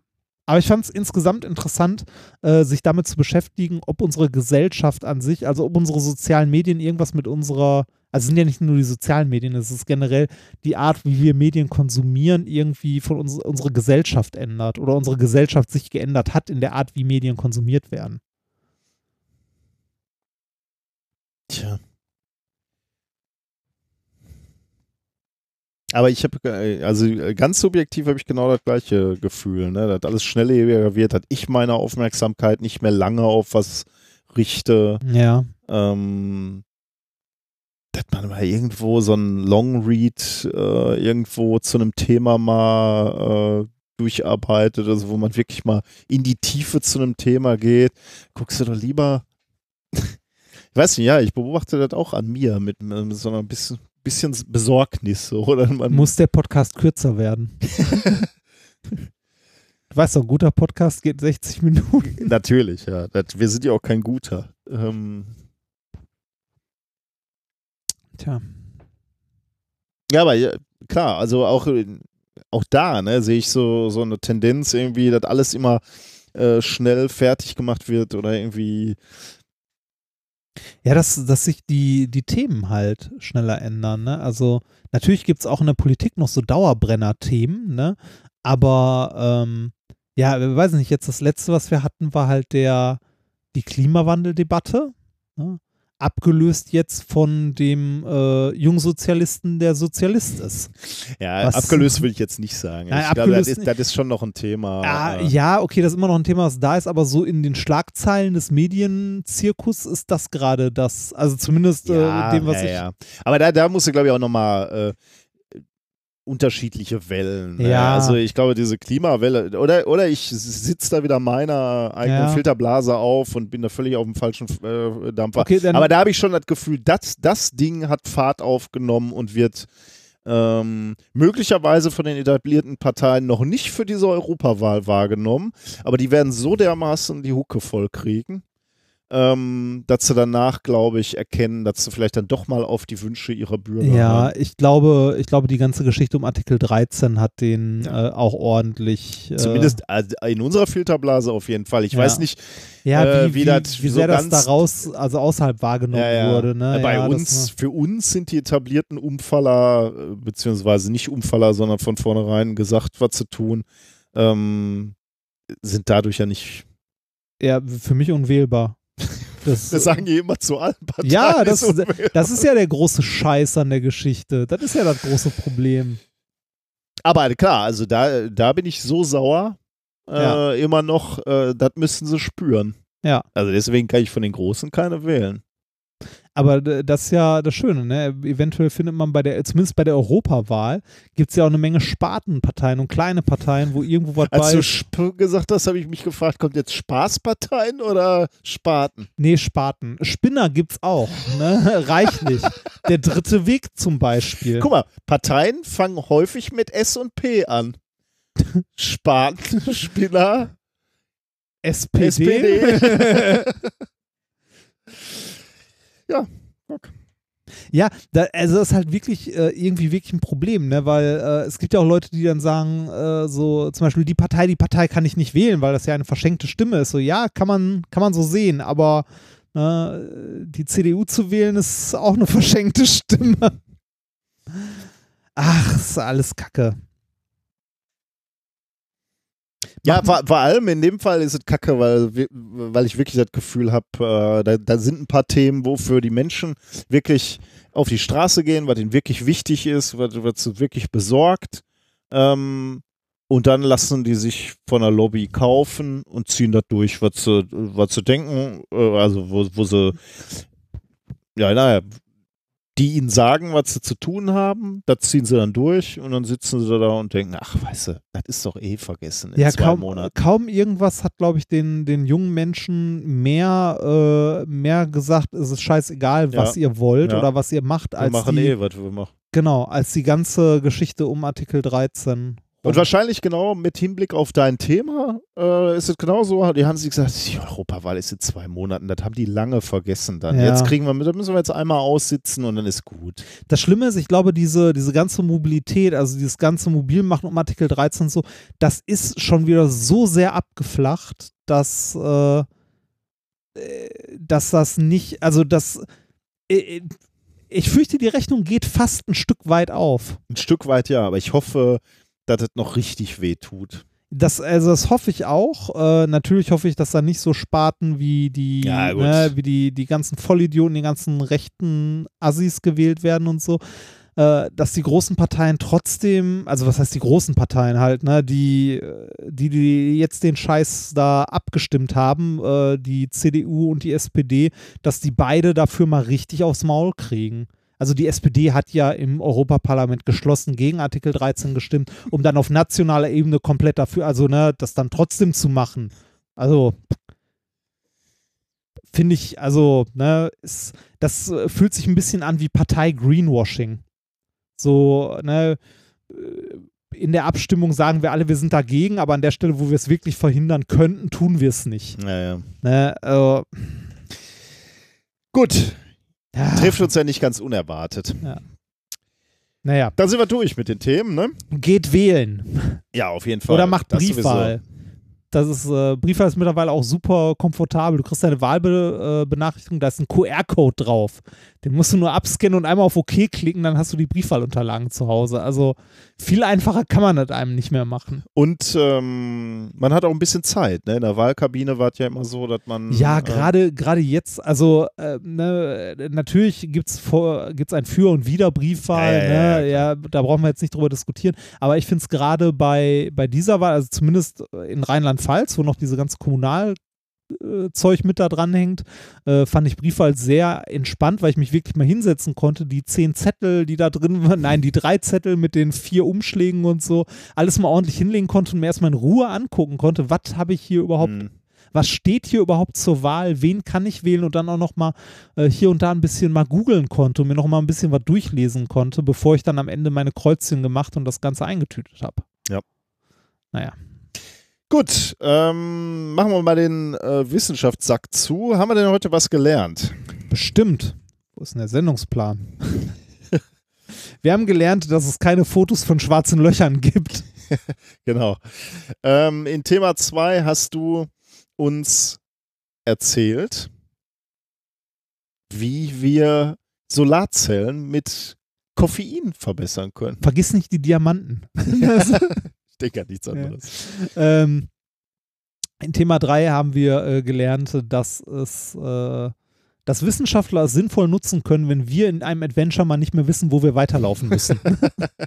das hasse ich in Spielen. Wenn ich nicht daran scheitere, irgendeinen Gegner platt zu machen oder so, oder in irgendeiner Kniffli an einem Rätsel oder so, sondern wenn ich einfach nur nicht den Weg nicht finde, wo es weitergeht, weil es so kacke designt ist, dass ich an der Tür fünfmal vorbeilaufe. Ah, ja. Und du hast uns erzählt, äh, wie unsere Aufmerksamkeitsspanne offensichtlich als Gesellschaft nachgelassen hat und wir Ja. äh, immer schnelllebiger werden und uns um neue Themen äh, kümmern. Ja. Gut, äh, wir haben noch die Kategorie Schwurbel der Woche, ne? Ja. Äh, und jetzt kann ich äh, etwas zurückzahlen, aber zunächst einmal ähm, fangen wir damit an mit dem, was wir letztes Mal schon angekündigt hatten. Wir hatten ja vor zwei Wochen, nee, vor zwei vor Folgen, vier Wochen. vor Achso, vor sogar sechs noch Wochen. länger, sechs Wochen, äh, hatten wir zum ersten Mal die Kategorie Schwubbel der Woche, also Dinge, die uns aufgefallen sind, die, naja, sagen wir mal so ein bisschen fragwürdig uns aufgefallen sind. Esoterisch bis parawissenschaftlich. Und da hatten wir ja diesen schönen Experimentierkasten von Francis, ne, zur Oh, freien ja. Energie. Ja. Äh, und da hatte ich ja ähm, mal Kontakt aufgenommen mit erinnere mich. Francis. Ich habe dir, ich hab auch nochmal auf Twitter die letzten Tage angeschrieben, aber da scheinen die ja Ah, lange nicht mehr. Nee, gucken die nicht. Äh, Ähm, aber Instagram-Werbung machen sie. Echt? Ja, ich kriege ja noch Werbung für diesen scheiß freie Energiekasten. ja, das ist der Screenshot, den ich vertwittert habe. Der ist von meinem Instagram-Account. Ich kriege die ganze Geil. Zeit Werbung für diesen freie Energie-Blödsinn von denen. Ah, das ist mir gar nicht aufgefallen. Das, äh, das ist mir noch nicht äh, passiert. Ich hatte nur einige unserer Hörer und Hörerinnen hatten uns ge äh, geschrieben, dass es diesen Experimentierkasten auch bei Konrad im Sortiment Echt? gibt, ne? bei dem Elektronikfachhändler. Also wenn ihr das da mal seht, auch mal gerne Konrad ansprechen und sagen, dass ihr das eigentlich nicht da äh, haben wollt. Ähm, aber ich äh, war euch noch diese, ähm, diese Mail. Mail-Kommunikation schuldig. Also ich habe eine Mail an Francis geschrieben, Francis geschrieben, die erste Mail. Sehr geehrte Damen und Herren, ich bin Physiker an der Universität Duisburg-Essen und darüber hinaus auch Wissenschaftskommunikator in verschiedenen Medien. Ich schätze Ihre Baukästen und Ihre, Ihre Lernangebote zu diversen Themen, die ich auch gerne als Geschenke gekauft habe. Ich dachte erstmal so ein bisschen rauskitzeln. Ja, Ne? ja. Ich bin Nun- Kunde. Genau. Kunde. Nun bin ich aber über das Lernpaket Freie Energie in Ihrem Sortiment sehr überrascht. Die freie Energie ist ein parawissenschaftliches Konzept, welches weder belegt noch wissenschaftlich anerkannt ist. In der Tat wird diese Idee häufig von Verschwörungstheoretikern genutzt, um zu behaupten, dass das sogenannte Wissen um die freie Energie von der Regierung oder von Organisationen aus wirtschaftlichem Interesse unterdrückt wird.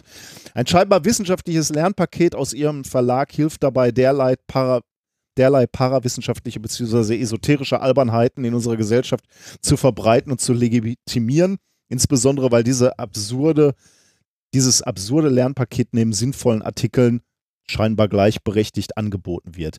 Das finde ich als Wissenschaftler sehr bedenklich. Wie stehen Sie zu diesem Sachverhalt? Mit freundlichen Grüßen. Darauf habe ich eine Antwort bekommen von Franzis.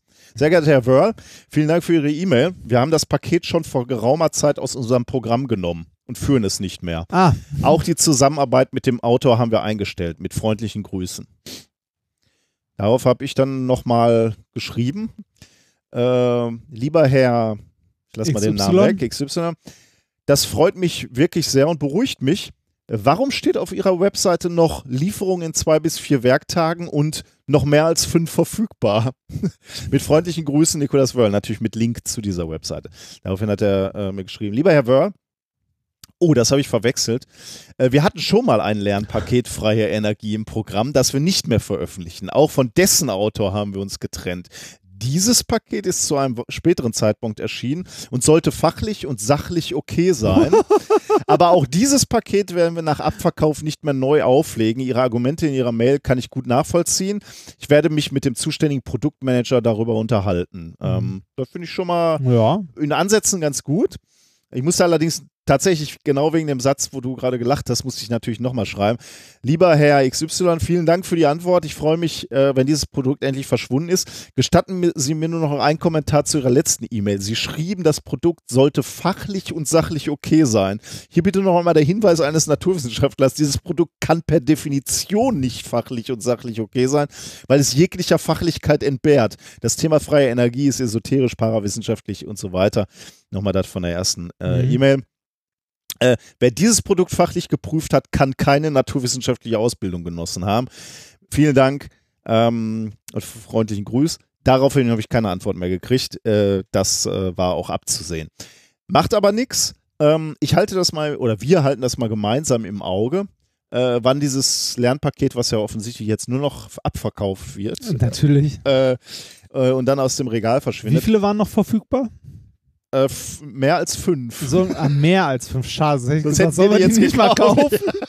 das wäre auch geil gewesen. Sehr geehrter Franzis Verlag, wir haben die restlichen Produkte aufge... Sollen wir, die mal, sollen wir mal anschreiben und mal fragen, wie viele denn noch da sind? Wir hätten ein erreges, wir hätten da ein Kaufinteresse. Dann verbrennen wir das so demonstrativ, Ingo. Ähm, ich Nee, sagen, wir, wir, wir bringen das zum Franzis Verlag, äh, packen das vor den Franzis Verlag und fahren dann mit so einer Dampfwalze drüber. Und laden dazu dann noch am besten die Presse ein. das machen wir aber erst, wenn in einem halben Jahr das Zeug immer noch nicht abverkauft wird, oder? Also, das war's. äh, Für, für Franzis, das beobachten wir so ein bisschen noch. Wir wollen ja die Welt besser machen. Und das, äh, das nächste, was wir, ähm, äh, was wir dieses, diese Woche vorstellen, ist etwas, was wir zugeschickt bekommen haben. Äh, den Namen sollen wir nicht nennen, aber äh, vielen Dank. Ähm, Ah, den kenne ich. Und das äh, werde werd ich dir jetzt überreichen, natürlich, weil du mir heute schon so viel geschenkt hast. Das ist nämlich äh, auch ein Klassiker, kann man sagen. Ne? Das ist das Combus Handypflaster. Das präventive Handypflaster für ein, äh, Handypflaster für ein Stück mehr Sicherheit. Klebt dir ein. Guck mal, diese attraktive junge Frau ist da drauf. Okay. Und das- Made in Germany. Ja, und das, äh, das Wirkprinzip oder worum es eigentlich geht, steht auch hinten drauf. Was haben wir denn hier? Für ein das primitive Hindepflaster für ein Stück mehr Sicherheit. Hey, YouTube. Rote Blutkörperchen unter dem Mikroskop. Genau. Geldrolleneffekt ohne Ja. Kompass. Ja. Normale Verteilung mit Kompass. Das sind deine Blutkörperchen nach Telefonie. Mobiltelefonie. Es tritt der Geldrolleneffekt auf, mein junger Padawan. Die, äh, die roten Blutkörperchen äh, haften aneinander wie so eine Geldrolle. Sie fließen nicht mehr einzeln und das ist natürlich schlecht. Ah, Kompass steht übrigens für Communication Balance Stick. Ja, exakt.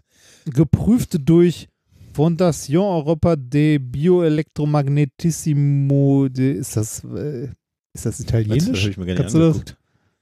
Weißt du, made in Germany, aber geprüft haben sie es, äh, irgend, also damit es besser klingt wahrscheinlich. Irgendein europäisches Institut, bla bla bla. Das ist wahrscheinlich geil, ne? Da ist irgendein Institut für Bioelektromagnetismus. Die haben sich wahrscheinlich nur angeguckt, ob dieses Ding strahlt oder so. Und Ja. dann haben sie gesagt, nee, strahlt nicht. Oder also Institut darf sich ja jeder Ja, nennen. ja, das ne? kommt dazu, also, stimmt. Ja, ja, das kommt noch dazu. Ja. Ähm, ja, es ist ein Handy-Aufkleber, den kannst du gerne benutzen. Der kostet 14,90 Euro, was ich Und der ist nicht mal der Barcode entstört. Das ist aber inkonsequent, oder? Stimmt. Das ist doch wirklich inkonsequent. Ich fände schön, wenn hier noch ein Aufkleber drüber wäre. Übrigens, drei kriegst du auch schon für 30 Euro. Ähm, Wahnsinn. Also, es geht um den Geldrolleneffekt, wie du gerade schon richtig gesehen hast. Äh, und äh, da kann man auch mal auf die Webseite gehen und das ist auch spannend. Äh, die Webseite ist auch spannend, weil da steht äh, das Ganze nochmal etwas genauer. Also, Combas dämpft die Bildung des Geldrolleneffektes durch die elektromagnetischen Impulse von mobilen Sendegeräten wie Smartphones. Jetzt steht da noch, nach zwei Minuten telefonieren kleben die roten Blutkörperchen bereits aneinander.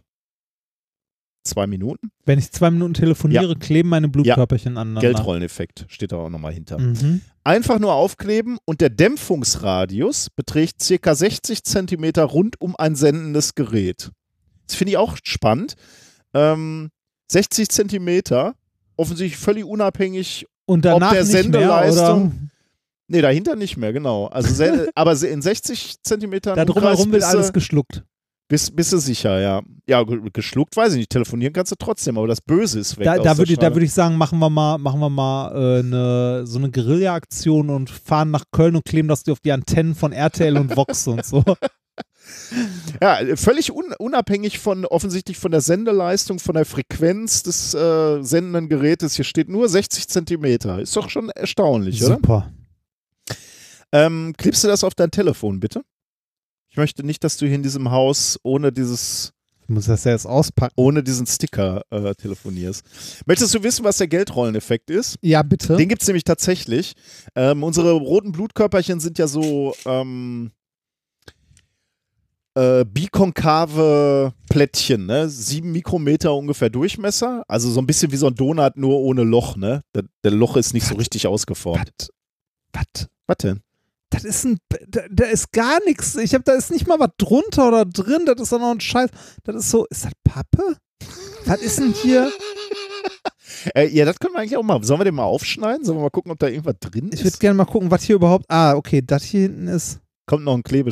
Kle ah, guck. Da ist nichts drin. Gar nichts. Das ist ein super dünner, das ist so ein.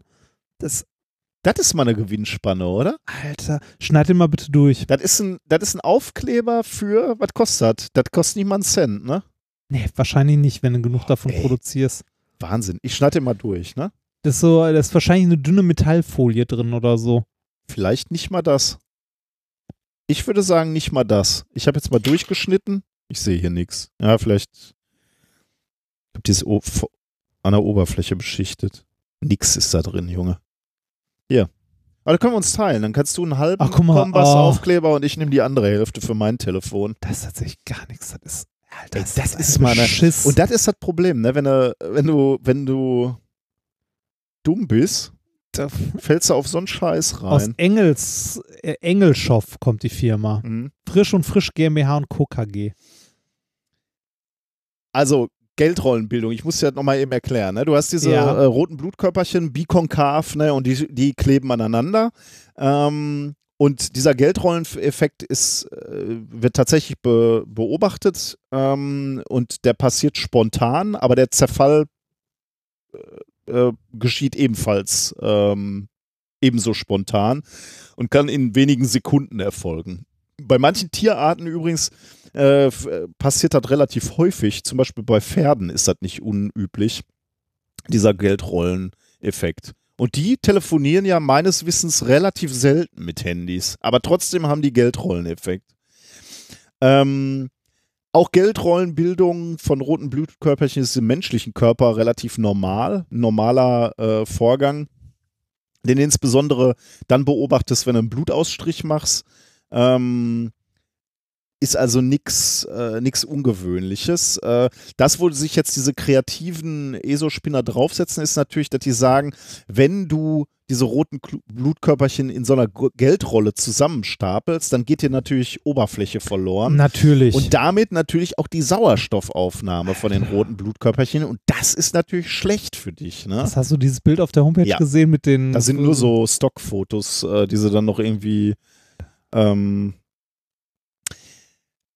genau, und, und da setzen die jetzt genau drauf. Ne? Ähm, es, gibt, es gibt eine Studie vom Robert-Koch-Institut, äh, die haben sich dem mal angenommen und haben sich mal angeguckt, ähm, ob es denn einen schädlichen Einfluss von Mobilfunk, elektromagnetischer äh, Strahlung gibt äh, und, und dass da, ob, ob daraus ähm, dieser Geldrolleneffekt äh, resultieren kann. Und die haben eine Stellungnahme geschrieben und die Stellungnahme wurde dann in einem Artikel im Bundesgesundheitsblatt Gesundheit, Forschung, Gesundheitsschutz veröffentlicht. Und zwar ich zitiere mal aus diesem Artikel.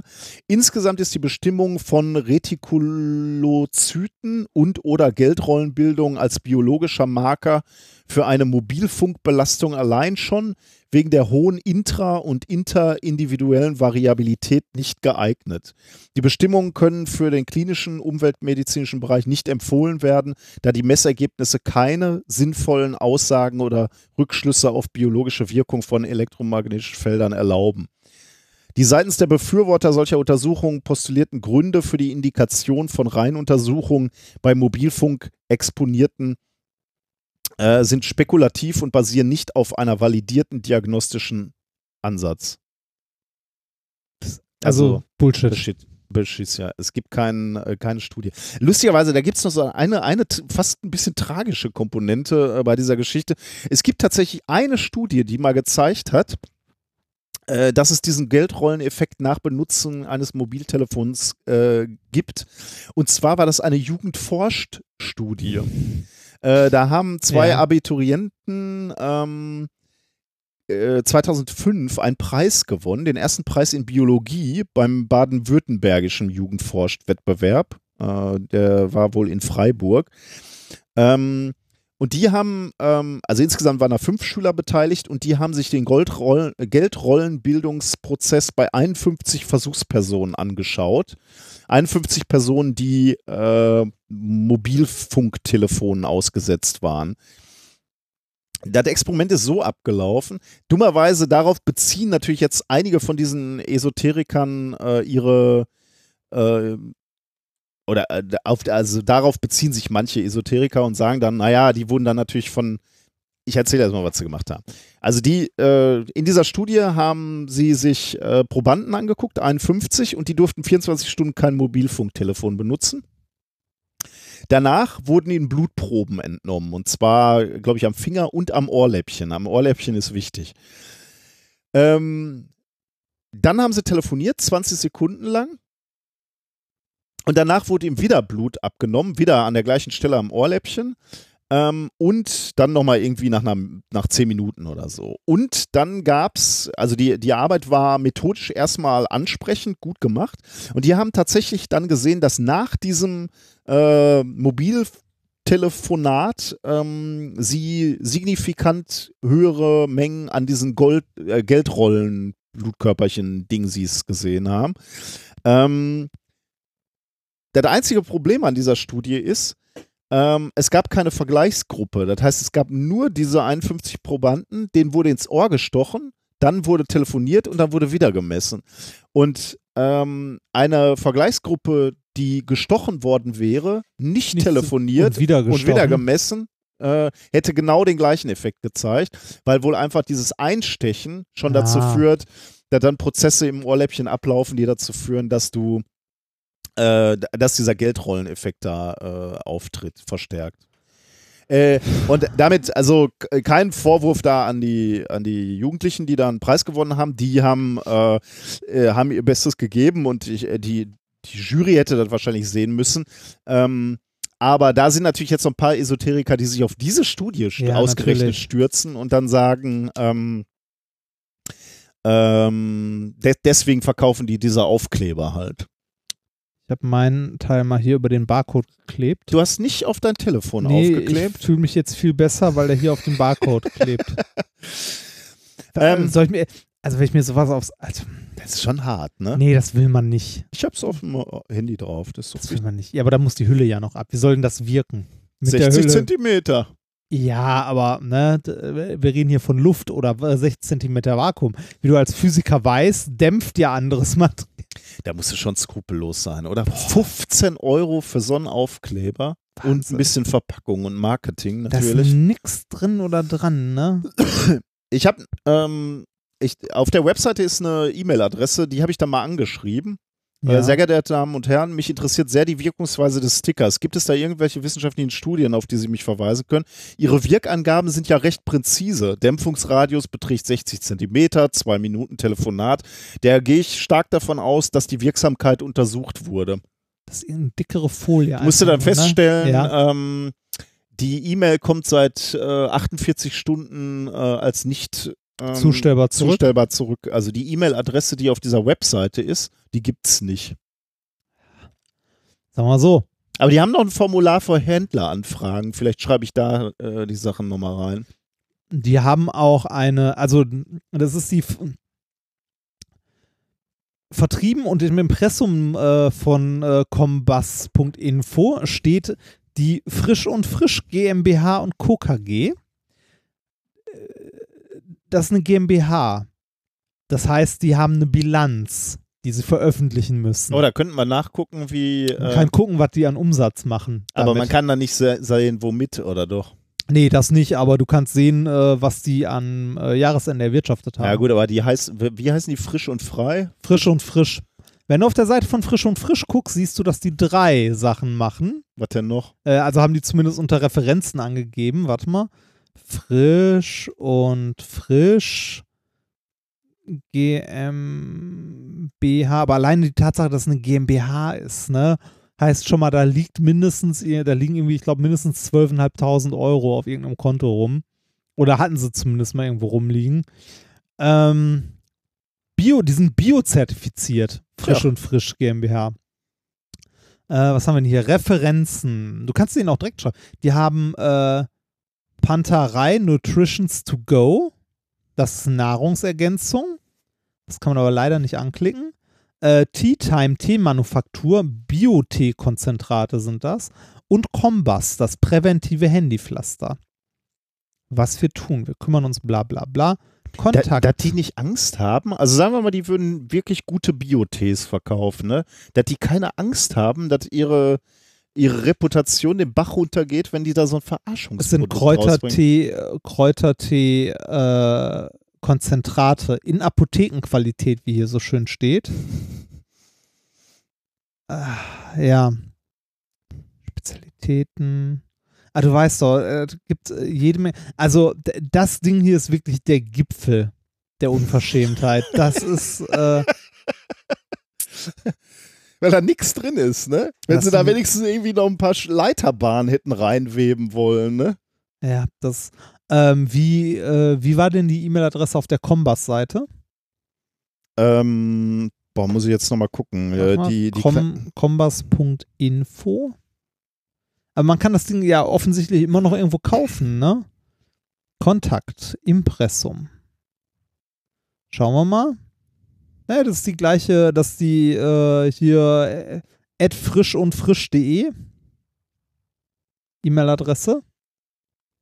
Wahrscheinlich, ne? nee, daran habe ich das nicht geschrieben. Aber, aber die, steht, die steht auf der Combus-Seite. Ich guck gleich nochmal. Das ist ja, äh, vielleicht, Schau äh, mal. vielleicht äh, schreibe ich den nochmal äh, auf, auf die andere. Vielleicht hat auch irgendjemand äh, Zugriff drauf und äh, guckt mal, was die so Genau, ihr könnt euch ja auch Bilanz mal veröffentlicht haben. Ihr könnt euch ja auch mal für uns bei den erkundigen, Ja. ähm, nach den Studien, nach den jeweiligen, die dafür nötig sind. Die freuen sich bestimmt, wenn, wenn die von euch hören. Händleranfragen per E-Mail. Was Okay. Family. Alter, ist das. Sind wir damit durch, oder? Ja. Sind wir damit durch? Äh, haben wir noch Termine für die nächsten äh, Wochen und Monate? Ich habe ähm, eine der nächsten, also wir sind ja äh, gemeinsam in Köln ne, bei dieser Veranstaltung, aber die ist, glaube ich, ausverkauft oder nahezu ausverkauft, Ja, diese. äh, diese Wissensnacht. da, aber da moderieren wir ja auch. Da moderieren Wesentlichen wir, Ne? Also, das ist ja ähm, nicht, dass wir da um nee, nee, irgendwie eine wir große Show nicht, nee. Aber wo wir auftreten tatsächlich als Show, ähm, ist am äh, 30. Mai auf der Skepcon 2019 in Augsburg, also der Konferenz der Skeptiker. Ähm, oder um, um genauer zu sein, sind wir am 30. Mai äh, auf der Skeptical 2019. Das ich glaube, so- glaub, dem Skeptiker. dem Skeptical Ja. wahrscheinlich. Äh, dem, das kann man sagen, der, der Publikumstag oder ist, glaube ich, der, der Unterhaltungsteil. der Die Unterhaltungstag. Skepcon ist ja sonst irgendwie auch mit, mit Vorträgen, so Informationsaustausch und so Wobei weiter. hier und so ja weiter. auch, an dem Tag sind ja auch viele Vorträge. Aber da, was ich toll finde, ist, äh, das ist ein vollgepackter Tag. Ähm, oder halber Tag, äh, geht um 14 Uhr los ähm, und kostet 12 Euro für den, wenn, man nicht eh schon ein Konferenzticket hat, also 12 Euro nur für diese, äh, für, für diesen halben Tag. Und äh, da sind wirklich äh, Top-Leute und, und gute, ähm, gute Programmpunkte. Ähm, ich, äh, also ich habe den Link in, in die Shownotes gepackt, könnt ihr euch mal angucken. Aber äh, unter anderem ist da um 15 Uhr ähm, Tommy Krabweis mit seinem Entdumm dich-Song, Oh, cool. den wir hier mal gespielt haben. Ähm, Das heißt, ich werde Tommy Krabweis persönlich treffen, den Held meiner Jugend von höchstwahrscheinlich. RTL ja. Samstagnacht. Ja, wahrscheinlich. Das wird sehr cool. Äh, Holm Hümmler ist da, den wir von diversen Science Slams kennen. Ähm, Lydia, äh, Lydia Bennecke ist da ähm, zum Thema Diskutieren mit Verschwörungstheoretikern. Ähm, Nathalie Grams ist da ähm, zum Thema die vier Reiter der Globokalypse. Ähm, wen habe ich denn noch gesehen? Also vollgepacktes Programm, wirklich interessante Leute. Äh, am Ende dann auch noch äh, wir. Wir machen dann auch noch mal eine Stunde, wo wir ein bisschen so den Auszug aus unserer aktuellen Show zeigen und noch mal ein bisschen auf die Verschwörungstheoretiker hauen. Ähm, ja, ich glaube, das wird eine richtig klasse Veranstaltung. Ich freue mich da drauf. Oh, und da gibt es auch äh, noch Karten. Also wer da Lust hat, äh, schaut euch mal das Programm an. Ich glaube, da ähm, wird man sehr, sehr viele interessante Leute und Redner treffen. Äh, und für 12 Euro finde ich das ein richtig gutes Angebot. Ähm, wenn wir nicht eh da wären, würde ich da vielleicht so hingehen. Ist Also- ein bisschen weit, ne? Ja, okay, auch ist ein bisschen weit, genau. Aber ja. ähm, ja, also wir freuen uns darauf, euch zu sehen und äh, vielleicht ähm, haben wir ja Zeit, dort ein Bierchen zu trinken. Dann haben wir noch unsere eigenen Termine, ne? Also unsere äh, Tour geht weiter irgendwann im, im September, September. Ende September geht's weiter. Guckt da nochmal auf unsere Seite, da gibt es einige Termine, die wir noch äh, nachgebucht haben. Ja, wobei die Liste auf unserer Homepage jetzt vollständig sein müsste. Da wird dann jetzt Ich nichts habe mehr letztens dazu noch kommen. irgendwas nachgetragen, was ich verpeilt hatte. Also schaut doch mal nach, ob da was bei euch in der Nähe ist, wenn ihr Bock habt, uns live zu sehen. Ist immer sehr schön. Wir nehmen uns immer auch noch ein bisschen nachher Zeit, um ein bisschen zu quatschen. Wir freuen uns drauf. Es klang nicht überzeugend. Ne? Nee, ich freue mich wirklich drauf. Ja, klar. Also, wir haben jetzt äh, so lange irgendwie Pause schon gehabt und das macht echt Spaß. ja, Also das auf auf, der Bühne, auf der Bühne stehen macht Spaß. Genau. Sehr viel. Gut, dann sind wir eigentlich durch mit der Sendung. Das hat übrigens heute auch mal wieder richtig Spaß gemacht. Das sieht man auch ein bisschen an der Sendungszeit. Wir haben uns ein wenig verquatscht, aber das war auch abzusehen. Wenn wir uns lange nicht gesehen haben, dann haben wir einfach Bock, Richtig. über Wissenschaft zu sprechen.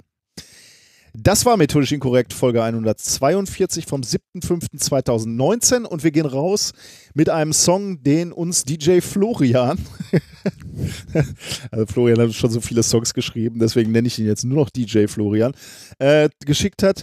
Äh, The Newton Song, äh, das ist ein Tyler Swift Cover von Sarah Bryan. Auch eine gute Nummer. Äh, macht's gut, bis bald. Tschüss.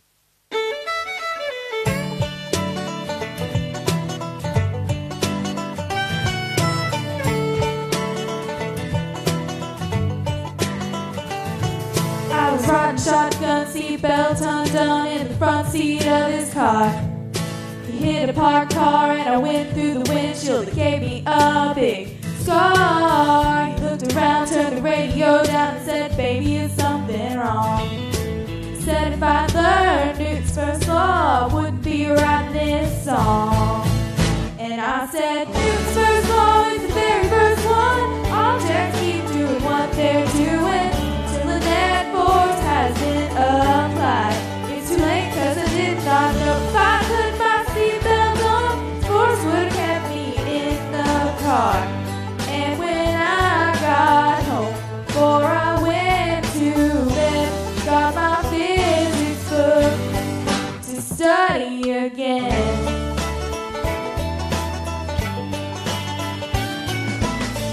I was pushing my shopping cart through Walmart yesterday. I was running late, I was in a hurry, and I had to get away. My heart was getting heavy, I was fading fast, and I was starting to wonder why. I just never knew the second ball, that ain't no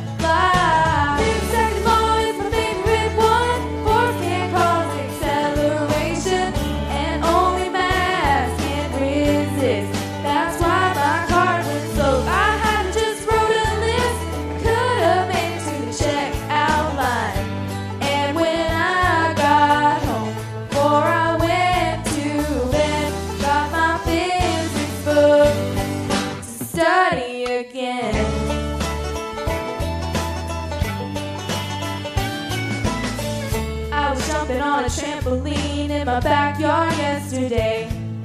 I jumped up high and I came down low and I heard my best friend say, I wonder how trampolines work, you know it's so funny. I said, have you ever heard of Newton's law? Well, honey, just listen to me. Newton's third law is the strangest one. Every action has a reaction that's equal and opposite.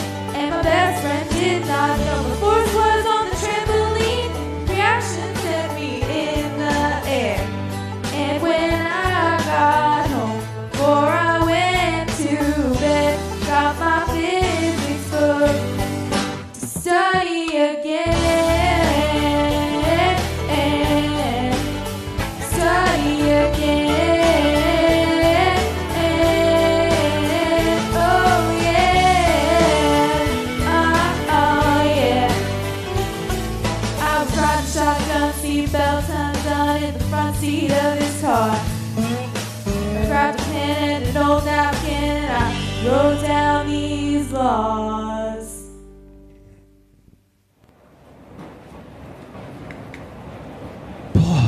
endlich fertig mit der Aufnahme. Hab ich Hunger. Ah, da ist ein Imbiss. Tag. Guten Tag. Äh, ich hätte gern einmal Pommes, Schranke und eine Currywurst. Werter Herr, nur weil das hier das Ruhrgebiet ist, bedeutet das noch nicht, dass wir keine kultivierte Konversation führen können. Was wünschen Sie? Äh, hab ich doch gesagt. Currywurst, Schranke, äh, Quatsch, Pommes, Schranke und eine Currywurst. Die geschnittene Bratwurst, hätten Sie die gerne würzig oder mild? Oho, oho, hört, hört. Mach scharf!